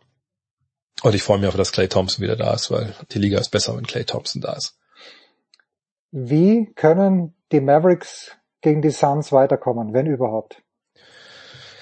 Schwierig. Das ist natürlich ein, denkbar schlechtes Matchup. Ne? Einfach von der Warte her, dass die, die Suns natürlich das beste Team der regulären Saison waren und ähm, nicht umsonst da standen. Die mit Abstand die meisten Spiele gewonnen. Und mit Dallas hast du zwar ein Team, das auch, klar, Heimvorteil hatte in der ersten Runde, aber Dallas ist eben noch nicht in den Finals gewesen. Dallas ist nicht äh, mit zwei Superstars auf den Guard-Positionen äh, bestückt. Die haben nicht einen, einen überragenden jungen Big Man. Äh, sie haben nicht äh, auf dem Flügel eine ganze Batterie an langen Flügelverteidigern, die auch ihren Dreier treffen, sondern Dallas äh, hat sich über die Jahre jetzt klar verbessert. Ne? Luka Doncic ist noch besser geworden. Äh, sie haben jetzt ihre erste Playoff-Runde gewonnen, oder Serie gewonnen seit 2011, seit den Finals, seit dem Titel. Das passt alles halbwegs zusammen, aber man muss ehrlich sein, hinter Doncic, wer ist denn der zweite Star? Ne, hinter Devin Booker bei Phoenix ist es halt Chris Paul, dann kommt die Andrew Ayton, dann kommen diese ganzen, ne, sagt der talentierten Flügelspieler. Eine Doncic kann man sagen, ja, Jalen Brunson hat eine gute Serie gespielt mhm. und auch in der regulären Saison, also die Serie gegen Utah und in der regulären Saison hat er auch, wenn Doncic nicht dabei war, eigentlich ne, auch über 20 Punkte gemacht. Der war jetzt in Spiel 1 nicht so gut. Mal gucken, wie das in Spiel 2 wird. Ähm, Spencer Dinwiddie, der per Trade kam während der Saison, hat noch nicht so richtig in diese Playoffs reingefunden. Ähm, auch der ist okay, aber ne, das fällt schon nach Doncic schon ab, wenn es wirklich so um Star-Potenzial geht. Und das Problem ist einfach, dass Doncic, Brunson, aber auch Dinwiddie eben, ne, die Hauptscorer, ne, die sind eigentlich wieder aufgehoben bei den Verteidigern, die die Suns da haben. Ne, Doncic im ersten Spiel trotzdem 45 Punkte aufgelegt, ne, 12 Rebounds, 8 Assists. Das bei ihm, man denkt so, der struggelt, ne, der zur Halbzeit trotzdem über 20. Ähm, aber das ist halt ein anderes Kaliber als Utah. So. Bei Utah war klar, wo man angreifen kann. Auch, auch da war man offensiv vielleicht ein bisschen sehr ausrechenbar zwischendurch. Aber das Problem war, die ist einfach, was vor allem war im Spiel 1 war die Verteidigung. Man hat überhaupt gar keinen Zugriff gekriegt ähm, auf, auf Phoenix und da bin ich sehr gespannt, wie das in der zweiten Partie aussieht. Ähm, auch wenn man da unterm Korb nicht ganz klar kann mit Aiton, weil sie auch sehr klein spielen. Ich denke, der alles ist einfach noch ein bisschen davon entfernt, von diesem Level, den, den Phoenix halt hat. Ähm, gesagt, die waren letztes Jahr in den Finals, haben da 2-0 geführt gegen den späteren Meister, dann haben sie halt verloren. Die, die haben, gesagt, die sind wirklich, also wenn es ein Team gibt, wo das die wenigsten Fragen hat, ne, dann sind es die Suns, ne, wenn es um den Meistertitel geht. Ähm, und ich sehe jetzt nicht, also außer wirklich Doncic hat eine ganze Serie jetzt Spiel über 40 Punkte, ähm, dass, dass die Mavs diese Serie gewinnen. Also da muss wirklich bei den Phoenix noch einiges schieflaufen und Doncic muss halt komplett überragen. Ähm, das kann man ihm sicherlich zutrauen, Luka Doncic kann man alles zutrauen, aber so einen richtigen Weg zum Sieg in dieser Serie sehe ich ehrlich gesagt nicht für Dallas. Das heißt also abschließend, dass die Suns damals, also sind zwei Teams komplett happy gewesen mit diesem Draft, weil DeAndre Ayton ist mhm. ja vor Luka Doncic gedraftet worden, aber ich glaube, du hast mir da damals eh gesagt, dass die Suns brauchen Doncic gar nicht und äh, Ayton war genau der Richtige für die. Naja, die haben damals ja vor allem auch gedraftet, weil sie gesagt haben, gut, der war an der University of Arizona, das war um die Ecke, so ein bisschen Local Hero, obwohl er ja von Bahamas, glaube ich, kommt. Ähm, und es hat natürlich gut reingepasst, so als Gegengewicht äh, für Booker man hat wahrscheinlich schon noch Fragen gehabt, okay, Booker und äh, Doncic können die zusammen so gut spielen, ne? Wo kriegen wir dann die Big Men her, die so defensiv auch das Ganze ein bisschen äh, dann mitregeln? Man konnte schon nachvollziehen, dass sie das ähm, so ähm, entschieden haben. Auf der anderen Seite hätten sie damals gewusst, wie gut Luka Doncic wird, bin ich mir hundertprozentig sicher, hätten sie ihn dann Nummer eins gewählt. Also ne, das, das ist ja immer so eine, so eine Geschichte, wenn man von, von, von zwei Jahren, drei Jahren zurückschaut. Ähm, sag, wenn Doncic da gewesen wäre, hätten, würden die beiden auch extrem gut funktionieren, denke ich. Äh, und dann würden wir vielleicht nicht davon sprechen, dass die Titel Favorit sind, aber die wären verdammt gut. Ähm, aber so, glaube ich, sind beide ganz zufrieden, beide Teams und keiner trauert dieser, dieser Draft nach. Da bin ich mir relativ sicher. Das ist in Sacramento sicherlich anders. aber ich glaube Atlanta, Dallas und, äh, und die Suns, ja, die kommen klar mit ihrer Wahl, glaube ich. Wann werden wir dich wieder bei der Zone hören? Am Sonntag habe ich dich versäumt. Äh, du hast jetzt, glaube ich, doch mal drei, vier Tage Pause. Ja, ich war generell eigentlich jetzt ähm, äh, relativ viel Pause immer. Also am Sonntag, äh, wieder um am 8. jetzt um 21.30 Uhr, dann geht's bei Suns gegen Mavs schon ins Spiel 3, glaube ich, ne, wenn ich mich jetzt ganz nicht ganz täusche. Und danach weiß ich ehrlich gesagt noch nicht, weil es natürlich mal jetzt sehr ad hoc entschieden wird, ne, welche Spiele überhaupt stattfinden, wer nicht weiß, ne, nach Spiel 4, was läuft überhaupt noch. Äh, von daher dann immer, wer Interesse daran hat, einfach auf meine Socials gucken und da, da poste ich das in der Regel. Absolutely yes. Andre Vogt, Ladies and Gents. Big Show 558. Kurze Pause.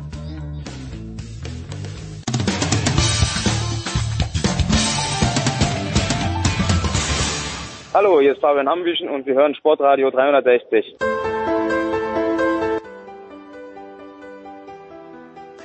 Big Show 558, es ist wieder spät geworden in Boston, aber heute kann zumindest der deutsche Eishockey-Fan einigermaßen beruhigt ins Bett gehen. Wir sind auf der Suche nach Jürgen Schmieder, der treibt sich irgendwo in Kalifornien herum, bei einer Weinprobe oder bei mehr, aber Heiko Older ist am Start. Guten Abend, lieber Heiko. Hallo, ja, Jürgen lebt sein Shampoos Live, ne? Ja, Irgendwo in bitte. Kalifornien. Hat uns ein paar Bilder geschickt, in der SZ war auch irgendwas zu lesen von einer fulminanten Weinprobe, oder war das auf Instagram? Ich weiß es nicht. 3 zu 0 steht's gerade. Er muss, er muss natürlich jetzt auch in die Wüste fahren, Heiko, weil äh, die Kings 3 zu Also 0 hier steht zurück. 5-0. Ah, 5-0 Hier schon, um Gottes Willen. 5-0 5-0 schon, um Gottes Willen. Genau, wir sind im, im dritten, also wir sind im Schlussdrittel und das sind hier noch knapp 10 Minuten zu spielen oder so. Also das Ding ist durch. Und äh, geht's mit dem 1-1 nach LE, dann wird Jürgen am Freitag wird er spätestens zurück sein. Er wollte sich nämlich für die Spiele akkreditieren. Das heißt aber, dass die Kings wahrscheinlich, ist ja egal, ob du 1-0 oder 5-0 gewinnst, die wollten diesen Auswärtssieg, die werden wahrscheinlich relativ happy nach Hause fahren. Gehe ich mal davon aus. Es ist ja so, guck mal, wenn du sowas jetzt wie heute verlierst, 5-0 oder auch ähm, Nashville hat äh, in Colorado 7-2 verloren. Ähm, Tampa hat am ersten Spieltag äh, 5-0 in, in äh, Toronto verloren, hat heute zurückgeschlagen, 5-3 gewonnen. Ähm, das sind ja klare Sachen, die sind, glaube ich, leichter abzuhaken, als wenn du so ein Spiel hast wie am Dienstagabend zwischen den New York Rangers und den Pittsburgh Penguins. Da gehst du in die dritte Verlängerung. Die haben insgesamt 106 Minuten gespielt. Ein normales Eishockeyspiel ist 60 Minuten. Also du hast vielleicht zur Erinnerung für alle äh, nicht so Eishockey-affin. In, in den Playoffs ist Overtime nicht fünf Minuten und dann gibt's Penalty-Schießen, sondern in der Overtime ist 20 Minuten und dann nochmal 20 Minuten, bis dieses eine verdammte Tor fällt, bis dieser Sudden Victory oder Sudden Death, je nachdem, auf welcher Seite man ist, dann halt passiert ist. Und äh, da haben sie gestern 106 Minuten gespielt. Da hat Pittsburgh gewonnen. Ich glaube, der 80. Schuss, der war dann drin. Äh, also zum 4 zu 3 auch. Und solche Spiele sind, glaube ich, dann viel schwerer abzuhaken, auch mental. Ich meine, du haust dich voll rein, du spielst fast zwei Spiele und hast trotzdem nichts vorzuzeigen und verlierst auch noch zu Hause, das Auftakt der Serie. Also das tut, glaube ich, viel mehr weh als so ein 5 zu 0. Wie ist die Übertragungslage, wenn ich mal so blöd fragen darf, in den USA? Kann man alles sehen? Überträgt ein Alles über, ja. ES, ESPN. Also äh, ist ganz interessant. Jetzt am die NBA, die sind ja schon in der zweiten Playoff-Runde. Ähm, und äh, jetzt am Montag begann dann die NHL und das war richtig, also ich fand's richtig geil. Du hast hier vier NHL-Spiele und parallel zwei NBA-Spiele. Und das ist ganz toll. Du hast um 19 Uhr fängt ESPN äh, an mit äh, Carolina gegen Bruins, 19.30 ist ESPN 2 mit äh, Toronto gegen Tampa. Äh, 21.30 Uhr ist das Bruins Carolina Spiel zu Ende, dann fangen die an mit ähm, mit äh, Minnesota gegen St. Louis und wenn Tampa gegen Toronto zu Ende war um 10, dann fangen dann kommt Edmonton Oilers gegen äh, gegen die LA Kings. Leider sind die Oilers äh, parallel mit den Dallas Mavericks jetzt die, die beiden äh, ersten Spiele gewesen. Da muss man so ein bisschen hin und her switchen immer, weil mich natürlich auch äh, als aus alter Dirk-Verbundenheit interessiert, was die Mavericks machen. Äh, Maxi Kleber hat da ja ganz gut getroffen bislang von der Dreierlinie, aber die haben heute ganz klar verloren, also liegen 2-0 hinten in der Serie. Aber nee, es geht hier um 19 Uhr los und jetzt sind wir hier um, ja, äh, mit äh, halbe Stunde nach Mitternacht, äh, fünfmal Stunden später und wir haben noch äh, neun Minuten zu spielen. Und wie gesagt, ey, gut, heute gibt's keine Overtime, aber wenn das in die Overtime geht, solche Spiele, dann kannst du hier auch bis um zwei noch sitzen. Und es ist überraschend, es ist halt so neu. ESPN hat ja jetzt die Senderechte und da halt kein, kein äh, Playoff Basketball zu sehen, das macht alles TNT, sondern hier halt wirklich auf beiden Sendern äh, Eishockey finde ich, finde ich klasse. Wann schickst du deinen Sohn ins Bett oder sagen wir mal so, wie viel Eishockey durfte er an diesen letzten Abenden sehen? Der ist nicht so, so Eishockey-affin. Also der hat gestern oder ja, was weiß ich, heute Abend Mittwoch hat er halt äh, Fußballtraining gehabt, da war er um halb neun erst zu Hause. Ähm, da lagen die Bruins schon 4-1 hinten, da war das Ding durch. Äh, da musste noch ein bisschen lesen, dann duschen, Armbrot essen, alles drum und dran. Dann war irgendwie um 20 nach neun äh, ähm, war dann im Bett. Ähm, nee, also ja, wenn's also der, der, der ist generell, der liebt zwar allen möglichen Sport, aber so gucken, der hat noch nie, glaube ich, ein Fußballspiel komplett durchgesehen. Das ist ihm alles viel zu zeitaufwendig. Also da macht er lieber andere Sachen. Der guckt gerne mal rein und kann sich auch mal für einige Zeit für begeistern, aber so ein Eishockeyspiel, auch jetzt gerade unter der Woche, selbst wenn es ein 19 Uhr Spiel ist, ist es einfach zu spät für ihn und also da hat er auch äh, wirklich die, sagt man, die, die Aufmerksamkeitsspanne, die, die hat er nicht. Tja, ging mir gestern genauso am Mittwochabend mit dem Fußball, gleichzeitig Tennis. Ganz, ganz schwierig. Kannst du mir bitte mit dem Team aus Pittsburgh, von dem ich genau nichts weiß, ein bisschen weiterhelfen? Sidney Crosby, vermute ich, ist nach wie vor am Start. Gibt's Evgeny Malkin noch? Wie gut ist Pittsburgh ja. in diesem Jahr? Ja, also ich würde sagen, die sind Außenseiter in der Serie äh, gegen, gegen die Rangers und zack, führen sie 1-0 nach dem besagten 4 zu 3 Sieg nach drei, äh, drei also nach, nach der dritten, dritten Verlängerung gestern. Ähm, war schon überraschend, muss ich sagen, weil ähm, die Rangers sind Favorit, äh, die haben eine starke Saison gespielt, die sind im Aufschwung, sind eine sehr interessante Mannschaft und Pittsburgh ist so ein bisschen so, ja, du hast auch einige junge Leute, aber du hast vor allen Dingen immer noch Sidney Crosby, der jetzt mittlerweile, war mal erst 87er Jahre, der wird 35 im Sommer. Ich weiß nicht, wie alt Mal Malkin ist, nicht viel jünger. Du hast noch einen Chris Letang, das sind so diese Überbleibsel aus den aus den Meistermannschaften noch, also sowohl 16, 17, da sind noch andere, J äh, Jake Ginsel zum, zum Beispiel, aber äh, Malkin äh, und, und Crosby, die waren ja schon 2009 dabei als Crosby das erste Mal einen Stanley Cup gewonnen hat. Und weil halt diese Jungs so in die, es gilt, gilt bei, bei Washington ähnlich mit ja auch sehr äh, oder nicht jünger gewordenen Alex Ovechkin, Niklas Beckström, TJ, TJ Oshie. Ähm, das sind auch so diese, diese alten, natürlich darfst du die nie unterschätzen. Oder auch Boston Bruins, muss man auch sagen, mit Patrice Bergeron, ähm, mit, mit Brad Marchand. Da, ja, das sind, die waren da ist immer so, da heißt es dann, ist es der letzte Run. Also bei Boston ist es auf jeden Fall der letzte Run. Pittsburgh, ähm, weiß ich nicht. Ähm, also wenn du einen Malkin hast und einen Crosby, so, solltest du die nie unterschätzen. Und Crosby war stark gestern auch wieder. Aber insgesamt äh, ist so ein bisschen so, also die etablierten Teams, die, ja, sagen wir mal, in den letzten 10, 12 Jahren etablierten Teams, ähm, da ist so ein, so ein Wechsel. Also die Jungs, die vor, ja, in den letzten 10, 12, 15 Jahren die großen Entertainer waren, die sind halt jetzt 10, 12 Jahre äh, älter und sind halt in ihren 30ern, mit 30ern mitunter. Und dann hast du halt bei New York kommt viel nach. Carolina ist jetzt endlich da, so sieht zumindest aus, wo sie halt vor zwei, drei Jahren noch nicht waren. Chicago Blackhawks sind komplett verschwunden, da dauert der Umschwung etwas länger. Die LA Kings hingegen, die sind jetzt wieder da, die waren ja 2012, 2014 Meister, sind jetzt erstmal seit 2018 ähm, ähm, wieder in den Playoffs, haben auch noch ein paar Überbleibsel aus den Meisterjahren. Ähm, Edmonton weiß ich immer noch nicht, also auch wenn sie jetzt gewinnen, das wäre wär das erste, der erste Sieg, habe ich mal nachgeguckt, seit dem 7. Mai 2017 und alle, die jetzt meckern, was war denn vor zwei Jahren, also ich, außerhalb der Bubble. Ich lasse dieses Bubble Hockey vor zwei Jahren ja, okay. lass ich mal weg. Ähm, ne, das waren halt andere Umstände, obwohl sie da Heimrecht hatten, aber richtiges Heimrecht war das halt auch nicht.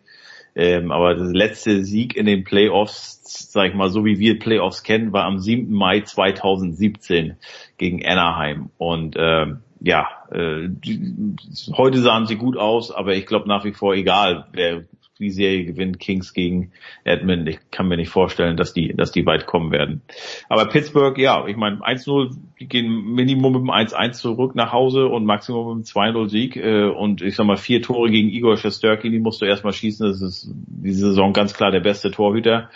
Madison Square Garden ist auch nicht immer leicht. Die lagen auch schnell 2-0 hinten und sind trotzdem zurückgekommen. Und das einzige Mal, was sie geführt haben, war nach 106 Minuten. Das war dann der, der Game Winner in der, in der Triple Overtime. Mehr brauchst du nicht. Aber wenn du schon den Goalie der New York Rangers ansprichst, ich glaube, du warst nach dem ersten Spiel nicht happy mit dem Goalie der Oilers. Ist das korrekt?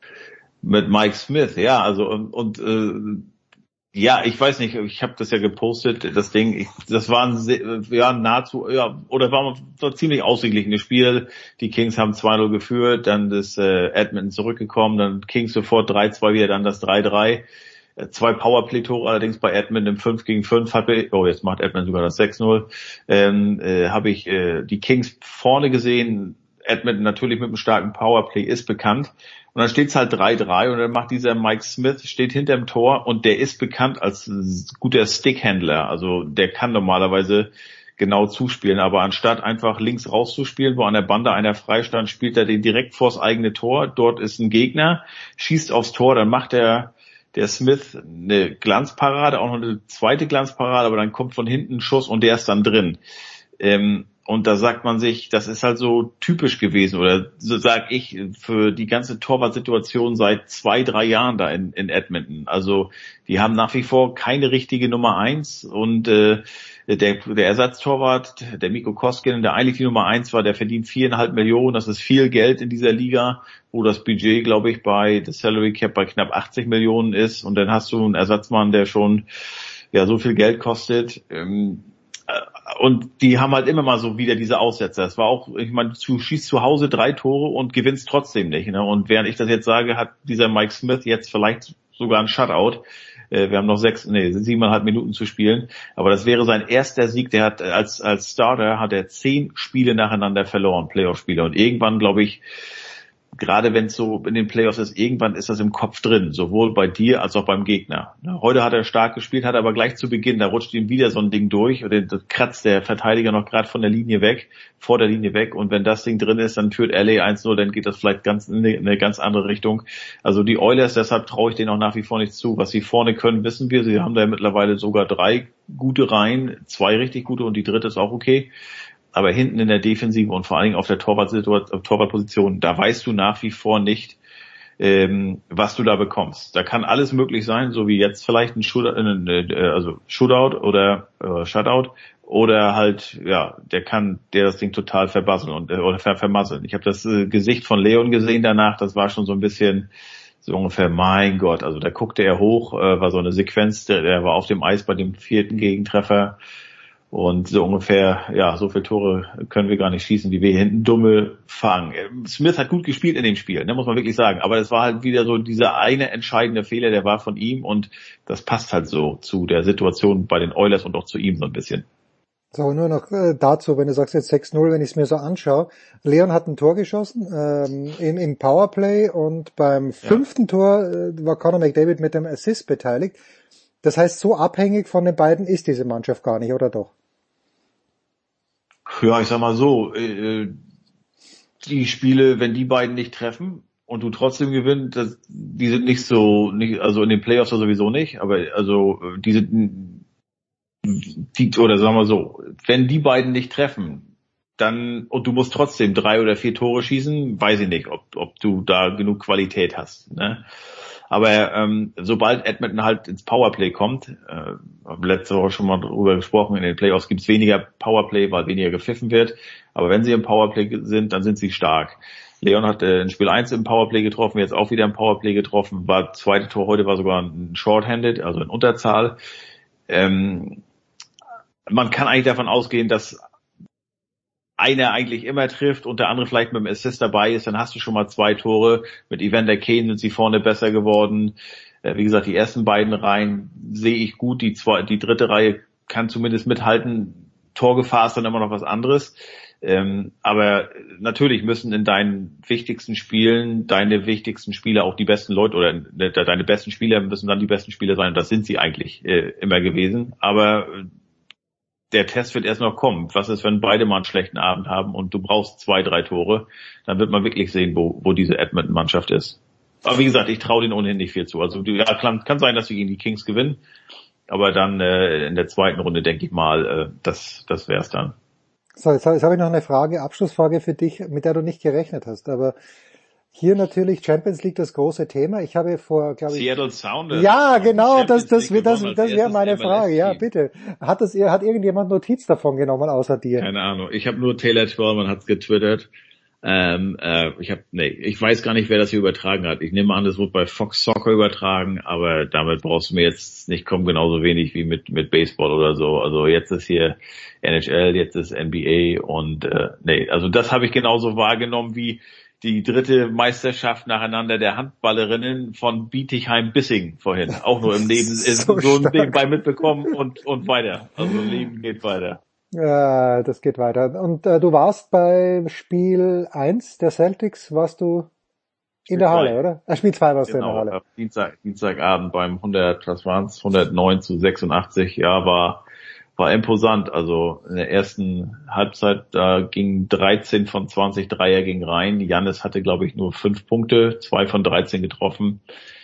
Aber gut, der, solche Spiele ähm, wirst du ganz selten haben. Ne? Gerade in Milwaukee glaube ich nicht, dass du. Die Celtics hatten im ersten Spiel, glaube ich, 50 Dreierversuche und gestern hatten sie 44, aber nur 18 Zweier. Ja. Also die haben, ich weiß nicht, ob das hier so eine neue Revolution ist oder Evolution wenn, dann gefällt sie mir nicht. Also gerade bei den Celtics, die ziehen kaum noch zum Korb, mag auch im Gegner liegen. Milwaukee, die haben natürlich hinten mit äh, Lopez, mit äh, Portis, ähm, aber haben die schon Riesen drin. Und das tut sich vielleicht weh, wenn du dann durch die durch musst da Richtung Korb. Aber auch diese Midrange-Jumper, die siehst du kaum noch. Also wirklich ähm, ganz, ganz viel von der Dreierlinie. Wenn du mal so einen Abend hast wie Dienstag, dann gehen viele rein, dann gewinnst du.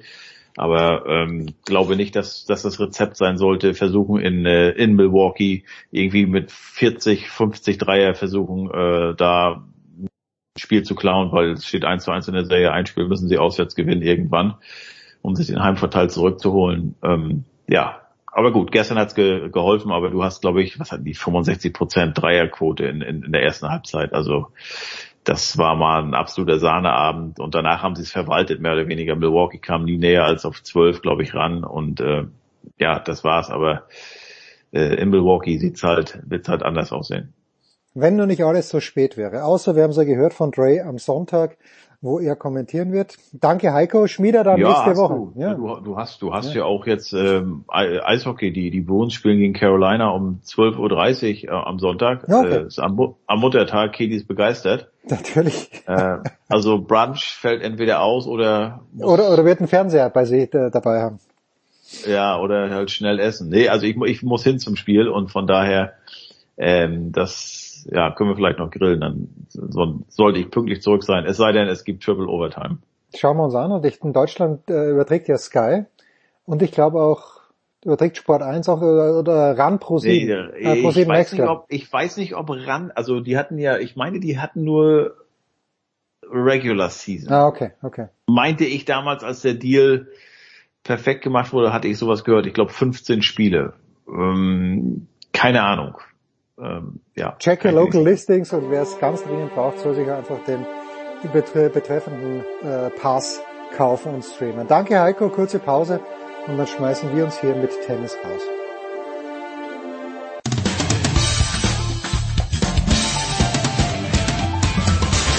Hallo, hier ist die Angie Kerber und ihr hört Sportradio 360.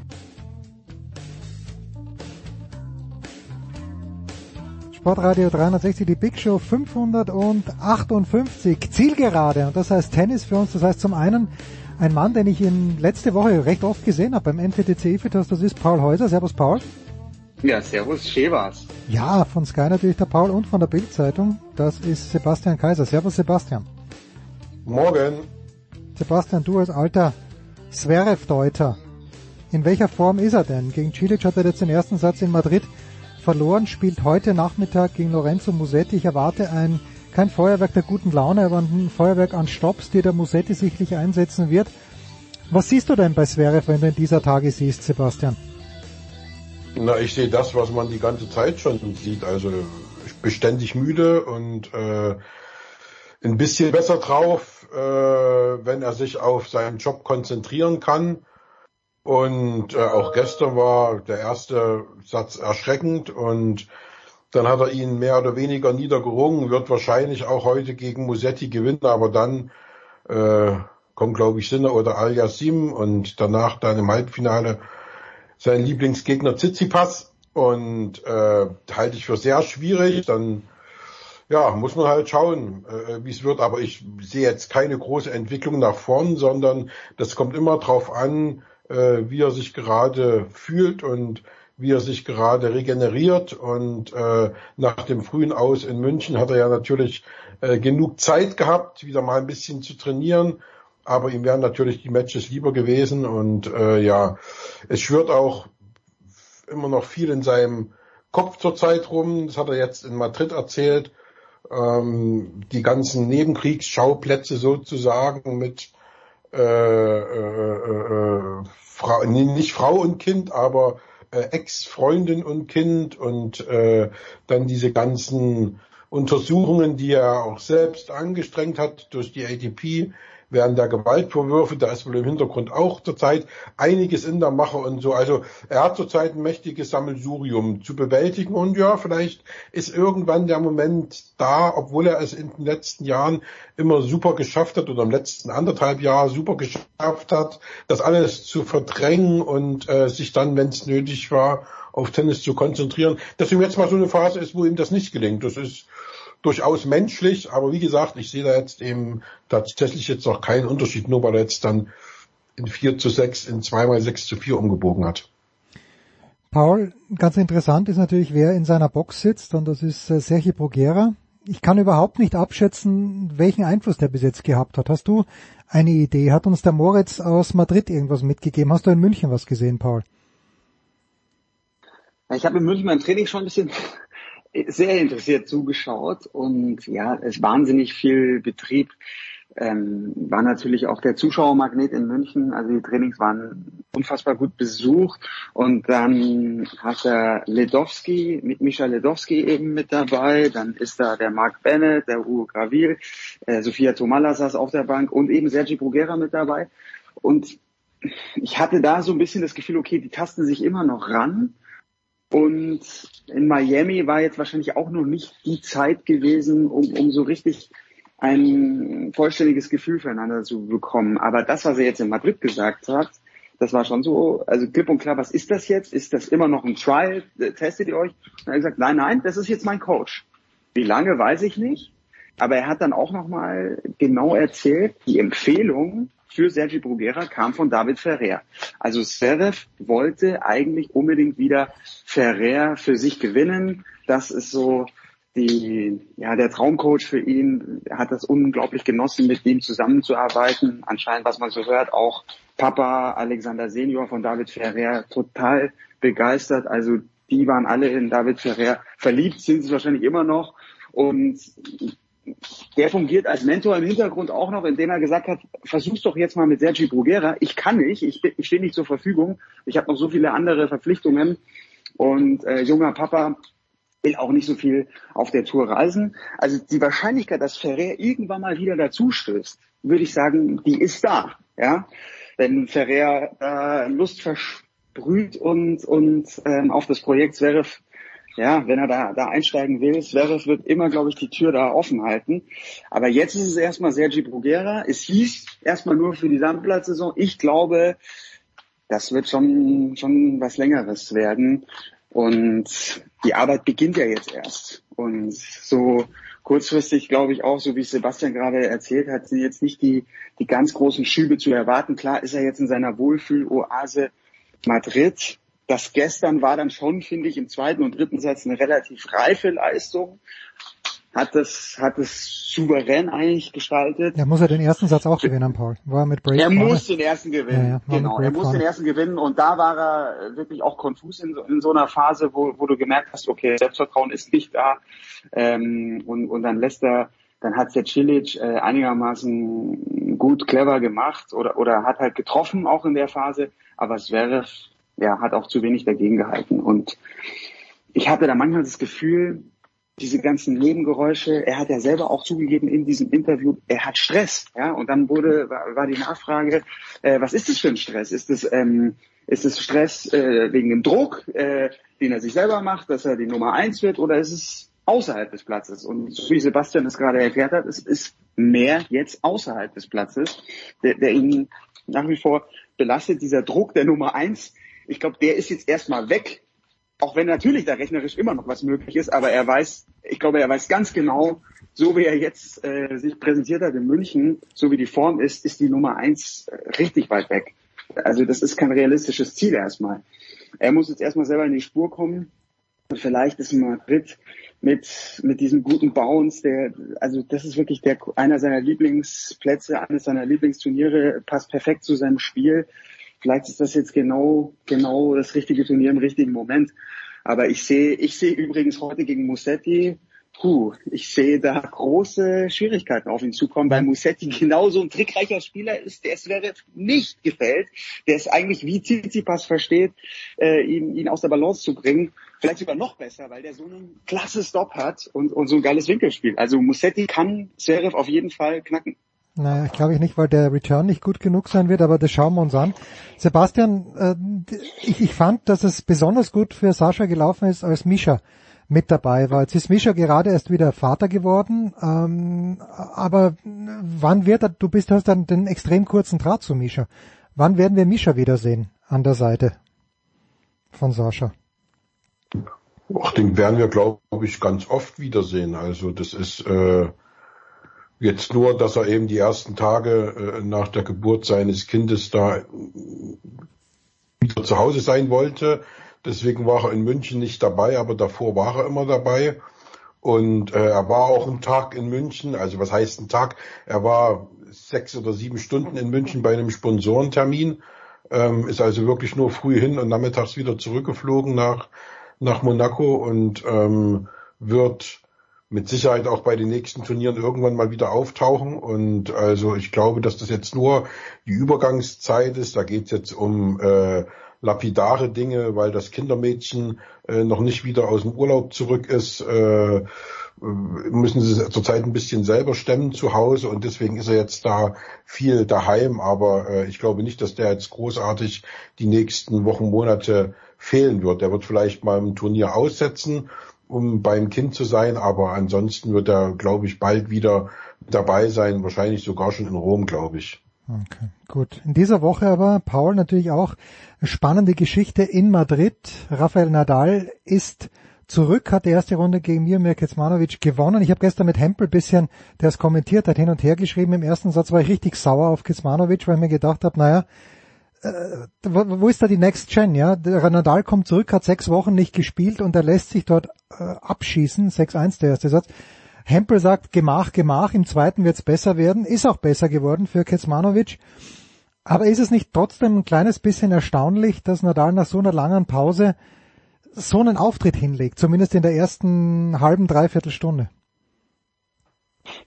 Ja, es ist erstaunlich, aber ich habe so ein bisschen bei Twitter gelesen, dass er im Training auch schon so beeindruckend sich präsentiert haben muss. Und ja, man, man, ich habe jetzt schon irgendwie auch gedacht, es war doch die letzten Jahre immer so, dass er dann bei seinen ersten Matches auf Sand noch nicht diesen Flow hatte. Aber er kann natürlich jetzt auf, auf unglaublich viel zurückgreifen, was in dieser Saison alles schon überragend war. Also äh, er war ja, er war ja unschlagbar oder unschlagbar war er nicht. Er hätte schon Spiele verlieren müssen, aber er wurde nicht geknackt. Erst dann von Taylor Fritz und da war er ja schwer angeschlagen mit dem Rippenbruch. Also in Topform, in, in, in starker Fitness ähm, wird's wird's schwer, Nadal auf Sand zu besiegen. Glaube ich, das ist so das Mindset. Und also ich gucke natürlich schon ein bisschen voraus. Also das, das Viertelfinale Nadal Alcaraz, das wünschen wir uns natürlich alle. Und hui, was, was, was sind da eure Prognosen? Ich, ich, ich würde jetzt sogar eher einen Tick auf Nadal gehen. Naja, da bin ich, da bin ich bei dir. Sebastian? Ja, ja, für mich ist das jetzt keine Überraschung. Also da muss ich jetzt mal übertrieben sagen, wer ist denn Kasmanovic? Also den sehe ich jetzt weder in der äh, Next Gen Generation, oder Next Gen Generation natürlich Quatsch, aber den sehe ich natürlich weder in dieser Next Generation irgendwie groß angreifen. Da sind für mich ganz andere Spieler, diejenigen, die da irgendwas machen können. Also da ist er für mich noch lange nicht so weit.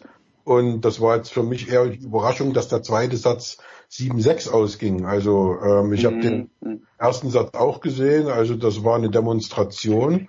Und da bin ich jetzt nicht so also ich war eher vom zweiten Satz überrascht, muss ich sagen. Also Nadal ist halt Nadal. Also das ist ja nicht das erste Mal, dass der aus einer Verletzung zurückkommt und sofort voll da ist.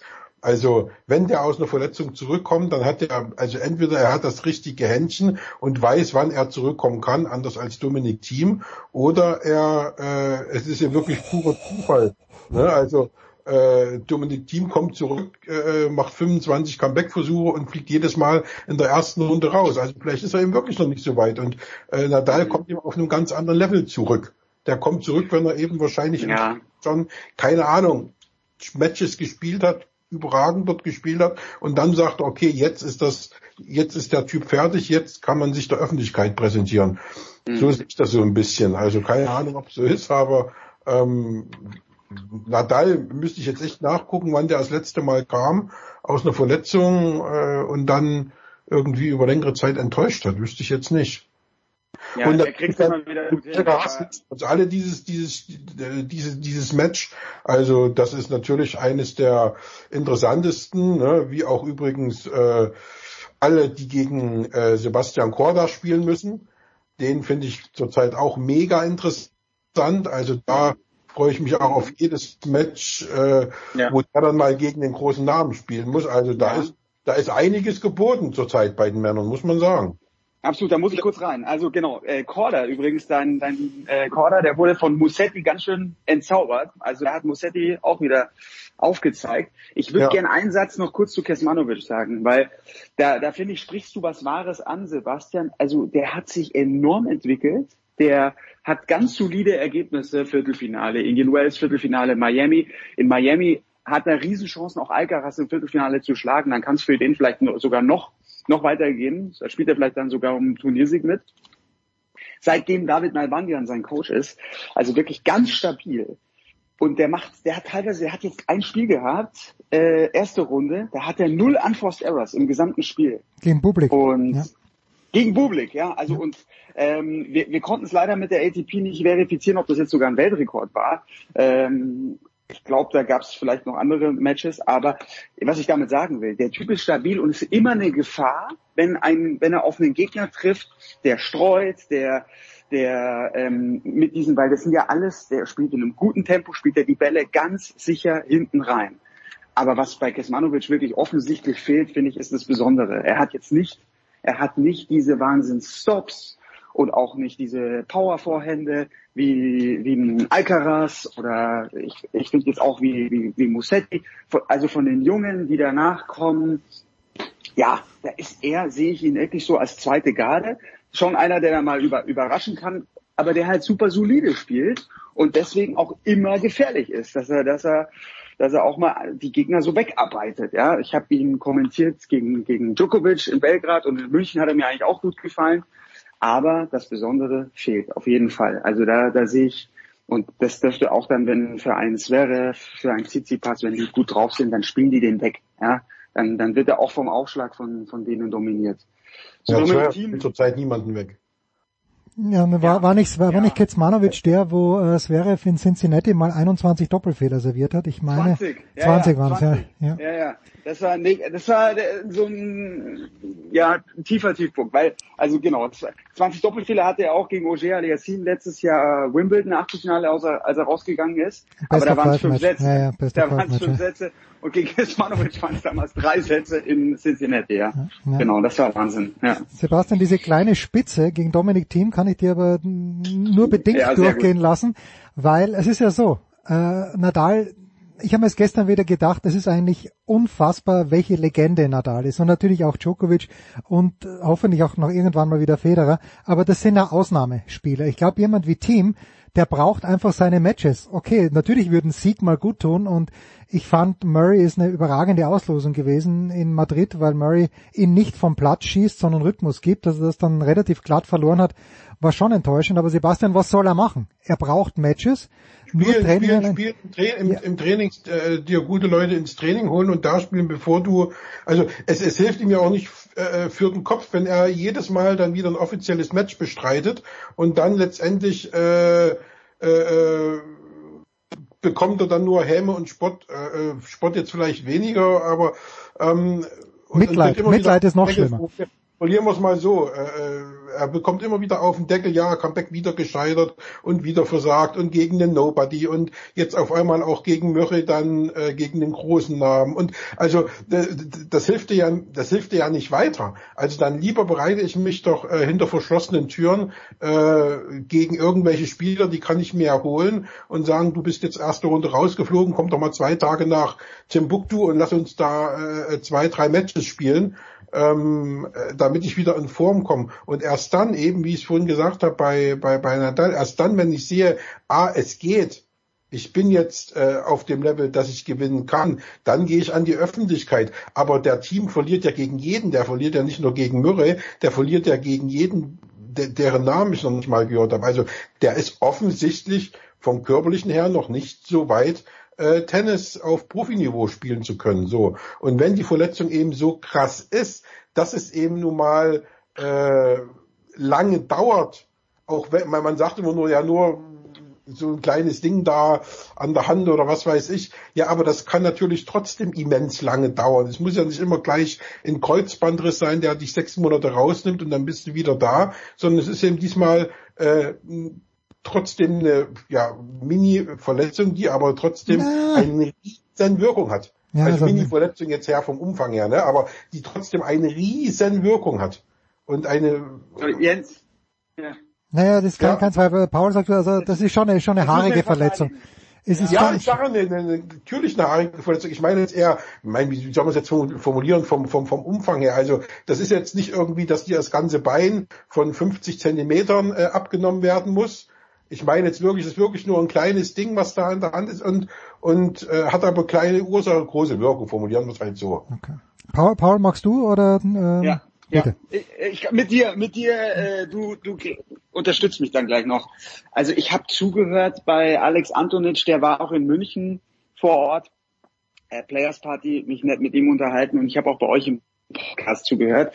Der hat es wirklich ganz gut erklärt. Also Handgelenk ist für einen Tennisspieler einfach mit, ich glaube wahrscheinlich mit Schulter, einfach das sensibelste, das ganz, ja, ganz logisch, schwierige Stelle. Ja. Genau. Und es geht ums Gefühl. Und man sieht ja bei Team, also die Fehler, die er macht, vor allem auf der Vorhand, damit hat er früher seine Punkte gewonnen.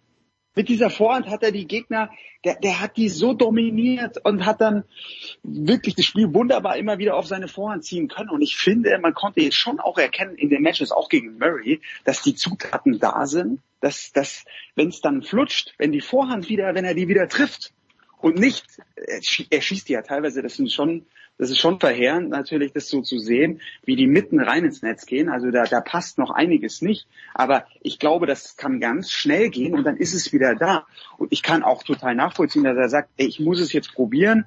In Madrid, klar, der Druck auch mit der Weltrangliste, der steigt natürlich. In Madrid war er letztes Jahr im Halbfinale. Dann denkt er sich, ja, wenn es jetzt die Woche wieder kommt, und ich habe vielleicht auch ein bisschen Glück mal mit der Auslosung. Ja, dann, dann kriege ich vielleicht auch mal meinen ersten Sieg und dann, dann kommt da noch mal ein bisschen Selbstvertrauen dazu. Gleichzeitig sagt Alex Antonitsch, cool bleiben. Was ist denn? Es ist doch überhaupt nicht schlimm, wenn er jetzt zehnmal in Folge verliert nach so einer Verletzung. Es geht jetzt für Team in dieser Phase seiner Karriere darum, dass er nach zehn Matches dass sein Handgelenk stabil ist, dass er keine Schmerzen hat, dass er, dass die Verletzung nicht wieder auftritt und dass er dann für sich weiß, okay, ich kann weiter meine Karriere planen, weil das, das war eine Verletzung, die komplett die Karriere gefährdet hat. Also es hätte sein können, dass es, dass es eben nicht wieder geht. Ja? Und das, also das Wichtigste ist jetzt, er muss, glaube ich, dieses Jahr 2022, er wird nicht um einen großen Titel mitspielen können. Vielleicht wird, wird er um gar keinen Titel in diesem Jahr mitspielen können. Er muss das einfach jetzt als Übergangsjahr, als Aufbaujahr sehen. Und 2023 vielleicht auch schon ein bisschen früher, kann er dann auch wieder, glaube ich, ähm, ja, angreifen. Ob er ganz oben wieder angreifen wird, das, das, die Prognose wage ich nicht. Das wird dann, also ich, ich vermisse ihn in dieser Phalanx da oben, da vermisse ich ihn total. Und ich, ich, ich will ihn sehen gegen Alcaraz. Ich will ihn sehen gegen, gegen Tsitsipas und, und ich will ihn auch nochmal sehen gegen Nadal und ich will ihn sehen gegen Djokovic. Es wäre mit, mit Team wäre die Gemengelage nochmal interessanter, wenn es dann reingeht jetzt äh, in die French Open mit einem Team in Topform. Also das wäre das wäre großartig, aber da hoffe ich natürlich auf 2023 drauf. Und, und jetzt also, wenn er keine Schmerzen hat, dann ist das die wichtigste Nachricht in dieser Phase. Aber das muss er erstmal vom Kopf her hinkriegen, das zu verarbeiten, dass er, dass er ja. Zehn Spiele da nicht gewinnt. Das ist, das ist das nächste, was ich sehe. Also da muss er mit klarkommen. Und ich meine, wir sehen es jetzt bei Lisicki, die hat äh, mhm. äh, ein anderthalbes Jahr nicht gespielt, also noch mal länger als der ähm, Team jetzt raus ist, ja. Und die hat ja. eben nicht gewagt, äh, auf den Platz zu gehen, wenn sie weiß, dass sie nicht fit ist so. Und die hat ihr erstes Match gewonnen. Äh, Ja, aber okay. Und, ne, und Aber das wo? Aber verloren hat. genau, aber- aber, die war da und konnte ja. sich dieses ganz wichtige Ding äh, für ihren Kopf, für ihr Herz halt nehmen. Ich bin noch in der Lage, ähm, wen auch immer da äh, auf WTA-Niveau ein Match zu gewinnen. So und das war, glaube ich, für ihr wichtig, für für sie wichtiger als dann äh, irgendwas anderes in, oder, na nicht wichtiger als das Wimbledon-Finale, aber doch eines der wichtigsten Erlebnisse, Positiverlebnisse in ihrer Karriere, weil sie weiß jetzt das, was Team nicht weiß, nämlich es geht wieder. Ja, okay. Also, nein, nein, ich, ich, ich, ich, ja, ich muss es, muss es zum Abschluss bringen jetzt. Äh, Also erstens, Dominik ist, glaube ich, körperlich fit. Er hat 24 Vorhandfehler gemacht gegen Murray, äh, weil er wirklich geschossen hat. Aber da sage ich jetzt, das, das ist fast so die alte Günther-Schule, Günther Bresnik-Schule, besser mit fliegenden Fahnen untergehen. Ähm, aber ich glaube auch, dass es vielleicht schlau wäre, zwischendurch mal zu einem Challenger zu fahren. Er war ja in Marbella, hat er gegen den Kaschin verloren, der nicht blind ist, der hat danach den Kohli noch geschlagen und ist im Finale gewesen, hat danach Madrid gewonnen. Auf der Challenger Tour, da sind natürlich auch keine Nasenbohrer unterwegs, sind gute Spieler, aber ich glaube auch das Selbstvertrauen. Und da möchte ich schließen mit mit Patrick Köhnen, der nach Ende des Turniers in München gesagt hat, angesprochen, auch auf Zverev, dass Tennisspieler halt dieses Game Set Match und danach ihren eigenen Namen, das brauchen sie. Also es ist a little bit of both. Selbstvertrauen, Siege. Ähm, das der Dominik in Madrid, der steht jetzt Live Ranking 160. Ja, der darf halt einfach nicht drauf schauen. Er hat jetzt noch sieben Protected Rankings nach Rom. Er wird Wildcards bekommen. Also ich hoffe sehr, dass er zurückkommt. Ich glaube, dass er körperlich wirklich fit ist. Die Beine sind komplett da. Aber die Vorhand ist halt noch nicht da. Und ohne Vorhand wird das, wird das nicht reißen. Aber ich habe Anzeichen gesehen, dass es zurückkommt. Jetzt dürft ihr nichts mehr sagen, weil wir sind am Ende angelangt. Danke Sebastian, danke Paul, das war die Big Show 558. Das war die Big Show auf sportradio360.de. Folgen Sie uns auf Twitter, klicken Sie den Gefällt mir Button auf unserer Facebook-Seite und abonnieren Sie uns via RSS-Feed oder auf iTunes. Die nächste Ausgabe der Big Show gibt es am kommenden Donnerstag. Bis dahin sollten Sie die Zeit nutzen und die weiteren Angebote auf sportradio360.de wahrnehmen. Play Ball! Da ist gar nichts toll.